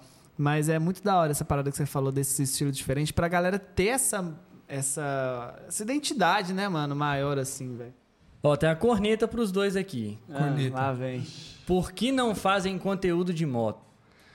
Putz, Eu vou falar a minha Responde parte. primeiro aí. Eu acho moto legal e tudo, mas eu não curto nada moto. Tipo, não gosto de andar, tenho medo. Consequentemente, eu não gosto de ficar mexendo em moto. Consequentemente, eu não tenho intimidade com moto para poder fazer um trabalho bem feito nela, conhecer os detalhes dele, o que, que pode, o que, que não pode mexer. Então, simplesmente por uma questão de, de foco no meu nicho. Meu nicho não é moto. Se eu, se eu falar, vou fazer moto, eu abro um estúdio especializado em moto, aí eu faria um negócio desse. Mas é zero meu interesse assim, assim como também não é meu interesse barco, avião, tá ligado? O meu é isso. eu não tenho nem carta de moto. Eu nunca andei de moto, assim. É uma coisa que é um universo que eu não tenho afinidade. A gente é exatamente a mesma resposta. Eu gosto muito de carro. E eu gosto mais de trabalhar em carro. Eu não tenho paciência para lidar com a moto. Eu dou voltas e voltas e voltas, não termino nunca. Porque é, É. muito detalhe, é muito trabalhoso. E o mercado de moto é muito complicado, porque o cara que tem uma moto, ele quer pagar 10% do preço que ele paga no serviço de carro. Porque a moto ocupa 10% da vaga do carro. Mas não quer dizer que dá menos trabalho, não quer dizer que tem menos risco de, de acontecer alguma coisa, não quer dizer que exige menos conhecimento. Então é um mercado totalmente diferente que eu acho que teria que ser um serviço especializado, eu um tenho negócio um, específico. Eu tenho um aluno, mas na verdade é amigo já, né? O Douglas Reis.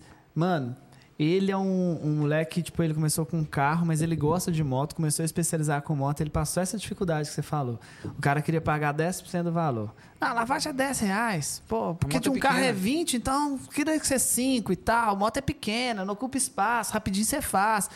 E ele foi começando a perseverar no negócio hoje, mano. É só. Ô, véi, faz fila, assim, pra poder ah, os caras fazerem moto com ele. Moto. E paga o preço certo, paga o preço mas foi um É, é um processo, mano, processo. complicado pra ele conseguir quebrar isso aí, mano. Vam- Vamos encerrar com a última pergunta aqui do Giba. Giba, Giba Cardeteio. Giba Cardeteio. Manda aí. O que vocês acham que mais revoluciona o mercado hoje na estética automotiva? Caraca, Essa, essa é a última pergunta do Giba. Eu vou fazer a minha última Sim, pergunta, sim. você faz a sua e a Legal. gente manda o finish. O Giba perguntou o que mais revoluciona o mercado de estética automotiva. É. Cara, eu penso que, na verdade, a estética automotiva acompanha a evolução da pintura automotiva. A gente tem que acompanhar a evolução que aconteceu na pintura automotiva. Há 20 anos atrás, os carros eram pintados ainda manualmente. Hoje tem robô, tem tecnologia, tem novas pinturas. A estética consegue, com tecnologia, de produtos, processos, máquinas. É, hoje a gente tem acesso a muito mais coisa, coisas que eram muito caras e hoje é, se tornaram mais barato para adquirir. Barato que eu digo acessível é, é ter no nosso mercado, né?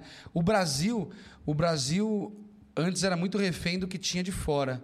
Era tudo importado, máquina, produto. Hoje a gente consegue ter mais coisa aqui no Brasil. O profissional brasileiro se valoriza mais. Eu acho que a grande revolução é o profissional valorizar a mão de obra dele. O brasileiro é muito caprichoso. O brasileiro é um cara caprichoso. Você vai em outros Você foi no México, né? Como é que é os carros lá? Você reparou nos carros na Não, rua? mano, lá é largado. mano. Largado. Largado. Larga- Eu fiz uma conexão no México uma vez, fiquei um dia lá. Eu fiquei impressionado como os carros são sucateados na rua. Largado. O brasileiro é muito caprichoso. Se tem uma revolução no mercado de estética automotiva, seria o profissional brasileiro reconhecer o seu valor. E que é o que tem mais valor. Eu falo do produto, da máquina, do acesso, isso é importante. Né? A gente consegue fazer polimento à mão com a qualidade que se usa uma máquina. Mas sem o profissional capacitado, sem o capricho, a paciência, o talento, o dom, a vocação do brasileiro, cara, o brasileiro é o melhor do mundo. Na minha opinião, o brasileiro é o melhor do mundo em relacionamento, em, em comunicação, em atendimento, em capricho. em- e agora, se valorizando, a gente consegue entender que é possível e que o, o- o nosso tem valor. A gente valoriza demais o que está lá fora. O nosso tem valor, nós temos valor. Eu sou um cara que acredito no profissional brasileiro, acredito no- na indústria, acredito no, no- no nosso potencial de revolucionar o mercado. O- há um tempo atrás, mano, em começo de 2019, eu tava conversando com o pessoal da Polibox, a Dani e o Júlio, e rolou essa pergunta, a mesma pergunta. Eu falei, mas o que, que você acha que vai revolucionar o mercado? Eu falei, mano, na minha opinião, né? Tem uma coisa que revoluciona esse mercado, que é complementar ao que o Veneto falou, a informação. Informação. A indústria pode fazer o melhor produto. A loja pode montar a melhor estrutura.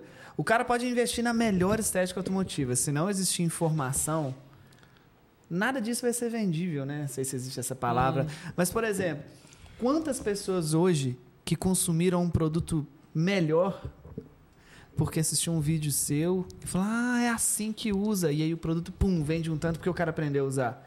Quantas pessoas hoje vai numa estética automotiva, o dono do carro vai numa estética automotiva porque ele viu a informação na internet, no canal do Veneto, no canal do Igor, no canal do Izum, todos os canais que tem, ele viu e ele foi lá e consumiu o serviço.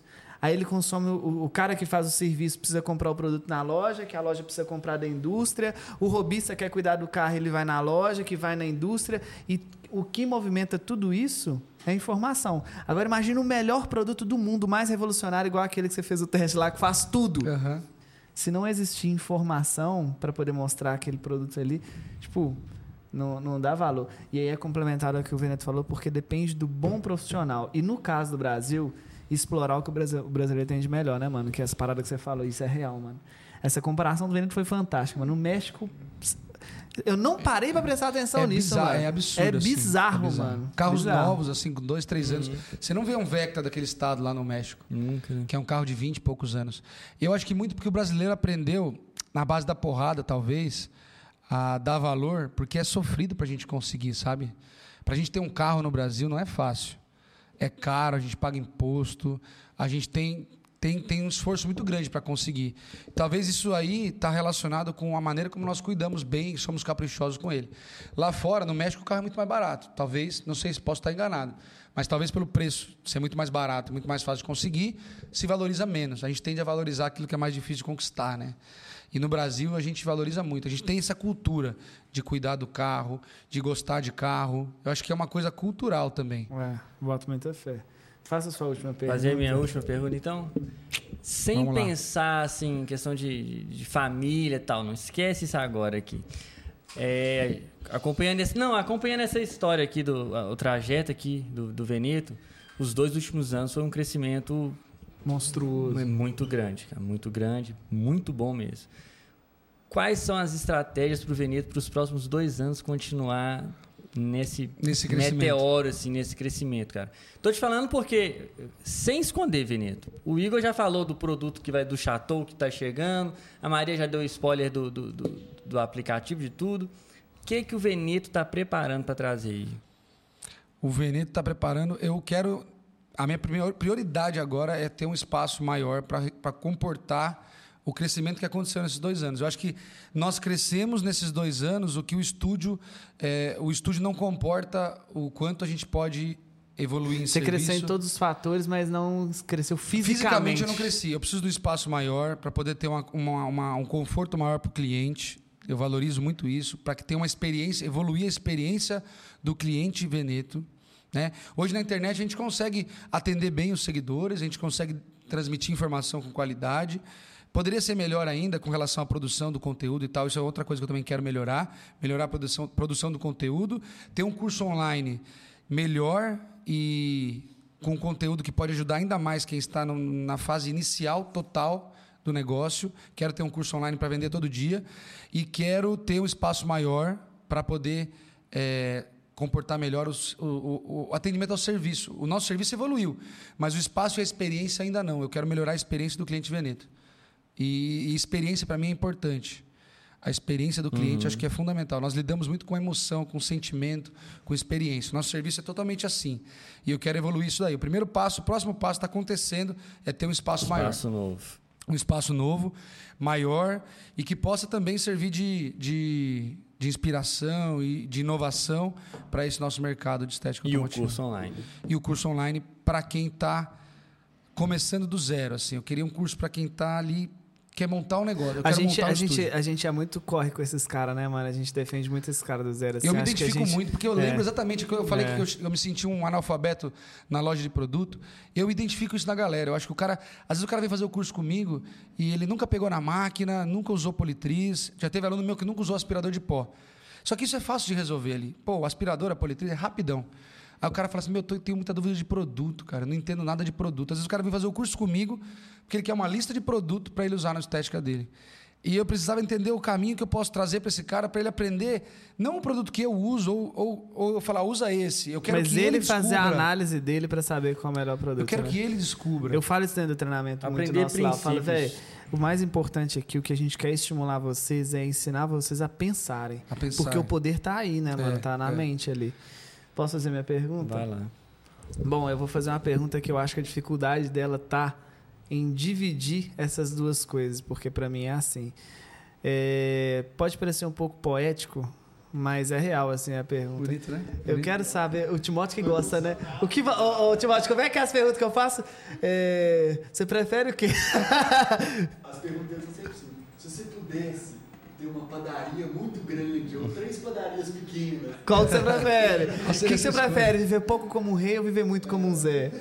É, enfim, mano, qual que é o propósito de vida do Veneto? E qual que é o propósito de vida da Veneto? Tipo, da empresa e do cara, assim. O propósito de vida do Veneto é ser um bom exemplo e contribuir mais do que ele precisa. Eu quero poder ser uma contribuição maior do que eu preciso da sociedade. Então eu quero poder deixar a minha contribuição para que outros possam usufruir dessa contribuição mais do que eu precisei. Eu quero deixar minha contribuição e eu quero ser um bom exemplo, principalmente para meus filhos e minha família. Eu quero que o meu filho fale: eu tenho orgulho do meu pai. Meu pai foi tudo isso. Olha o que meu pai fez. Porque a gente um dia vai morrer, mas o que a gente deixou pode viver para sempre. É isso aí, mano. É o legado, é o, o- a, a contribuição. Acho que deixar uma. Quando eu era mais novo, estudava, eu queria escrever um livro.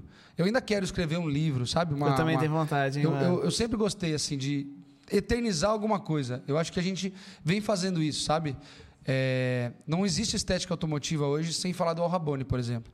A sua contribuição, ela contribuiu, é, meio, meio pleonasmo, mas a sua contribuição, ela ajudou a estética a ser o que ela é hoje. A história da estética A- automotiva no Brasil passa pela história da Rabone. Passa pela história do Al Rabone. Não dá para alguém falar, se algum, se algum dia alguém for contar a história da estética automotiva no Brasil, vai ter um capítulo lá do Al Rabone. Eu quero ter um capítulo da Veneto também. Na verdade, você já tem, né, É meu irmão? falar, porque mano. a sua história, a sua história é muito bonita, porque é uma história de raça. É, eu não desmereço quem construiu a história em cima do, do vitimismo, da polêmica e tudo. Eu não gosto disso, não gosto do vitimismo, eu não gosto da polêmica, eu não gosto da treta, da provocação. Eu sou 100% contra. É, acho que eu não conseguiria conviver com pessoas desse perfil. Não é desmerecendo, mas eu valorizo muito a história de quem na raça chegou lá e os números mostram isso também. Os números têm essa importância de mostrar a relevância que a pessoa tem E, mano, na raça, sem treta. Então, acho que assim, mano, é, o que você quer agora são mais capítulos, né? Porque acho que a gente já con- conquistou esse, essa parte aí. E a história da Veneto, A? Veneto. Eu acho que a Veneto, como um, um estúdio de estética automotiva e um, um centro de treinamento, é, eu penso que assim, quando eu faço o polimento de um carro, vou usar o exemplo do polimento, que é fácil de entender, eu consigo provocar sensações em uma pessoa. Ela vai lá ver o carro dela polido.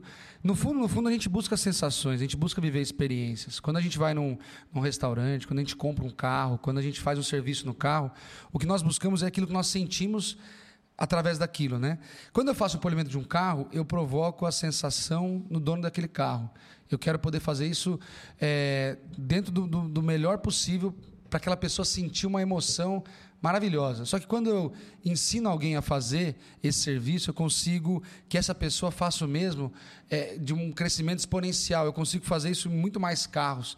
Eu acho que o nosso lance, o que a gente tem com o carro é um, é um sentimento. Assim. O carro para a gente não é só um meio de transporte. O carro para a gente não é só um veículo, só um objeto. Eu acho que a gente lida com emoções das pessoas. Eu quero poder que esse momento que ela sente com o carro dela, a satisfação de ter um carro legal, bem bonito, possa é, provocar nela uma sensação que supere algumas, alguns desafios da vida, que supere momentos. E quero poder desenvolver pessoas para fazerem isso em outros muitos carros por aí, para que a gente possa é, promo- promover sensações felizes nas pessoas através do, do, do cuidado com o carro, sabe? É, entrar num carro cheiroso, limpinho, é gostoso isso aí, é uma coisa Uma experiência- prazerosa, é uma experiência é, ser gostosa. da hora, mano. E eu acho que as pessoas precisam sentir isso. Assim como quem gosta de lidar com o carro, fazendo o próprio carro. Cara, eu lembro quando eu conheci uma boa cera e apliquei ela no carro, falei, que delícia que é fazer isso. Eu quero provocar essas sensações no máximo de pessoas possíveis.